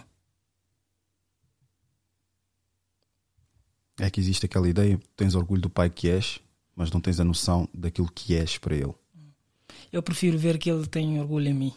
Porque eu posso ter orgulho em mim como pai, mas não automaticamente ele vai ter orgulho em mim como pai. E isso não vale para mim nada. É a tua percepção e a percepção dele. Para mim o que vale é aquilo que ele pensa como, de mim como pai. Mas não podes acorrentar à percepção do teu filho. Exato. Eu sei que eu não. Eu sei que não. Eu sei que tem, tipo, eu tenho noção de que eu fiz coisas, ou que eu faço coisas que eu sei que são, tipo, como pai eu devo fazer. Mas no final do dia, para mim mesmo é sentir que o meu filho, tipo, tem orgulho do pai que, que tem, que não ia querer ter outro pai que não o pai que tem. Isso é só seja uma luta diária. Yeah. É uma coisa que eu trabalho constantemente. A malta pensa que é só fim de semana. Educar o filho é tipo Todos os adaptar dias. todos os dias. Tens que adaptar a ti mesmo. Tipo, isso tá, essa forma de educar está a funcionar, não está a funcionar. Se calhar tenho que mudar ou adaptar. Tipo, aprender a falar também. É todo dia. Todos os dias. A malta pensa que é só fim de semana ou só quando tens um tempo livre. É todos os dias, é todos os instantes, meu. Porque tu- tudo aquilo que nós estamos a fazer, já falei com o meu primo sobre isso. Nós, basicamente, há uma certa idade ou uma certa fase da nossa consciência que nós estamos a trabalhar para as memórias dos nossos filhos. Obviamente, para a herança, essas- isso é tudo bonito. Mas nós estamos a trabalhar para as memórias que eles vão ter depois de não estarmos cá. Exato. Eu sinto isso. já passamos a etapa de ok, somos pais, ok, está-se bem, mas o legado mental que vamos deixar. O financeiro é muito importante. Ele vai ser ter orgulho, o meu pai deixou este dinheiro, mas quais foram os princípios que ele passou? Os ideais que ele me passou? O homem digno que sou hoje em dia. Olha, aprendi isto com o meu pai. O meu pai ensinou-me isto. E não vou deixar qualquer mulher. Porque São às vezes é isso. que eu tento ensinar meu filho, por exemplo, quando falo com ele, ele tem 4 anos. Tipo, o pai está a falar contigo, tens que olhar no olho do pai. Tipo, não abaixa a cabeça, olha para mim, fala comigo. Quando vais na creche, dás bom dia, dá bom dia de voz alta, por exemplo, não diz bom dia, bom dia, tipo, entra. São coisas que eu tento passar, são coisas que parecem fáceis, mas são coisas que, tipo, eu, por exemplo, só comecei a aprender a, tipo, olhar a pessoa nos olhos quando falo com ela, apertar mal mesmo, olhar nos olhos, são coisas que, tipo, parecem fáceis, mas não são fáceis.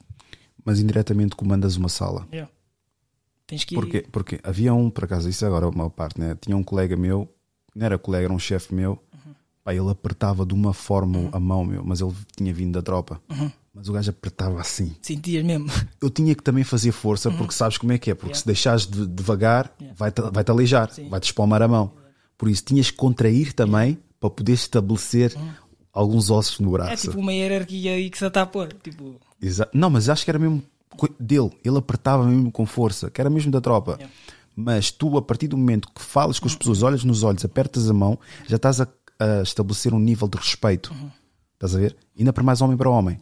Para a mulher, elas gostam, intimidade e etc. Tal, tal. Mas são muito bem vistos isso que tu fazes com o miúdo. Porque nós temos aquela tendência a ter medo de olhar nos olhos, as pessoas vão nos levar a mal, temos medo de encarar. E aos 4 anos já tá- fazer esse, esse exercício com o teu filho, muito bom, meu. Use isso para te lembrar todos os dias do porquê você está fazendo o que você está fazendo. Quando você apoia a sua disciplina com base em uma obsessão por um objetivo muito bem definido, a motivação se torna algo secundário, porque você faz o que tem que ser feito, independente de estar com vontade ou não. Eu sou Abraham e essa é a Bíblia do Homem.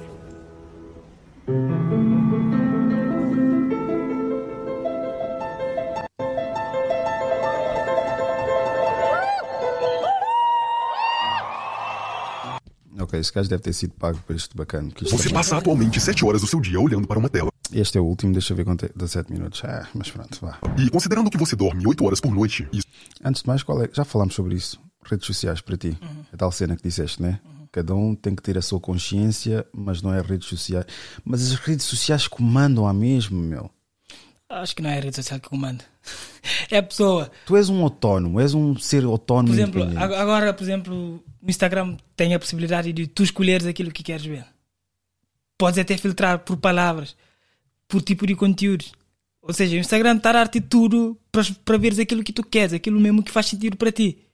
Ou seja, tem uma coisa que não faz sentido para ti. Diz ao Instagram, eu não quero ver isso. O Instagram pergunta-te, mas porquê é que não queres ver isso? Vais dizer, por exemplo, tem palavras de ódio, tem certas palavras que eu não quero ver no próximo post. O Instagram vai, não, não te vai mostrar aquilo. Se tu continuas a ver aquilo, é escolha própria. O Instagram só te vai mostrar aquilo que tu queres. O Instagram aprende contigo. O algoritmo está desenhado para aprender contigo. Tu começas a fazer scroll, aparece-te um vídeo, dás like. O Instagram vai dizer, ok, ele tem interesse por esse aqui, vou mostrar outra vez esse aqui. Faz outra vez, continuas a ver. O Instagram vai, ok, ele gosta desse aqui, se calhar eu gosto também do outro que é parecido. E se tu disseres, por exemplo, a partir do primeiro momento que o Instagram te mostrou aquilo, olha, eu não gosto desse conteúdo aqui, o Instagram vai te dizer, mas porquê é que tu não gostas?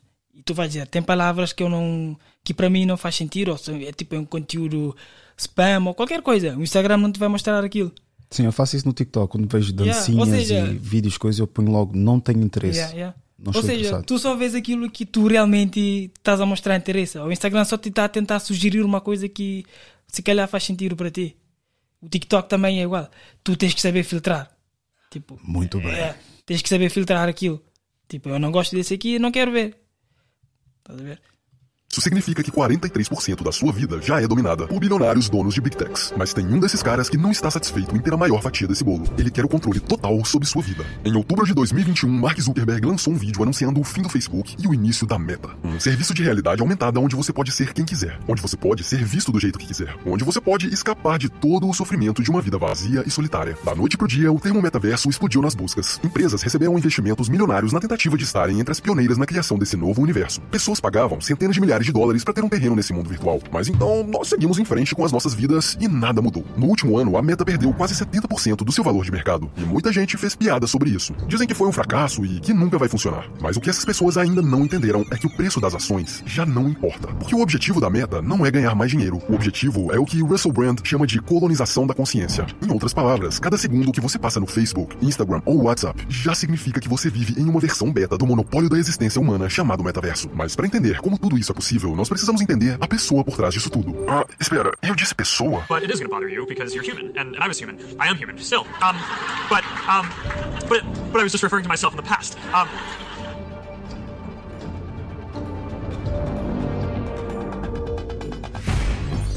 Mark Zuckerberg foi nascido e criado em um bairro nobre de Nova York, o que possibilitou sua entrada em Harvard, onde criou o Facebook. Mas essa história você já conhece. O que talvez você não saiba são os detalhes por trás da motivação e dos meios que ele usou para criar o Facebook. A criação da plataforma ficou marcada por diversas polêmicas, processos jurídicos e conflitos. Tudo começou quando outros alunos de Harvard acusaram Mark de ter roubado a ideia do Facebook, uma acusação que acabou sendo confirmada pela corte. O website chamado Connect You era praticamente igual ao do Facebook, tão parecido que Mark preferiu pagar 65 milhões de dólares do que seguir com o processo no tribunal, porque ele não só roubou a ideia do Connect Como também sabotou o site concorrente, garantindo que ele fosse eliminado do mercado. Coincidência ou não, a plataforma foi desligada em 3 de fevereiro.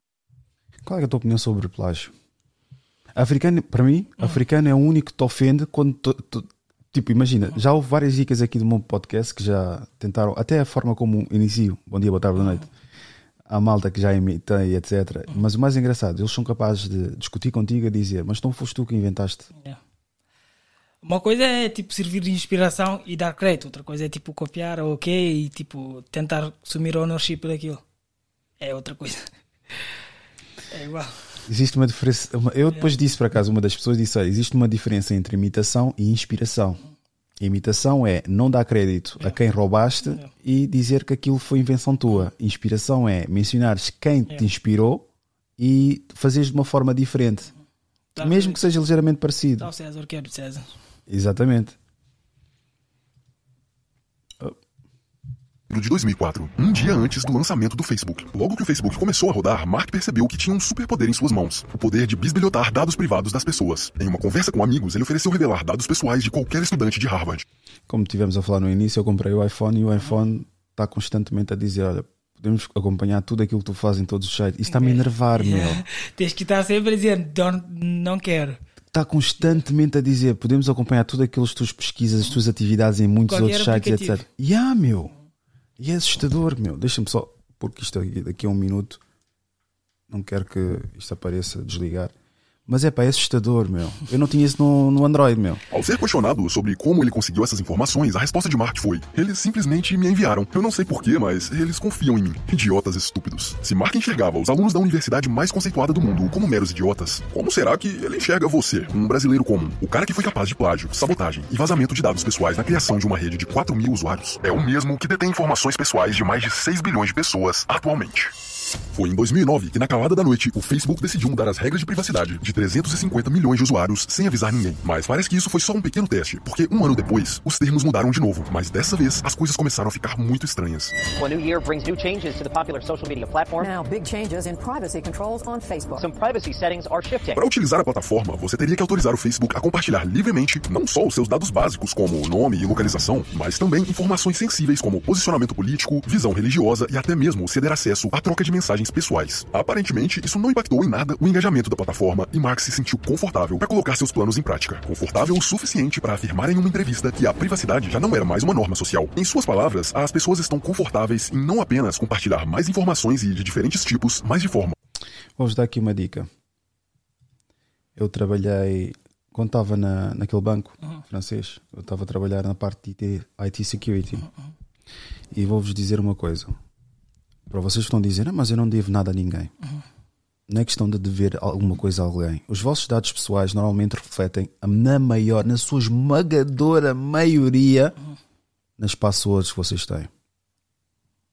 E depois é, sem falar da morada, número de telefone, para fazer propaganda, eles vendem a empresas. E essas empresas não acham normal. Vocês não acham normal quando registram-se num site e passam aquele visado, eu quero receber publicidade e etc. E passado um dia, hoje nem um dia, no próprio dia, recebem uma chamada de uma empresa. Até estás a falar agora com uma pessoa e aparece publicidade no telefone aí. Sobre aquilo que estavas a falar. Hoje em dia não há privacidade, não é norma. Não existe. Estás a ver? Por isso essa conversa estarem a dizer, ah não, mas a minha E informação. todo mundo diz que não tem nada a esconder até ter algo a esconder. Todos nós temos algumas. esco- Nem que seja, mesmo que não seja a esconder, privacidade. Nós tomamos banho, podemos estar a nus, podemos estar a gritar, a dançar, a fazer flexões, mas é nossa privacidade. Pois. Não É a queremos. tua vida. Exatamente, meu. Tem certas coisas que não vale a pena expor. Não queremos, é privacidade. É- a palavra se existe é porque existe uma ação da qual nós temos todo o direito de manifestar. Deixa-me só. mais aberta e com mais pessoas. Esse era o momento perfeito para pisar no acelerador dos investimentos em tecnologia de machine learning. A tecnologia do Facebook foi desenhada para coletar o máximo de dados sobre você e utilizar isso para te viciar em níveis de dependência próximos das mais viciantes drogas. Eu sei, parece inacreditável, mas talvez o antigo presidente do Facebook possa explicar como isso é possível. Entrepreneur Sean Parker says he's not sure how much Facebook is benefiting society. Em uma entrevista para a CBS News, Sean Parker afirmou que a tecnologia do Facebook foi desenvolvida com a intenção de explorar uma vulnerabilidade na psique humana. That thought process was all about how do we consume as much of your time and conscious attention as possible. It's a, it's a, val- it's a social validation feedback loop that, that it's like a, I mean, it's exactly the kind of thing that a, that a hacker like myself would come up with because you're exploiting a vulnerability in, in human psychology. You know, and it's, it's me, it's Mark, it's the, you know, Kevin Systrom at Instagram, it's all of these people. Um, understood this consciously, and we did it anyway. Funciona assim: cada like, rolagem, zoom em fotos, cliques em anúncios e todo o seu histórico de comportamento está sendo analisado pelo algoritmo que garante o seu vício pela plataforma. Um vício que foi deliberadamente arquitetado por Zuckerberg no início da era das mídias sociais. Quando ele decidiu mudar os termos do Facebook em 2010, ninguém fazia ideia do que estava por vir. Mas Zuckerberg. O que disseste, né? Tá, O algoritmo está a se adaptar àquilo que tu gostas. É perigoso, porque podes até gostar de algo, mas que seja. É como comida, tal e qual. Tu podes comer várias comidas de fast food. Estás-te a alimentar, mas estás-te a alimentar mal. Exato. Agora, se estiveres a ver o vídeo, imagina como montar uma casa, como cultivar, como não sei das quantas, e vai-te aparecendo sempre esses vídeos, vês uma forma diferente, vês um produto diferente, se bem que vais à mesma ser consumista. Mas é quase difícil não estar nas redes sociais e tornares cons ah, consumista ou influenciar-te a comprar qualquer coisa que seja para o teu projeto. Imagina, vai aparecer, olha, temos um microfone que tem uma dicção perfeita conforme tu vais digitando. Imagina, estás a programar qualquer coisa e aquilo está. Se bem que hoje em dia acredito que exista o, a, a- inteligência artificial. Não dá ideia, está a dar- Não, existe, existe. Porque hoje em dia tu podes colocar, imagina, Python e vão-te apresentar tu- tipo um trabalho, vão-te lançar teses, vão-te fazer tipo um curso só à base daquilo. Tem um nome, já me esqueci. Chat GPT. Yeah. Yeah. Queres falar um pouco sobre isso? Que eu tenho pouca não, noção não, disso. não tenho muito conhecimento, só sei que podes escrever aí, olha, faz-me um algoritmo X, ele dá tipo, podes otimizar aquilo, ele otimiza aquilo. Yeah. Ou seja, se calhar querem colocar o programador obsoleto. Não, não te vão tirar trabalho, não te preocupes, não te preocupes com isso. Já está a ficar uma faronta. Berg não só sabia como desenhou o Facebook para usar uma estratégia de engajamento chamada design de comportamento. Esse é o estudo da influência que gatilhos motivadores, impulsos e características do ambiente têm no comportamento das pessoas. A convicção que orienta as teorias é a de que seres humanos não agem como tomadores de decisões racionais. Cada ícone, cada botão e até mesmo as cores usadas na plataforma foram minuciosamente desenhados para tirar a fricção e forjar uma reação química diretamente na parte do seu cérebro responsável pela liberação de hormônios de prazer. Os engenheiros por trás dessa tecnologia fazem isso explorando alguns dos seus instintos mais básicos. E você tá muito enganado se pensa que está protegido da manipulação depois que fecha o aplicativo. A parte mais viciante do design de comportamento é chamada de gatilho. São pequenos sinais enviados para ativar a parte viciada do seu cérebro, gerando a necessidade de abrir o app de novo. A vibração do celular, um sonzinho de notificação ou até mesmo aquela bolinha vermelha que aparece quando algo acontece. Você não acha mesmo que ela é vermelha porque Zuckerberg achou essa cor bonitinha, não é mesmo? Pá, eu vou colocar aqui a câmera em mim. Eu sou vítima disso todos os dias. Eu não posso estar a dizer que sou sub, super, super humano, sobre-humano. Não me afeta. Afeta. Qualquer um. Afeta, meu. Não, posso tentar desculpabilizar, sim. Tenho um projeto, quero saber qual é o feedback que estou a ter, mas afeta-me. Eu sou vítima. Eu, quando vejo a bola vermelha assim na app. É claro que depois, quando começas a receber muita treta, publicidade, jogos, convites e etc., já não é, é relevante esse número que aparece aí. Não tiveres uma vida social, profissional, é claro que vai sempre te entusiasmar ver uma bola vermelha. Mas sou vítima disso. Somos todos, acho. Sou vítima. Hoje em dia. Não posso dizer que, ok, ah, olha, é indiferente. Não, é, é indiferente. O vermelho conversa com a parte do seu cérebro responsável por reconhecer urgência e estimular uma ação. Eu vou abrir o aplicativo só mais um pouquinho, cara. Eu, eu paro quando eu quiser. Tudo isso é projetado para fazer com que você fique o máximo de tempo possível utilizando o aplicativo para que a máquina possa estudar melhor ainda o seu comportamento e te entregar a experiência personalizada certeira para te manter lá dentro da próxima vez. Imagine this for a second. One man with total control of billions of people's stolen data. All their secrets, their lives, their futures. Whoever controls the data controls the future. Metaverso. Pois o metaverso vai ser um novo mundo virtual. Dizem que o metaverso é o futuro da internet. Eu não sei se você tem um. A última parte é o deepfaking, não? Aquilo não pode ser verdade.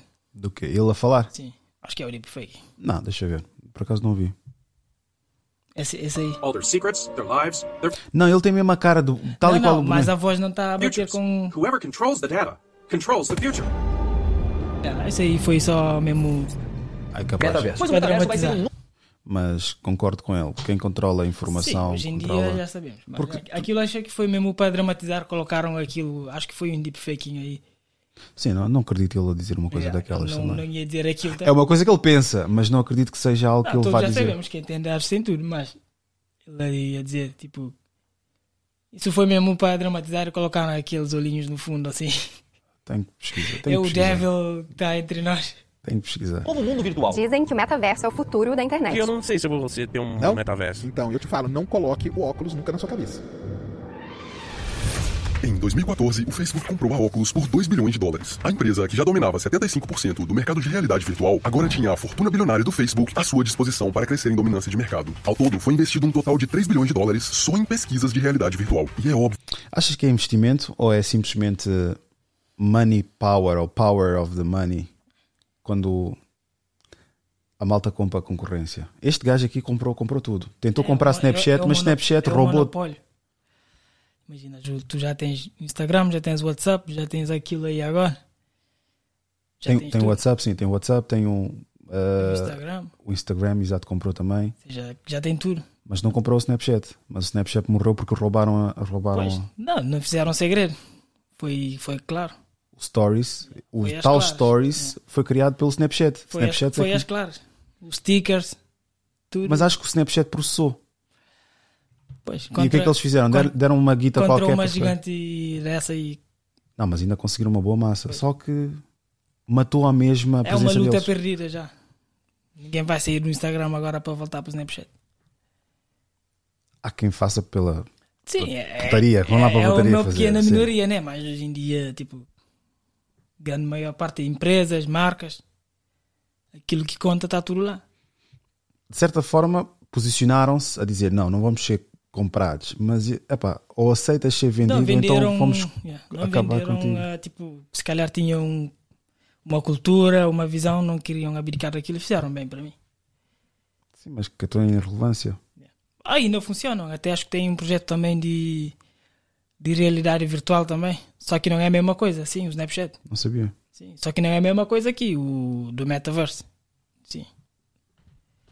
Acho que até foram os primeiros. Facebook, ou seja, tipo, o Facebook é o Facebook, né? Quando faz uma coisa já todo mundo sabe. Sabes que é com, Acho que o Snapchat mesmo tem uma que é pioneira antes do Facebook. sabes que é com um comediante disse uma vez, e acho que vai de encontro com essa situação. Ele disse que uma piada só se torna famosa quando é dita pela pessoa que é mais famosa Exato. e não pela pessoa que criou a piada. Isso é assustador, meu. Pois. É a mesma coisa. Tu podes ter uma piada espetacular, Uhum. tens uma ideia espetacular, mas é irrelevante. Só quem é famoso que diz aquilo e depois vou dizer: Não, mas ainda dei, dei visibilidade à tua piada, ainda fiz publicidade. Não, roubaste-me. O Dave Chappelle teve essa experiência também. Quando Sério? ele era puto, ele tinha uma piada e disse que um bacano foi lá. Eu vi ele a fazer o stand-up e disse: Posso usar essa piada aí no meu próximo stand-up? Ele disse: Ah, podes usar. E o gajo contou a piada e não lhe deu crédito. E ele, tipo, fogo.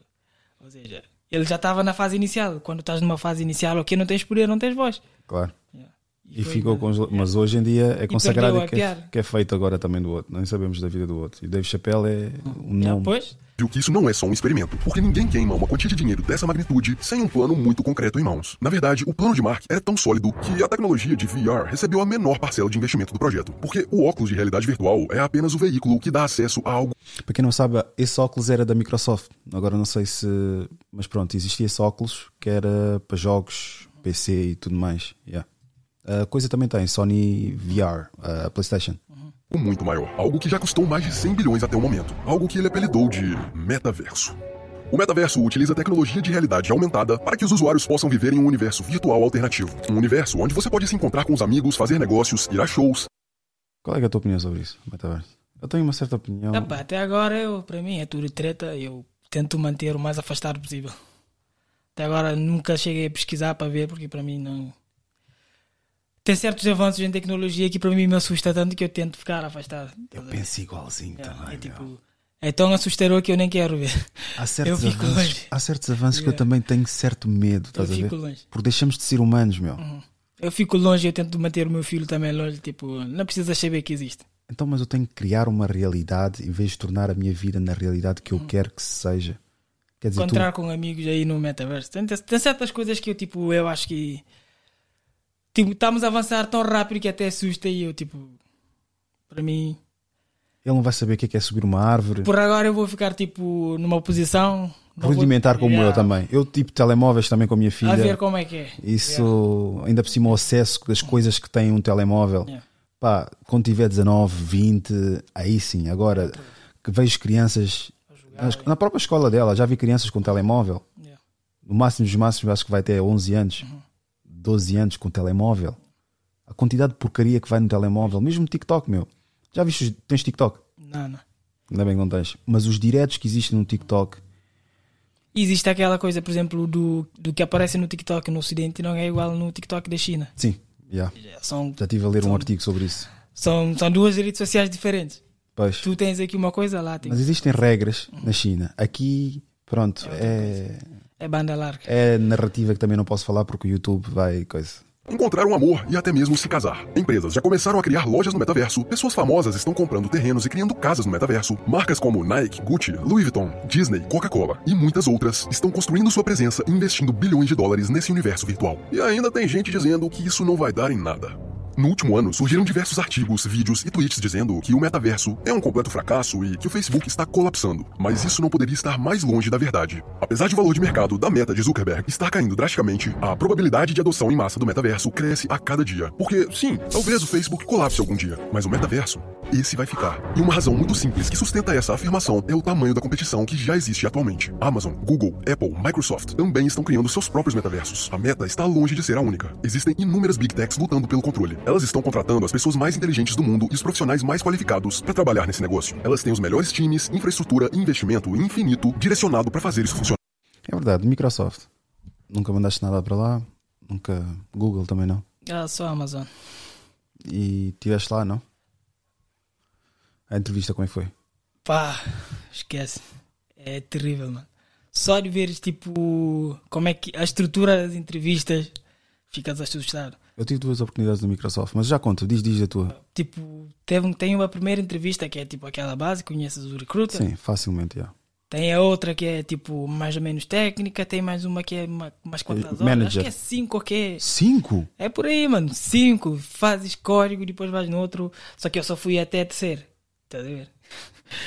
Aquilo é terrível. E a terceira, tipo, fui, mas. É... Opa, esquece. É complicado. Fazem-te perguntas mesmo, tens que ser um chavalo preparado.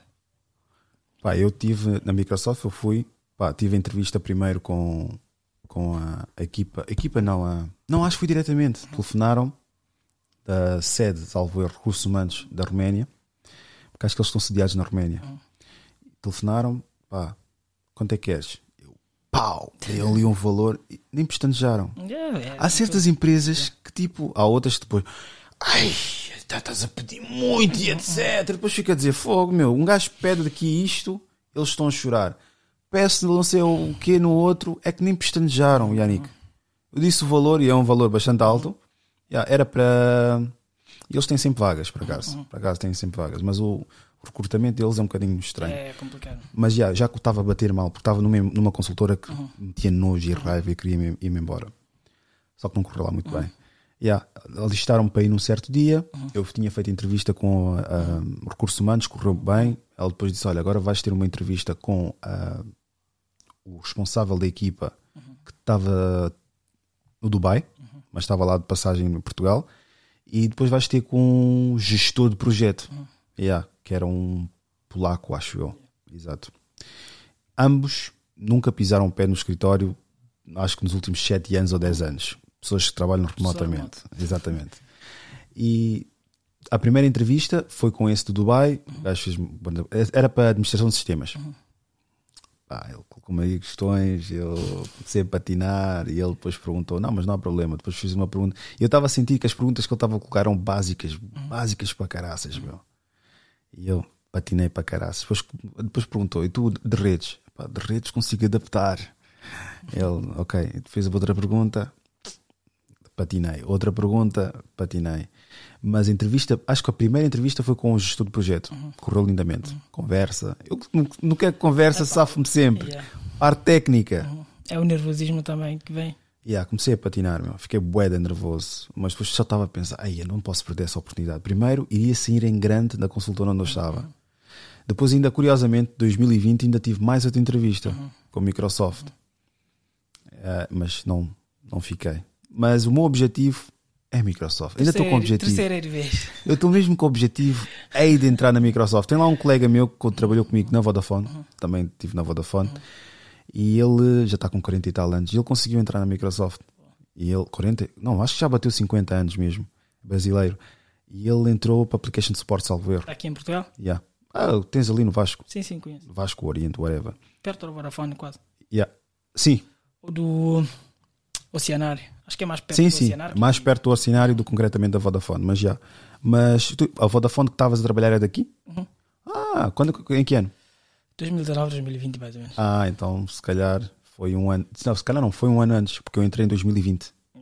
Yeah. Estava na equipa de desenvolvimento. Não, estava na equipa de Application Support. Sempre tinha esse registro: Application Support, Sysadmin, Operation. Yeah. Também não sou programador, Se né? calhar até já, já estávamos aí mais. Mas também foi na época do Covid também, porque o Covid bateu em 2020. Sim, foi em 2020 que eu que eu que eu estava. E fomos todos para remoto. Yeah. Não, mas nunca cheguei. Fui lá só buscar o portátil. Ah, nunca chegaste a trabalhar Nunca presencial lá? Lá nunca. Ah, ok. Trabalhei Eu já mesmo assim. trabalhei já alguns mesitos presencial lá. Não, eles estavam depois a dizer, não, tem que ir para o escritório. Começaram depois a tentar restabelecer a, a volta, só que muitos deram a escolher e muitos quiseram ficar em casa. E eu fiquei mesmo em casa. Depois sentir o sabor do remoto ninguém quer largar, mas... O problema é que há, há empresas que já faziam isso há anos. Foi preciso uma doença para coisa. E tudo isso por uma razão. Porque o crescimento econômico mundial está estagnado. O modelo atual já não faz mais sentido. Eles não estão atrás de dinheiro investindo no metaverso. Eles estão atrás de poder. E é por isso que o gráfico de valor da meta caindo não demonstra o colapso da empresa, só demonstra que Zuckerberg está determinado a chegar lá primeiro. Não importa o quanto isso custe. Não se esqueça, Zuckerberg é hoje a pessoa com mais dados pessoais, inteligência de Big Data e influência sobre o padrão de comportamento humano no mundo. É, no mínimo, ingênuo achar que ele dá Quem que tem mais poder? Cristiano Ronaldo ou Mark Zuckerberg? Não, quem é que tem mais influência? Influência. Olha, Assim de caras parece que é de um, caras mas é parece que é outro. o Cristiano Ronaldo. Tipo, quem está ali atrás é que. Exato, porque a imagem, a pu- a publicidade e tudo mais do Cristiano Ronaldo é este gajo é que tem o poder de fazer chegar a ti. Pois, é aquilo. Tipo, não precisas ser conhecido para estares aí a ser o manda-chuva. Ficas aí escondido. Agora, por acaso, essa comparação fiz à toa, mas faz todo sentido, meu. E assustador ao mesmo tempo. E all-in a ponto de mudar o nome da empresa para Meta, sem ter muita convicção do que estava fazendo. Alguma vez você já se pegou tentando ler ou até digitar uma mensagem enquanto segurava o volante do carro com a outra mão? É chocante imaginar que o que você está fazendo é literalmente colocar sua própria vida e a de outras pessoas em risco, simplesmente por não conseguir esperar até o próximo semáforo. E é aqui que as coisas começam a ficar sombrias. Porque esse comportamento do Percebo, mas ao mesmo tempo nós tem- estamos numa era de informação rápida, a coisas acontecerem em simultâneo e não podemos. Imagina o que é que é. Ok, vou escrever uma mensagem, estou a caminho. Mas depois sabes que nossos parentes, nossa família, demora muito a responder. Mas já começaste a condução, já iniciaste. Paraste num semáforo. Queres saber qual é o número da porta? Yeah. Não vais mandar mensagem. Número da porta. Só escrever número da porta. Mas não, não interessa. Pegaste um telemóvel lá mesmo. Yeah, yeah. Número da porta. Ou mesmo um voice. Uhum. Número da porta. Não, vais esperar até chegar, depois passado não sei quanto tempo, Uhum. para mandar mensagem. Olha, estou aqui em baixo. Qual é o número da porta? Africano sendo africano, não vai ver telemóvel, não está perto do telemóvel. Ah, és obrigado a tocar a campanha de várias outras pessoas, causar desconforto, ficar cha- chateado, depois chegar ainda mais irritado quando chegares a casa. O que é que fazes? Epá, não digo que eu não mando mensagem com essa coisa. Hoje eu só não liguei porque eu não tinha net. Eu só tive que pôr net aqui a mais. Estás a ver? Há certas coisas que podemos tentar mentir e dizer não, eu não faço, etc. faço. Não. Nós não vive- só mensagem, até mesmo mudar uma música assim rápido assim. Deixa eu só ligar esse Bluetooth aqui e ligar uma música. Entra uma música que nem sabes porque que está no teu telemóvel ou porque que passou para aquela música. Escolher uma outra música. É só por outra música. Já estás a mexer no telemóvel, meu. Transcende as redes sociais. Doentio já atinge praticamente todos nós. E esse pode ser só o começo do nível de dependência coletivo que estamos prestes a enfrentar. Talvez você ainda não tenha percebido o perigo, mas ele está iminente diante de seus olhos. Atualmente, na tela do computador ou do celular, essas companhias estão limitadas. Elas só podem criar designs e visuais interessantes para te manter engajado. Controlando o que seus olhos podem ver, elas dominam um único dos cinco sentidos. E só com isso, essas empresas já viciaram a população em níveis nunca antes vistos. Então só imagina como é que vai ser em um ambiente de realidade virtual onde empresas podem desbloquear a barreira dos outros sentidos. Em breve você vai ter quase todos os sentidos impactados pela tecnologia: visão, audição, toque e acredite ou não, você vai sentir cheiros e gostos através do dispositivo. O metaverso vai ser literalmente a máquina perfeita de prazer instantâneo. Veja bem, o motivo de uma pessoa se tornar dependente química é porque ela já não consegue mais viver sem sentir as sensações que a droga traz. Quanto mais dopamina a substância te proporcionar, mais viciante ela é. A vida de um viciado perde a graça se ele não estiver usando a substância. Agora, você consegue imaginar a quantidade de dopamina que o metaverso vai gerar em você se o controle sobre o que você vai ver, ouvir e sentir estiver nas suas mãos? A vida real vai ficar chata e sem sentido em um piscar de olhos. A sua base de liberação de dopamina vai se tornar tão alta que qualquer coisa menos emocionante vai fazer você se sentir vazio e depressivo. E é aí que você entra em uma bola de E aqui podemos entrar para aquela vertente, mas já estamos no final, que é a pornografia. A quantidade de consumo de pornografia vai desensibilizar completamente o teu cérebro. E depois o ato tão bonito que é duas pessoas no ato ou a fazerem o que têm a fazer, já vai perder o sentido. Pois. Porque estás a consumir. E depois, depois lá está. Estás a consumir algo tão prejudicial ao teu cérebro que vai deturpar a realidade. Vês uma porcaria. É como as mesmas com as novelas também. Vão começar a pensar. A maior parte delas pensa que os reality shows e novelas é como a, tua, a vida delas deve ser. E o homem pensa que aquilo que vê na- nesses filmes é como deve fazer no, no dia a dia. Yeah. Estás a ver? E são coisas que contaminam o teu cérebro. É isso que eu estou a dizer. Isso aqui está a ser tão. anda a avançar tão rápido que para mim é tão assustador que eu, tipo. Eu sobre metaverso não sei. Digo-te, não sei nada mesmo. Mas Nem não por sabes, não por, por ignorância, mas sim por não, não, querer não saber. querer saber mesmo. O chat GPT também eu já ouvi falar, mas tipo. Não sei se é o medo de substituir-me, eu sei que não me vai substituir, mas eu ainda nunca fui lá tentar, por exemplo, Não tem perto sentimentos. é. tu tipo, tens sentimentos, Janik. Ele não tem senti- sentimentos. Já tipo, é isso, estás a ver? É tipo, são coisas. é, o, até o próprio Elon Musk, que é o, a pessoa por detrás do chat, chat GPT, ele disse que uma coisa mais assustadora que ninguém fala é a inteligência artificial. E nós estamos mesmo a andar nesse sentido. Estás a ver? E essa. E o vício que isso traz, por exemplo, o metaverse parece que querem mesmo. Vamos dar mais vício para as pessoas.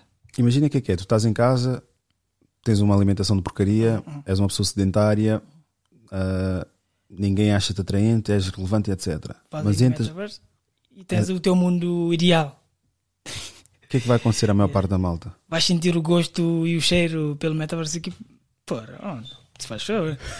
É que vai te sugar pra dentro da realidade virtual. Porque quanto mais você usa, mais você sente a necessidade de voltar a usar. Agora você pode escapar de qualquer dor, qualquer problema ou dificuldade que encontra no mundo real. Pouco a pouco, o metaverso vai se tornando sua única fonte de felicidade. Você vai trabalhar no metaverso, vai fazer amigos no metaverso, vai frequentar eventos e criar uma vida inteira pautada em experiências virtuais. E assim que você substituir seus relacionamentos do mundo real pelos do mundo virtual, você vai pular de cabeça nessa realidade alternativa. Porque talvez você não tenha percebido, mas as pessoas já estão perdendo o sentido de viver no mundo real. Quer dizer, quantas pessoas prefeririam uma viagem para um litoral qualquer ao invés de uma viagem de luxo pela Europa com a única regra de ter que deixar seu celular em casa? Quando o nível de imersão do metaverso estiver suprindo suas necessidades básicas, você simplesmente vai decidir trocar de realidade. E Zuckerberg sabe muito bem disso. Afinal, ele vem estudando seu comportamento há mais de uma década. A quantidade de dados que ele coletou dos bilhões de usuários de suas plataformas dá a ele um colossal poder de manipulação da opinião pública e do comportamento da sociedade. Mas o que ele quer agora não é apenas o poder de influência sobre você. Ele quer se tornar o deus dessa nova realidade. E como ele pretende fazer isso? Colonizando a sua consciência. Veja bem, assim que o metaverso começar a ser adotado no dia a dia das pessoas, a quantidade de dados que ele vai poder coletar vai ser praticamente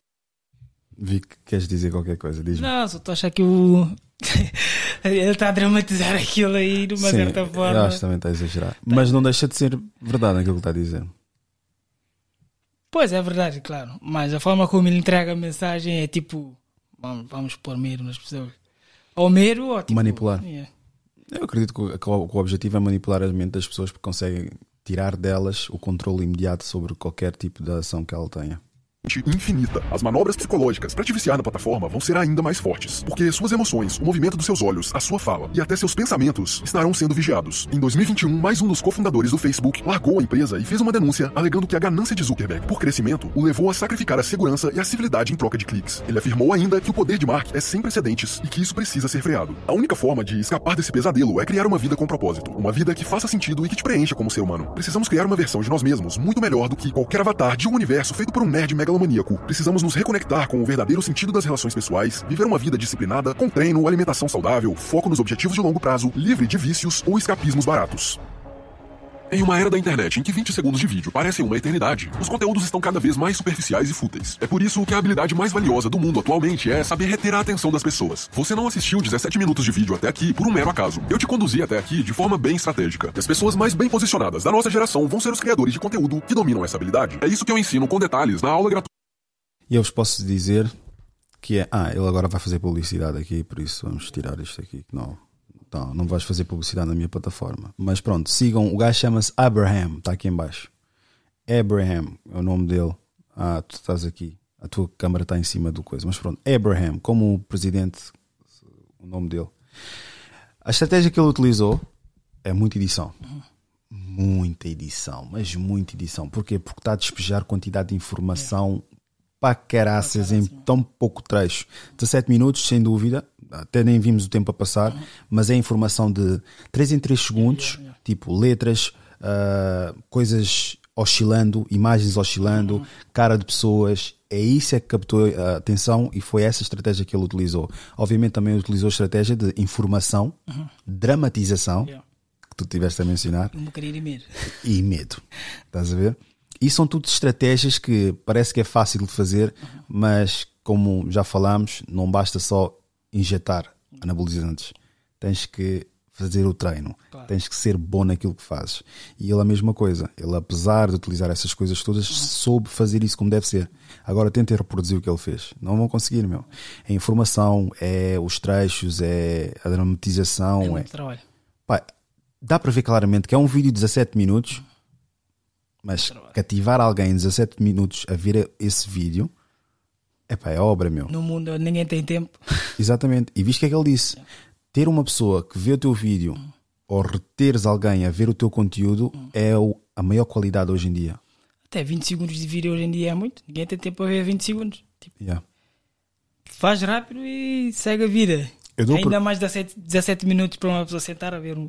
Eu, eu dou por mim, nos, nas últimas semanas já reparei, quando eu vejo, por exemplo, um vídeo em que a pessoa está a falar, pá, essas, eu faço essas pausas para ser mais atraente e apelativo para as pessoas, tenho que tirar essa pausa e falar tudo contínuo, sem pausa nenhuma. E eu quando vejo um conteúdo desses dos, dos brasileiros a falarem sobre coisas interessantes e personalidades do dia a dia, vivências, eu quando vejo que eles estão a levar 3 segundos, a, muito tempo a desenvolver, faço scroll. É o ser humano. Hoje É em dia a rede social é dá para isso, é É, tipo o clickbait. Tens que ser rápido mesmo. Tem É- que ser logo no primeiro segundo do vídeo. A pessoa tem que ter interesse no teu vídeo. Senão Exatamente. vais fazer Yeah. scroll logo. Yeah, É por isso que sabes o que eles fazem? Eles agora metem um trecho, o ponto alto, logo no início. Logo no início. Tipo, a pessoa, tipo. Ah, é o que vem a seguir. Então, ok, deixa-me ver onde é que vai esse aqui chegar. faz sentido. Mas mesmo assim, imagina, é o gajo a dizer: Tu não vales nada. Vais querer ver o que é que não vale nada, né? Depois volta, volta no início ele está a falar: Ah, mas eu comecei a andar, mas não gostei daquela tua atitude. Mas entretanto, eu hoje fui comprar pão. Eu, quando vejo ele a dizer fui comprar pão, eu faço logo o scroll, porque já sei que vai dar volta para caraças até chegar. Depois, o mais engraçado, eles ainda utilizam outro incentivo para o cérebro, que é quase aquele sentido de obrigação. Vê até o fim. Yeah. Parecendo que não, eles estão a tentar manipular a pessoa. Um, apenas um em 10 pessoas ou em 100 pessoas conseguem fazer isso. E tu queres ser aquele um. Exato. Mas eles fazem mesmo aquela coisa, ver até o final. O final é maravilhoso. Ah, nem vão acreditar no final. E isso é uma, uma espécie de manipulação de obrigação que, que- que colocam. Mas tem que ser assim. Ninguém está com tempo hoje em dia. E tu tens que fazer aquilo para a pessoa prestar atenção. Eu avanço logo para o final, meu. Avanço para o final e vejo, porque eu tento quebrar a regra, Yeah. estás a ver? Eu tento não ser gado, rebanho. Yeah. Yannick, se tivesse 30 segundos para dizer algo ao mundo, o que é que seria? Curtem a vossa vida da vossa maneira. Quebram aquele mito de que curtir a vida é só sair e beber. Estou a ver muitos jovens a saírem a beberem, a dizerem que estão a curtir a vida só por curtirem a vida, só porque estão a sair. Disciplina e cuidar mesmo de si próprio. Muito obrigado, Yannick. Muito obrigado mesmo. Se tiver um momento de epifania, acharam-nos pessoas inteligentes, intelectuais, estão corretos. Se por outro lado acharam-nos burros e ignorantes, sem qualquer tipo de noção, estão completamente corretos. Isto foi Idiosincrasia Africana. Muito obrigado por ouvirem.